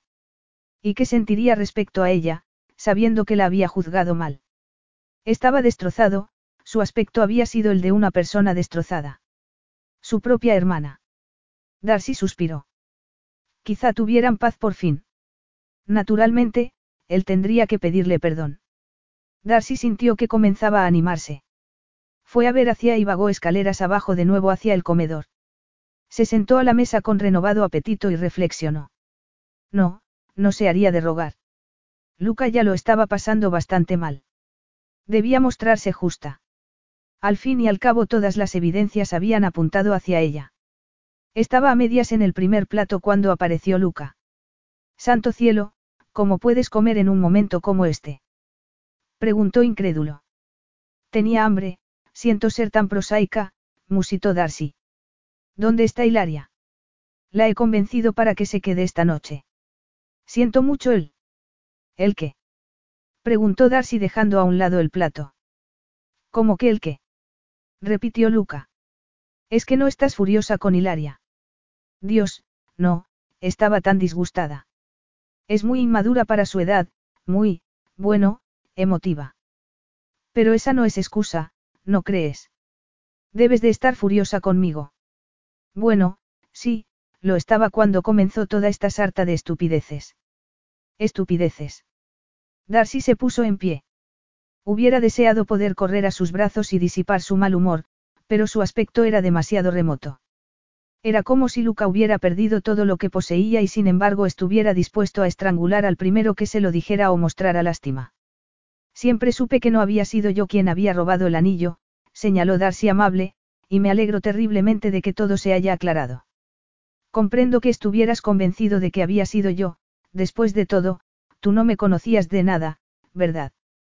Luca la miró como si le hubiera dado una patada en el estómago y luego apartó la cara a un lado. No, no te conocía, confesó con voz casi ronca. Darcy lo observó tragar convulsivamente. Se sentía terriblemente impotente, rezaba por tener el coraje y la seguridad suficientes para cruzar el enorme abismo que, notaba, comenzaba a abrirse entre ellos dos. Sin embargo, no podía hacer nada más que sentir la frustración. Si lo abrazaba destrozaría su frágil relación. Era demasiado orgulloso. Hablaremos más tarde, sugirió Luca tratando de aparentar naturalidad. Necesitas estar sola un rato. Era él quien necesitaba estar solo, pensó Darcy interpretando las palabras de Luca sin ninguna dificultad. Iba a abandonarla. Pero ¿qué había hecho mal? Había tratado de mostrarse justa, honesta y razonable al máximo y, sin embargo, Lucas se alejaba de ella más y más. Dime, hubieras preferido que gritara y nos peleáramos. Ya no hay nada de qué pelearse, contestó Lucas sin sombra de ironía. Darcy se levantó con un suspiro al tiempo que el reloj daba la medianoche. Fue entonces cuando escuchó pisadas en el vestíbulo. Al abrirse la puerta del salón se puso tensa. Por una décima de segundo Lucas se quedó inmóvil al verla, leyendo astutamente en sus ojos la tensión de un solo vistazo. ¿Quieres beber algo? murmuró en voz baja mientras volvía a cerrar la puerta. Un brandy. Darcy lo observó acercarse al mueble de las bebidas. Sus movimientos eran fluidos, pura poesía. Ya no parecía destrozado, aunque lo cierto era que no esperaba que siguiera en ese lamentable estado de ánimo durante mucho tiempo. Luca era duro, era un superviviente, y los supervivientes siempre sabían cómo encajar los puñetazos. Darcy, en cambio, debía de haber nacido bajo el signo de una mala estrella. ¿Qué destino había decidido que se viera envuelta hasta el cuello en los dos mayores errores que Luca había cometido en su vida? Era cruel. Luca nunca se perdonaría a sí mismo del todo, y nunca pensaría en ella sin sentirse culpable. Darcy era como un albatros en su vida, un presagio de mal agüero, en cuanto se acercaba las cosas comenzaban a irle mal. Si Luca era como el resto de los hombres a los que había conocido pronto se irritaría, al verla por el simple hecho de recordarle los peores momentos de su vida. Luca le tendió el vaso con una expresión sombría. He llegado a ciertas conclusiones, Darcy dio un trago expectante, atemorizada. Estos últimos días han debido de ser traumáticos para ti. Mirando atrás es imposible justificar nada de lo que he hecho. Lo único que puedo decirte es que desde el instante en que me desperté solo en el apartamento, con la caja fuerte abierta y sin el anillo, comencé a desarrollar una necesidad obsesiva por encontrarte y ajustar cuentas contigo. Creías que te había puesto en ridículo. Sí, y era algo nuevo para mí. Tengo que confesar que estaba dispuesto a hacer cualquier cosa con tal de lograr mi objetivo, admitió Luca. Si Hilaria no hubiera confesado seguiría creyendo que eres culpable, y como era imposible que me ayudaras a recuperar el anillo al final habría acabado por, por hacerte perder Fieldings Folly. No, negó Darcy pálida, no lo habrías hecho. Luca sacudió la cabeza sin dejar de mirar su rostro de incredulidad. Darcy, tú eres mucho mejor persona de lo que yo lo he sido nunca, lo habría hecho. Cuando me casé contigo ya tenía en mi mano el futuro de Folly. ¿Qué quieres de, Cir? Tartamudeó Darcy. Lucas se sacó un documento del bolsillo y lo abrió. Compré la empresa que le concedió la hipoteca sobre Folly a tu padre. Este es el documento. Estás al debe en los pagos. Hubiera podido forzarte a hablar en cualquier momento durante esos seis meses apelando al poder que me concede esta deuda sobre ti, explicó en voz baja. Tan fácil como quitarle un caramelo a un niño. ¿Qué? ¿Que compraste la empresa? Al ver el horror que aquella confesión le producía, Luca palideció también. Tenía que contártelo, quiero ser completamente sincero contigo. Tienes derecho a saberlo todo.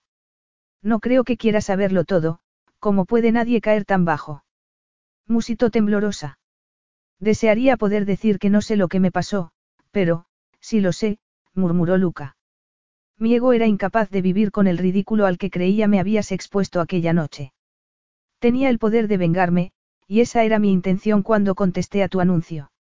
Darcy asintió, demasiado aterrorizada como para mirarlo. Se sentía como si fuera una marioneta. No eran muy buenas intenciones, ahora, me avergüenzo. Has luchado valientemente para sobrevivir contra viento y marea. Darcy ladeó la cabeza. Se sentía morir interiormente, pero por fin comprendía qué le ocurría, no podía seguir ignorándolo. Se había enamorado de él.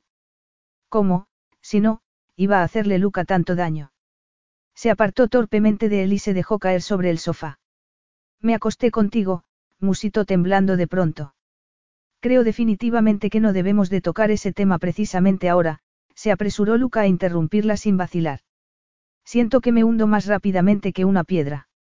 Lo que ahora quiero es, lo que necesito es, enmendar mi comportamiento para contigo cuanto me sea posible. Te odio, afirmó Darcy. Y era cierto. Lo odiaba porque no la amaba, porque la había puesto en ridículo, porque la había hecho sentirse como una estúpida y, por último, aunque no en menor medida, porque no podía soportar la idea de tener que sobreponerse por segunda vez al amor que sentía por él.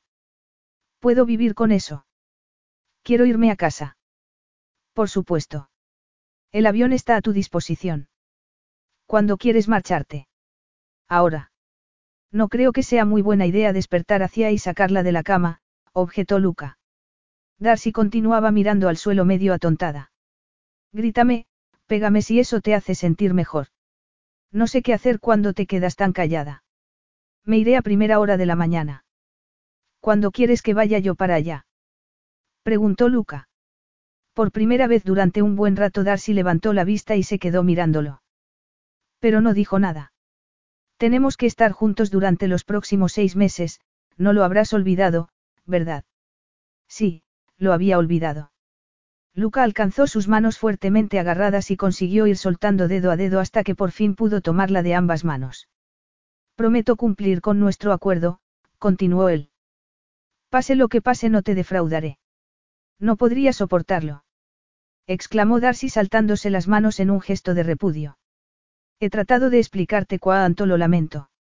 No creo que tú seas capaz de sentir arrepentimiento. Lo condenó de pronto Darcy. Eres escurridizo, maquiavélico, y yo no puedo soportar ninguna de las dos cosas. Solo hay dos cosas que te conmuevan en este mundo, el dinero y el sexo. Una vez hubo una cosa que me conmovió más, mucho más. ¿El qué? La venganza. Preguntó Darcy poniéndose en pie con una sonrisa burlona, incapaz de soportar el hecho de tenerlo cerca. Dios, debería de sentirme halagada. ¿Crees de verdad que ese estúpido anillo merecía la pena? No, respondió él con calma. ¿Quieres saber lo más gracioso? Aquella noche me enamoré de ti, solo que no lo supe hasta mucho más tarde. Llegué incluso a buscar el camino de vuelta a tu casa, pero no lo encontré. Vaya suerte tuve. Me hubieras arrestado por ladrona antes de cruzar la puerta. Luca se quedó perplejo ante aquella revelación. Darcy no había tenido intención de contárselo, pero volvió hacia él la cabeza orgullosa y lo miró sin parpadear. Entonces fuiste al ponte de la guerra. Respiró él abruptamente, incapaz de reaccionar ante la sorpresa. No, por favor, dime que no fuiste. Sí, mientras tú le dabas vueltas y más vueltas a tu caja fuerte abierta. Respondió Darcy caminando hasta la puerta. No te atrevas a aparecer por Folly durante unas cuantas semanas. Conseguirás levantar sospechas, se supone que estamos recién casados. Luca, creo que no comprendes, lo informó Darcy rabiosa. Es evidente que una luna de miel que dura menos de tres días es un desastre. Además, un marido alcohólico y ausente es causa suficiente de fracaso matrimonial. Más aún, cuando vengas a casa todo el mundo verá lo inútil que eres, así que nadie se extrañará de que te eche a los seis meses. Capítulo 10. Darcy cerró la revista agradecida pensando en que Luca no podría verla. Al fin y al cabo estaba en Italia, y los hombres nunca leían ese tipo de publicaciones. El cheque recibido por contar todas aquellas mentiras sobre lo feliz que era en su matrimonio y lo maravilloso que era su marido la compensaba de la vergüenza que sentía. Con aquel dinero se pondría al día en los pagos de la hipoteca y arreglaría el Land Rover. Hacía dos semanas y tres días que no veía a Luca y cada día, cada minuto, lo había echado de menos. Luca la perseguía. Tenerlo cerca, aunque la hubiera ignorado, hubiera sido mejor. Anhelaba estar con él. Y estaba molesta y avergonzada por sentir ese anhelo por un hombre que había entrado en su vida con el único objeto de hacerle daño. Impasible ante cualquier indirecta, correcto y atractivo hasta el final, Luca las había llevado al aeropuerto. Cia se había echado a llorar al comprender que él no las acompañaba. Al abrazar a la niña él había esbozado una expresión satisfecha. El efecto de aquellas dos cabezas morenas juntas sobre Darcy había sido muy diferente. El parecido físico entre padre e hija era asombroso. Y Cia tenía derecho a saber quién era su padre. Además, Luca también tenía sus derechos, por mucho que no tuviera prisa por ejercerlos. Si no se lo decía a Luca algún día Cia le exigiría una justificación.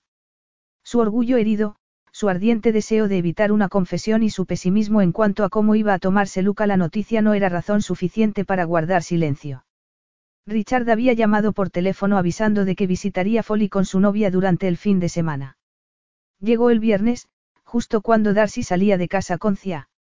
Si os vais ahogaré mis penas en alcohol, te lo advierto. Me han dado plantón, explicó hundiéndose en el sofá. Richard tenía debilidad por las rubias, pero parecía incapaz de retenerlas. Darcy le dio una palmadita en la espalda y contestó. Cia tiene una fiesta, y yo me ofrecí para quedarme a ayudar. Estaremos fuera un rato, así que si no quieres quedarte solo llama a Karen. Es una lástima que Karen no sea rubia, se lamentó Richard sacando una botella de whisky de una bolsa. Ninguna de las mujeres que conozco es rubia. Y no te dice nada eso. Debería de haberme casado contigo, probablemente hubiera sido feliz. Richard, deja esa botella y ve a casa de Karen. No voy a contarle que me han dejado plantado, se reiría de mí. Darcy en cambio sí pasó a ver a Karen y a contarle lo de Richard antes de ir a la fiesta. No volvió a casa hasta las siete, y para entonces Tia estaba agotada y deseando irse a la cama. Tras acostar a su hija Darcy miró la botella de whisky medio vacía. ¿Tan mal te encuentras? Peor. Bueno, entonces vete a la cama tú también. Vamos, levanta. Darcy lo ayudó a subir las escaleras y lo guió hasta el dormitorio que había junto al de ella. Richard cayó sobre el colchón. He conocido a tu marido, ¿desde cuándo tienes marido? A mi marido. Repitió Darcy atónita. No ha sido muy amable, le confió Richard en tono de secreto, tomándola de la mano, trató de pegarme, y hubiera acabado mal si no me hubiera caído antes. Richard tenía que estar soñando, pensó Darcy. Sin embargo, justo en ese instante se escuchó una voz desde el dintel de la puerta. No es agradable. Darcy se asustó tanto que soltó a Richard y se volvió. ¿De dónde ha salido? Llevo más de una hora en casa. Fui a dar una vuelta, llegué cuando tú estabas fuera, explicó Luca. Debía de estar espantosa, reflexionó Darcy angustiada. De haber sabido que Luca estaba en Inglaterra se habría arreglado. No para atraerlo, sino para evitar que pensara que iba hecha una defesio. Al fin y al cabo tenía orgullo, aunque herido. Luca, en cambio, estaba estupendo. Darcy dejó que su mirada vagara por su semblante. La boca se le secó, el corazón se le aceleró. Carlton no va a quedarse aquí a pasar la noche. exclamó Luca. Habla italiano perfectamente. Intervino entonces Richard sin saber lo que decía.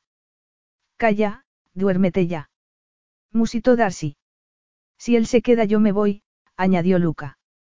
No seas estúpido, no te hace ningún daño. Lo defendió Darcy. Luca giró sobre sus talones. Darcy corrió tras él. Luca. ¿A dónde vas? Me marcho. Respondió Luca con ojos brillantes y enfadados. Per amor di Dio, no pienso dormir bajo el mismo techo que tu amante. ¿Estás loco? Inquirió a su vez Darcy, con ojos atónitos. Richard no es mi amante. Luca hizo un gesto con las manos y gritó algo en italiano. Darcy tragó y comprendió que Luca estaba tan furioso que era incapaz de aceptar ninguna explicación. Está bien, está bien, me libraré de él, prometió Darcy desesperada, comprendiendo que si no lo hacía Luca se marcharía para no volver. Darcy llamó por teléfono a Karen y le pidió que lo alojara esa noche. Después levantó a Richard de la cama. Vamos a dar un paseo, Richard. Dios, pesas una tonelada. Déjame a mí, se ofreció Luca. Darcy sacó las llaves del coche de Richard de su bolsillo y los guió a ambos por las escaleras. ¿A dónde lo llevamos? Al coche. Pero no le hagas daño, musitó Darcy nerviosa. Darcy se sentó al volante, y entonces Richard preguntó. ¿A dónde me llevas? Ya lo verás. No tenía valor para contárselo. Karen tenía una lengua muy afilada, y se había metido muchas veces con él. Dejárselo en aquel estado era como entregarle un bebé a un caníbal. Karen oyó el ruido del coche y salió a ayudar. Karen. Musitó Richard horrorizado. Tranquilo, Richard, te cuidaré, lo calmó Karen con voz maternal. Darcy miró a su amiga asombrada. Karen, ¿qué ocurre? ¿Tienes idea del tiempo que llevo esperando una oportunidad como esta? Susurró Karen con ojos brillantes. Las rubias no te convienen, Richard. No, respondió Richard dándole la razón mientras caminaba apoyándose en ella. Darcy volvió a Folly preguntándose qué planeaba Karen. Luca la esperaba en el vestíbulo. No le dio ni un segundo para respirar antes de preguntar. ¿Qué estaba haciendo aquí ese estúpido borracho? Por el amor de Dios, Luca, Richard se queda en mi casa a menudo, y normalmente no suele beber tanto. Muchas veces incluso se trae a su novia. No sé de dónde te has sacado la idea de que somos amantes. Hace tres años estuviste a punto de casarte con Carlton. Él te dejó plantada. Le recordó Luca airado. Por miseria. Pretendes hacerme creer que es solo un amor platónico. Sí, pretendo hacértelo creer, respondió Darcy mirándolo a los ojos. Aunque sea el padre de tu hija. Insistió Luca. Te aseguro que Richard no es el padre, decía. Un silencio tenso vibró en el aire. Ansiosa por saber qué pensaba Luca tras aquella confesión, Darcy murmuró. Ni Richard ni yo nos dimos cuenta de qué era lo que fallaba en nuestra relación hasta que no nos enamoramos de otra persona. Ahora somos amigos. Es un chico amable, cariñoso. Luca torció la boca mientras la escuchaba con ojos duros y fríos y la seguía hasta el salón. Vamos, don perfecto. No, siempre está contando las mismas historias y bromas una y otra vez. Darcy estaba asombrada. Luca no insistía sobre el tema de la paternidad, decía. Seguiría creyendo que había habido otros hombres en su vida. Pero ¿por qué no le has dicho que estabas casada? Accidenti, un amigo tan íntimo y ni siquiera sabe que existo. Hoy ha sido el primer día que lo he visto desde la boda. ¿Cuándo has llegado?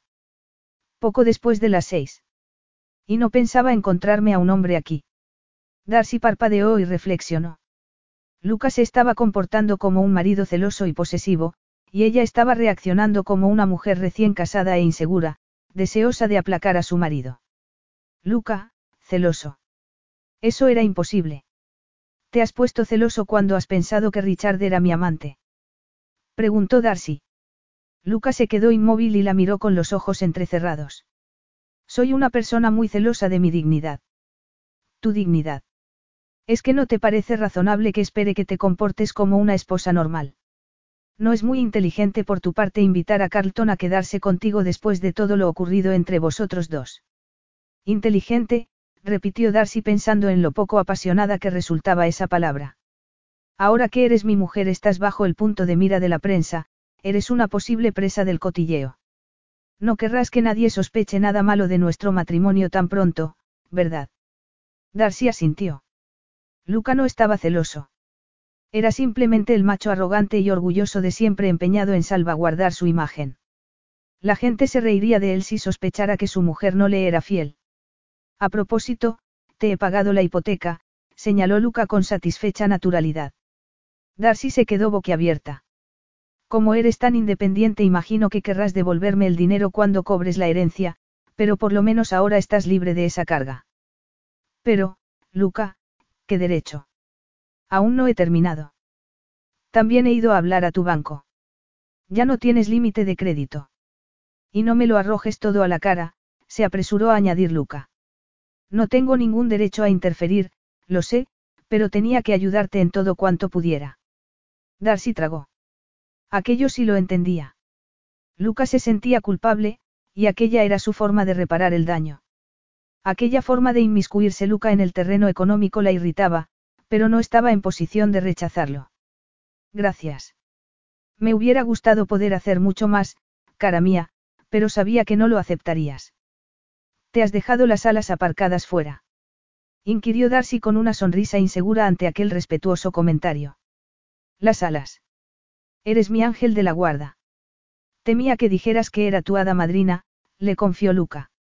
Lo he pensado, sí, rió Darcy por primera vez en semanas. Entonces recordó la confesión que tenía que hacerle y su rostro se ensombreció. Pronto, se dijo. Eran más de las ocho y media cuando llamaron a la puerta. Luca estaba en la biblioteca haciendo unas llamadas, y Darcy había subido a ponerse un vestido que marcara su silueta. Al abrir la puerta se sobresaltó. Eran Margo y Nina. Y ambos la miraron extrañadas de su nueva imagen. ¿Es un traje de galliano? Preguntó Nina envidiosa. ¿Un, qué? Y esos zapatos son de Prada. Menuda prisa que se ha dado en quitarte tus trapajos. Rió Nina. Es peligroso que un hombre trate de cambiar a una mujer. Y el verde desentona con tu pelo rojizo, Darcy. Pero Darcy no tiene el pelo rojizo, intercedió Luca saliendo de la biblioteca. Es castaño rojizo, de un tono brillante y otoñal. Darcy miró a Luca como una nadadora a su chaleco salvavidas. Nina y Margo no fueron lo suficientemente rápidas como para encajar el golpe. Creía que estabas en Italia, Luca, sonrió su madrastra tensa. Sí, y yo creo que esa es la razón por la que habéis venido, respondió Luca apoyándose cómodamente sobre la chimenea mientras las visitantes permanecían tensas, de pie, sin terminar de comprender qué quería decir. Qué amables al pensar que Darcy necesitaba compañía. Estoy segura de que Richard Carlton ha venido a acompañarla, comentó Nina inocente. Sí, es un chico simpático, respondió Luca tranquilo, con una sonrisa burlona, mientras Darcy giraba la cabeza mirando a unos y otros. Margo y Nina habían encontrado un contrincante perfecto. Nina y yo estábamos pensando ayer en la coincidencia que ha sido que Maxie Kendall y Darcy hayan encontrado marido en tan poco tiempo, comentó Margo suspicaz. ¿Cómo se llamaba la otra hijada de Nancy Leward? Polly, musitó Darcy. ¿Por qué? Por curiosidad, naturalmente. Esa mujer hizo un testamento tan curioso. Supongo que pronto oiremos decir que Polly se ha casado. Lo dudo, soltó Darcy. No tenía planes para casarse cuando la vi por última vez. Nina le dirigió a Luca una enorme sonrisa y cruzó las piernas bajo su escaso vestido. Apuesto a que no tienes ni idea de qué estamos hablando, Luca. Pues yo debo de confesar que se me ha pasado por la cabeza el que Darcy pudiera haber, intervino Margo. Haberse casado conmigo para heredar ese millón. Sugirió Luca irónico y seguro.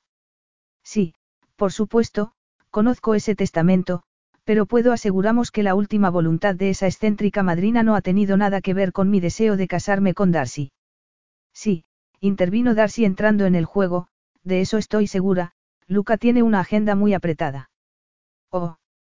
Respiró Luca a su oído, haciéndola ruborizarse.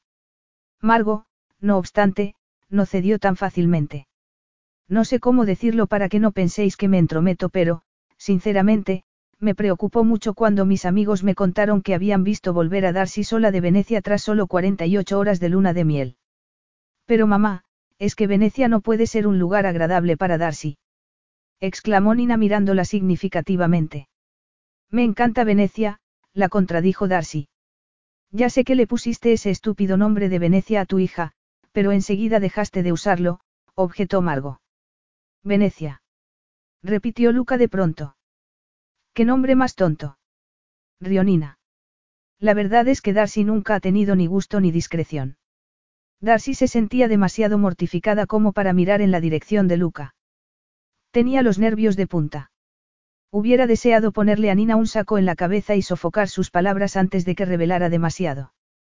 Tu sentido del humor debe de resultar ofensivo muy a menudo, respondió Luca frío.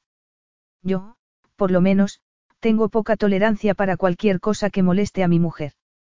Nina se ruborizó, y Darcy se tranquilizó ante el tono protector de Luca. Sí, Nina, has sido un poco atolondrada diciendo eso, con vino amargo.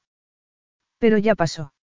En realidad yo he venido para expresar mi preocupación por algo que ha hecho Darcy. ¿En serio? inquirió Darcy apoyándose en su marido. Trajiste a Luca a la fiesta que di para vosotros y no me dijiste nada de su estatus financiero, continuó Margo. Además, porque, siendo así las cosas, has hecho esto. Añadió sacando una revista de su bolso y tendiéndosela. Es que no hay nada que no seas capaz de hacer por dinero. ¿Cómo has podido violentar a tu marido así, Darcy? Darcy se quedó paralizada. Miró la revista, se ruborizó y creyó morir de vergüenza. Margo sacudió la cabeza y añadió. Me quedé horrorizada al saber que Darcy había vendido la historia de vuestro matrimonio a una revista de cotilleo, Luca. Yo en cambio recordaré algunas de las frases que dice Darcy en ella como preciados tesoros, soltó Luca en un tono complaciente, alargando una mano hacia ella para calmarla.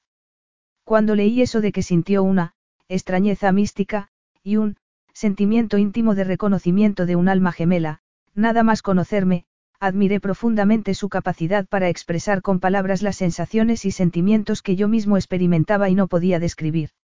Luca, musitó Darcy temblorosa, atónita ante el hecho de que hubiera leído el reportaje y pudiera incluso citar textualmente algunas de sus palabras. Luca, no obstante, parecía incapaz de parar. Lo que sentí realmente fue una necesidad tan poderosa de volver junto a Darcy que vine volando. Siempre consideraré ese reportaje como una carta de amor pública de mi mujer.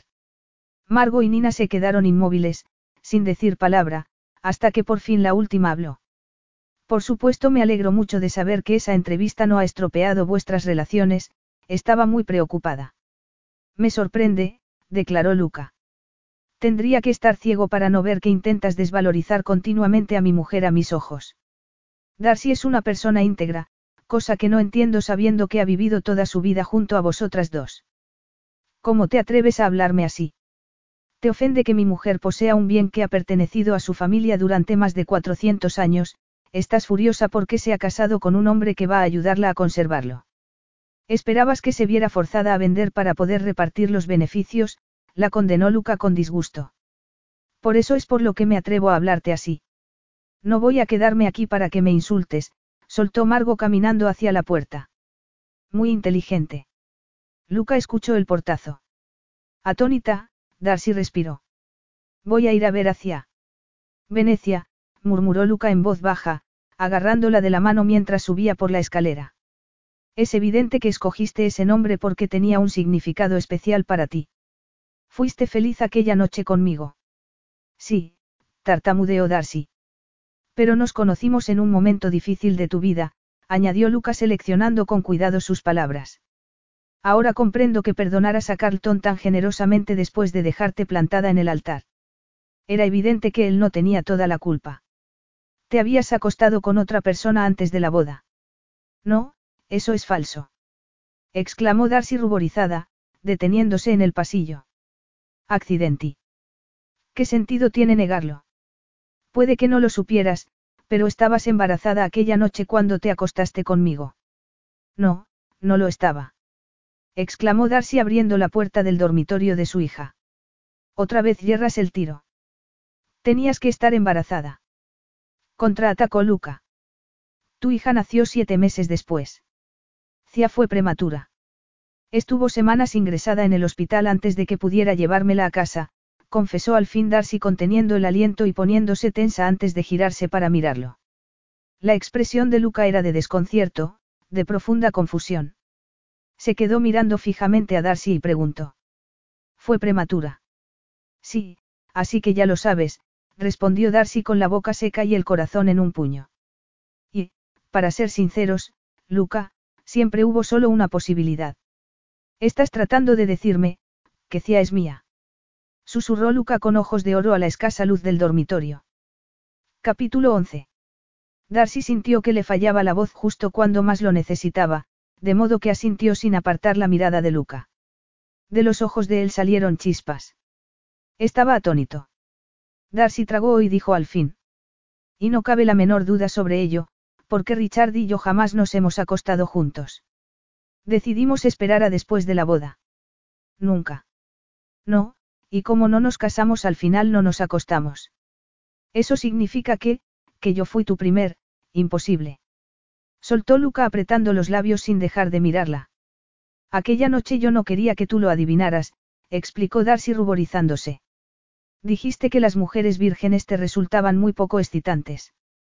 Pero los dos dijimos e hicimos estupideces aquella noche, por fortuna Ciano fue una estupidez más, rió Luca delatando las emociones que lo embargaban y estrechándola contra sí mientras miraba incansablemente a su hija y a Darcy como si no pudiera apartar los ojos de ninguna de las dos. Pero amor Didio, y todo este tiempo estaba aquí, delante de mis narices, nadie sabía quién era el padre de tu hija, y tú no podías decirlo porque, ni siquiera sabías su nombre.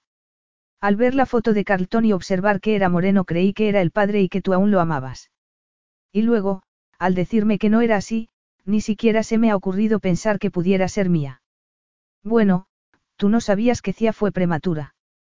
Quisiera despertarla, confesó Lucas soltando a Darcy para mirar de cerca a su hija. Pero esa es la primera lección que me has enseñado, no molestarla cuando duerme. Duerme como un tronco. ¿Pero dónde tenía los ojos? inquirió Luca admirado. Si tiene mi nariz. Todo lo ha heredado de ti, confirmó Darcy pensativa, sintiéndose abandonada ante la emoción de Luca por su hija. ¿Emoción? No, No era ese sentimiento exactamente lo que Darcy había esperado de Luca, aunque en realidad nada había ido como ella había esperado. Luca estaba atónito, pero no había hecho ni un solo gesto de disgusto ni expresado la más mínima protesta. Había aceptado el hecho de que tenía una hija de buen grado. Es realmente preciosa. Susurró orgulloso. Sí, yo también lo creo. Per meraviglia, soy padre. Será mejor que llame a mi abogado de inmediato. ¿Cómo dices? A tu abogado. Si me muriera esta misma noche antes de reconocerla como hija mía se quedaría sin un penique, exclamó Luca caminando hacia la puerta. Llamaré ahora mismo. ¿Es que no vienes? Preguntó volviéndose hacia ella.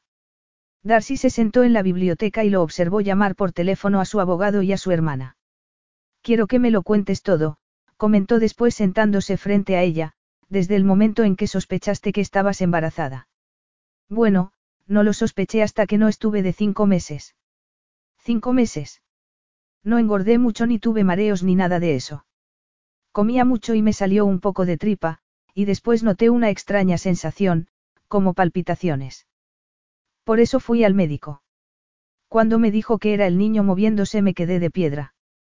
Me lo imagino, la miró cariñoso y divertido, levantándose de la silla para sentarse en el sofá con ella y tomarla de la mano. Así que no te pusiste mala. No, gocé de perfecta salud. ¿Y cómo reaccionó tu familia? Mi padre se portó bastante bien, pero creo que era porque esperaba que fuera un niño, admitió Darcy molesta. No le importaban en absoluto las habladurías, pero Margo estaba que trinaba. Fue por ahí contando que el niño era de Richard porque, por supuesto, sonaba mejor. ¿Y qué le dijiste a tu familia sobre el padre? La verdad, más o menos. Que fue algo que ocurrió, que había olvidado tu nombre, admitió avergonzada. Qué sola debiste sentirte. murmuró Luca pesaroso. Aquella noche, sin embargo, tú me diste a entender que estabas protegida. Y creía sinceramente que lo estaba. No sabía que había que tomarse las dichosas pastillas continuamente para evitar quedarse embarazada y claro, en cuanto llegué a Venecia, las tiré. Si no te hubieras marchado de ese modo del apartamento. Habrías llamado a la policía. No, si te hubieras quedado tu inocencia no se habría puesto en entredicho. ¿Por qué lo hiciste? ¿Por qué te marchaste así? Resulta bastante violento despertarse por la mañana en la cama de un extraño, confesó Darcy con franqueza. Me sentía como una fulana. Tú no sabes nada de las fulanas, así que no uses esa palabra, la censuró Luca. Segundos más tarde, no obstante, volvía a sonreír y a hacer miles de preguntas sobre su hija demostrando un interés que Darcy nunca hubiera imaginado. Al final él murmuró. Bueno, entonces ya no habrá divorcio, cara mía. A pesar de que aquello fuera justamente lo que Darcy deseaba, la declaración de Luca no le gustó. No la hacía por los motivos correctos, de modo que se soltó de él y preguntó. ¿Y por qué? ¿Acaso sabes tú algo que yo ignore?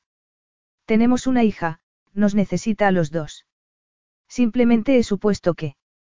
Pues no supongas nada. Puede que sea importante que Cia tenga un padre, pero a mí me preocupa lo que necesito yo. Tú me necesitas a mí, respiró Luca tenso, perdiendo todo atisbo de sonrisa. No me mires así. ¿De qué modo?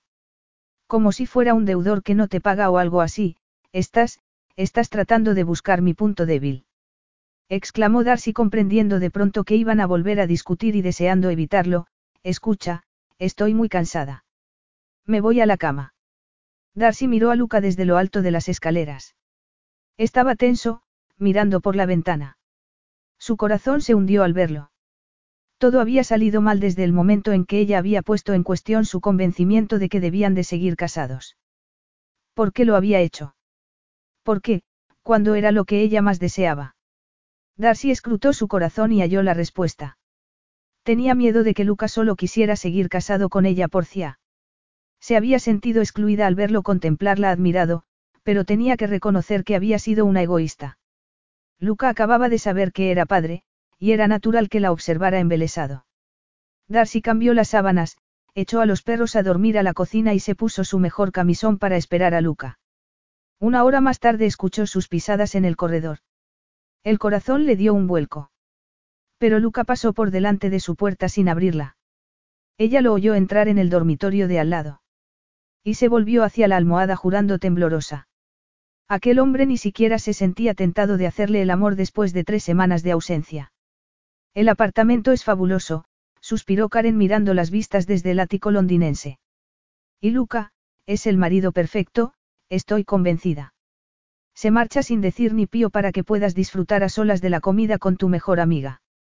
Y encima se lleva a la niña. Sí, es un padre abnegado. En un mes ha transformado tu vida, continuó Karen.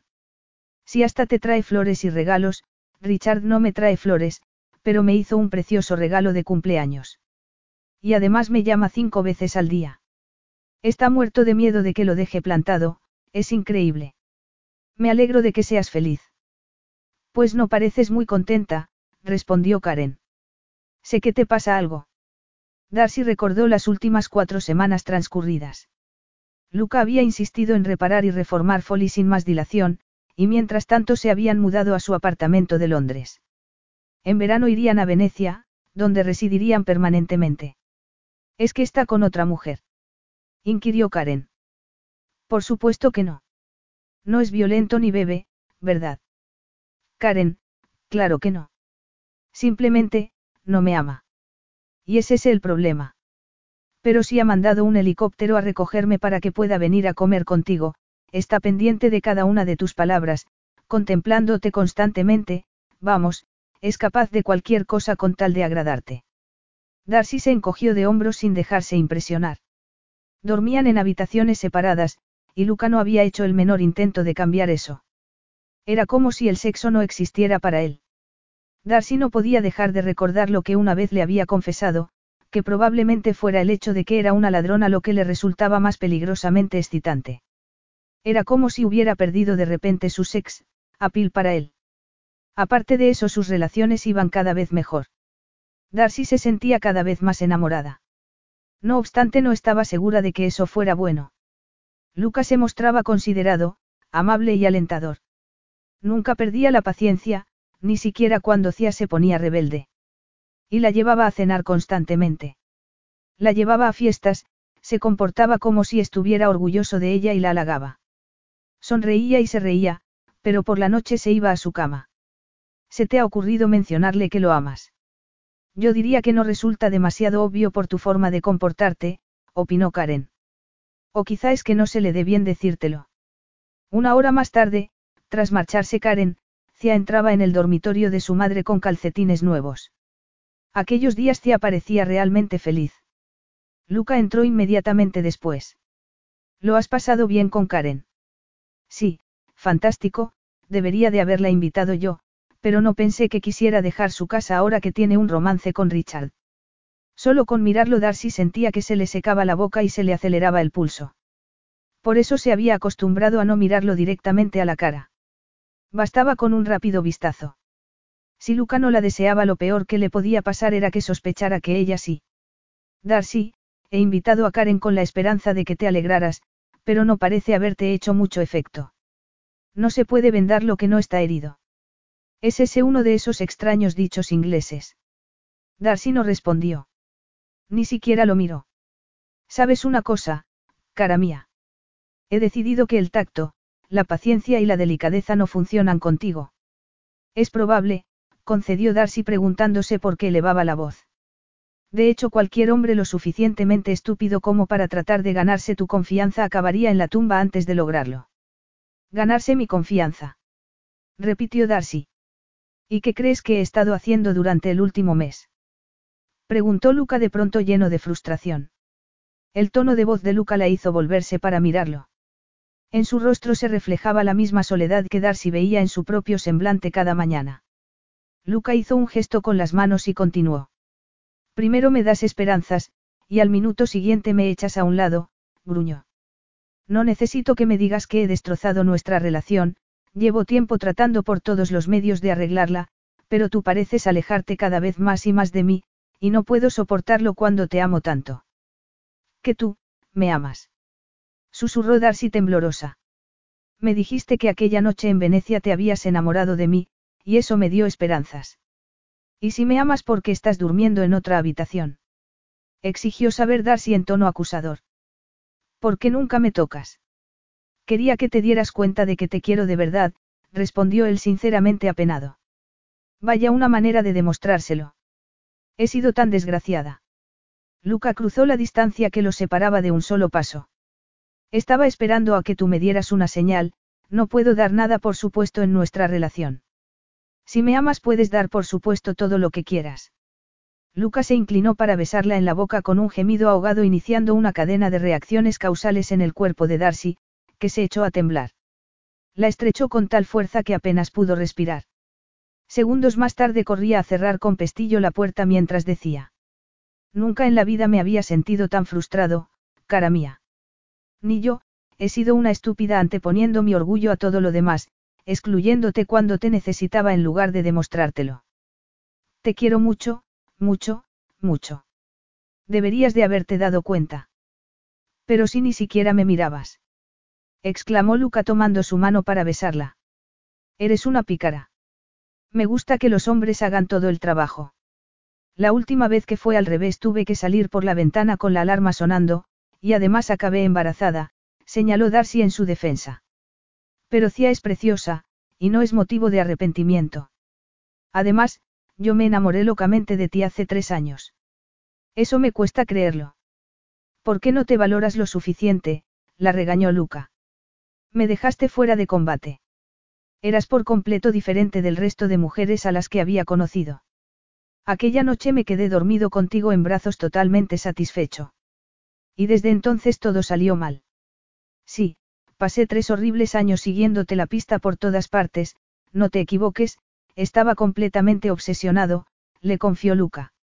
Nunca admití lo que sentía por ti, ni siquiera ante mí mismo, pero apenas podía esperar al día de la boda, Solo pensaba en acostarme contigo. Sí, ya me di cuenta de lo importante que era para ti. Ni siquiera sabía qué me ocurría, continuó Luca ruborizándose, pero estaba feliz de volver a tenerte en mi cama, bajo mi techo, atrapada, y entonces Hilaria confesó y aquello me hundió en el más completo fracaso. Lo sé, suspiró Darcy. Fue entonces cuando comprendí que te amaba. Lo había echado todo a perder. No tenía nada a que agarrarme, solo ese estúpido acuerdo de matrimonio, ¿para qué otra cosa ibas a necesitarme? Dios, no pensé en ello.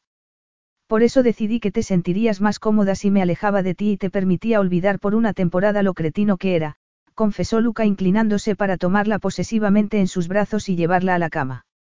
Y entonces Benito me informó de la revista. Sé que en realidad no piensas que sea tan maravilloso, pero en aquel momento lo leí más de diez veces. Y por eso te lo sabías de memoria, lo interrumpió Darcy dejando caer los zapatos. Luca le desabrochó el vestido y posó los labios sobre los hombros desnudos. Pensé que si me hubieras odiado realmente el artículo no habría tenido esa extraña nota agridulce, así que me dejé inspirar por la esperanza y... y una buena cantidad de ego. Y tomé el avión, terminó él la frase. Cuando comprendí que Cia era hija mía me sentí estasiado, quiero decir que era otra forma de aferrarme a ti. Pero lo echaste a perder todo otra vez diciéndome que teníamos que casamos por su causa. Quiero mucho a mi hija, pero necesitaba sentir que tú me querías por mí misma. Fui muy torpe. Te presioné demasiado, fui demasiado deprisa. No me atrevía a decirte que te amaba porque pensé que nunca me creerías. Puede que sí, soy más confiada y crédula que tú, bromeó Darcy feliz. Lucas se sacó una pequeña caja del bolsillo de la chaqueta y la abrió. Dentro había un anillo. El rubí reflejaba la luz intensamente. Darcy contuvo el aliento. Es este, ¿verdad? Es el dichoso anillo que pensaste que había robado. Sí, el adorata, sonrió Luca poniéndoselo en el dedo. Es realmente precioso, susurró Darcy. Según la tradición, los Raffakani se lo regalan a su mujer en el día del nacimiento de su primer hijo, del heredero, pero como estamos en los años 90 creo que ya es hora de cambiar eso. Sí, eso me gusta, respondió Darcy. Nada de tonterías sexistas ni de que los hijos son más importantes que las hijas. Hasta ahora no me atrevía a preguntar, pero, ¿crees posible que estés embarazada otra vez? No, a menos que me hayas raptado en sueños. No, esta vez no, pero quizá pronto, concedió Darcy enredando los dedos en su cabello. Dios, me encanta poder enredar los dedos así, vas siempre tan peinado. No me gustó que dijeras que los banqueros eran aburridos, le confió Luca. Sin embargo, luego, en la entrevista, dijiste que era el hombre más apasionado que habías conocido. Y lo eres, conmigo, Concia. Eres muy cálido tras esa fría fachada. ¿Te ha dicho alguien lo sexy que estás con botas de goma? Ahora sí que estoy convencida de que me quieres. Y, tras exclamar aquello, Darcy reclamó su boca y se prometió a sí misma un futuro lleno de bendiciones y felicidad. Fin.